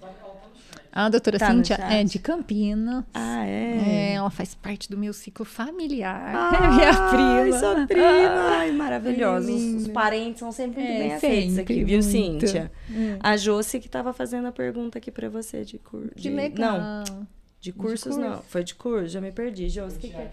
Não, a Josi tinha, me, tinha feito É. pergunta Ah, do, da fala. da fala. Isso. Entendi. Não, ou já me perdi. Ah, Ah, Cíntia, Ah. eu ganhei. vou entregar pessoalmente. lá, a Marilu, a Marilu está acordada, que Nossa, belezinha. Olha lá, a Josi, uh, muito bem, gente. Ai, legal. Quero gente. autografado. Ai, Tá meu vendo? Deus, Então, tá. Vou ter que deixar um bilhetinho. Vai ter que deixar. Olha lá. Ai, né? Ah, é sua amiga, Josi? Que legal, Ah, muito que bem. legal. Olha lá, oi, eu. Fechou, gente. Eu vou pedir para Então. vocês é, virem falar comigo no, no Insta, me dá um, um oizinho, que aí eu pego depois o endereço, tudo para quem for enviar para o correio. Marilu, eu te entrego com um mega abraço, até um bombom, se você quiser também, um autógrafo da nossa doutora Suzy. Ai, que legal, fiquei super contente aqui com o Legal. resultado. Vai ser aleatório, viu, gente? Vou, ops, vou sortear aqui. Ficou faltando mais alguma pergunta ou as perguntas foram? Foi tudo. Foi tudo. Depois, Eu tava olhando ali depois. pra ver se tinha. Pergunta, mais comentários, né? Porque ali fica um super bate-papo, é muito bacana. Depois, aí você dá uma olhadinha ali, que vai ter também todos os recadinhos. Tá joia. E eu vou agradecer de novo de que você tem vindo, Suzy. Ai, eu que Ai, gente, é agradeço. uma paixão por esta pessoa aqui, porque ela foi muito maravilhosa em todo o Uhum. nosso processo aqui de aprendizado com o Arthur, de desenvolvimento. Eu lembro quando a Suzy veio me falar da alta, né? O Arthur teve alta, a Suzy foi a, primeira a dar alta para ele, depois ele teve alta lá do núcleo do, do ABA. Que aí eu lembro você falando comigo e você dá um medo, né? Eu ficava assim, mas Suzy, mas e se tiver mais alguma coisa, depois eu não ver, você não vai ter vaga para mim. Que eu falava, você tem que garantir a minha vaga na fase de alfabetização se eu precisar voltar e tal. Que a gente. É, é muito legal quando a gente encontra assim, terapeutas que acabam sendo uma extensão da nossa família ali, que a gente sabe que tá junto com a gente no desenvolvimento da criança. E a Mari brinca muito, fala que eu sou muito a Alecrim Dourado, porque eu tenho só histórias positivas mesmo, uma coisa bem Alecrim Dourado. Eu queria Que tanto delícia. que fosse para todos. Uhum. E eu acredito que pode ser para todos. E o caminho é disso, de conscientização, é a fala, é a, né, da gente falar sobre isso, é de democratizar o acesso a materiais, a informações de qualidade, a profissionais de qualidade. E eu acredito que tinha, tinha- eu queria que fosse assim, né, para todas as crianças. A gente precisa acreditar. Precisa acreditar. Eu sou super poliana, assim, bem alecrim dourado, otimista total, sabe? Eu acho que você tá num caminho não só de acreditar, mas de concretizar, né? Porque isso aqui é um. É Muito legal, né? concretizar, Eu, nossa, eu fico feliz demais. Esse projeto um, significa muito. Sim. A Né? Thaís, ó, fiquei triste quando meu filho teve alta da Suzy. Ai, a Thaís, que saudade. A gente fica nessa mesmo. É, que É, é um misto de, de alegria pelo desenvolvimento da criança e aquele medinho que a gente sempre sabe, né? Que é o autismo, aquelas é. aquelas surpresinhas sempre ali do dia a dia, um medo de do nosso olhar não estar apurado o suficiente, deixar passar alguma coisa. Eu tenho muito disso. Eu tô sempre estudando, estudando, estudando, estudando. Tô geralmente matriculada em dois, três cursos de uma vez. Hum, mas você Pra- tá chique. Tô chique, É, eu né? Você vê? mesmo. Ah, Quando empodera é chique, tá chique. Tá chique, né? Eu também acho que, que eu Né? falo, tem que ficar na moda. A É. gente- isso, a gente se, se empoderar Sim. tem que ficar na moda. É. Mas porque a gente. é, os, o, vocês são etapas mesmo para nossas crianças. Não é para ser a realidade para todos sempre. São etapas, são fases, né?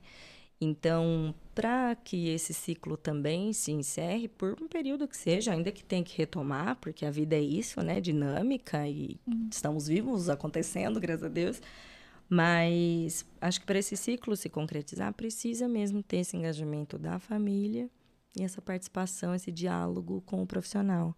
Então, Suzy, ó, muito obrigada por ter vindo, por tudo que você fez por nós, pelo Arthur. Eu tenho um amor, carinho imenso e admiração por você como pessoa e pelo seu, seu profissional, não tem nem o que dizer, né? Do seu lado profissional.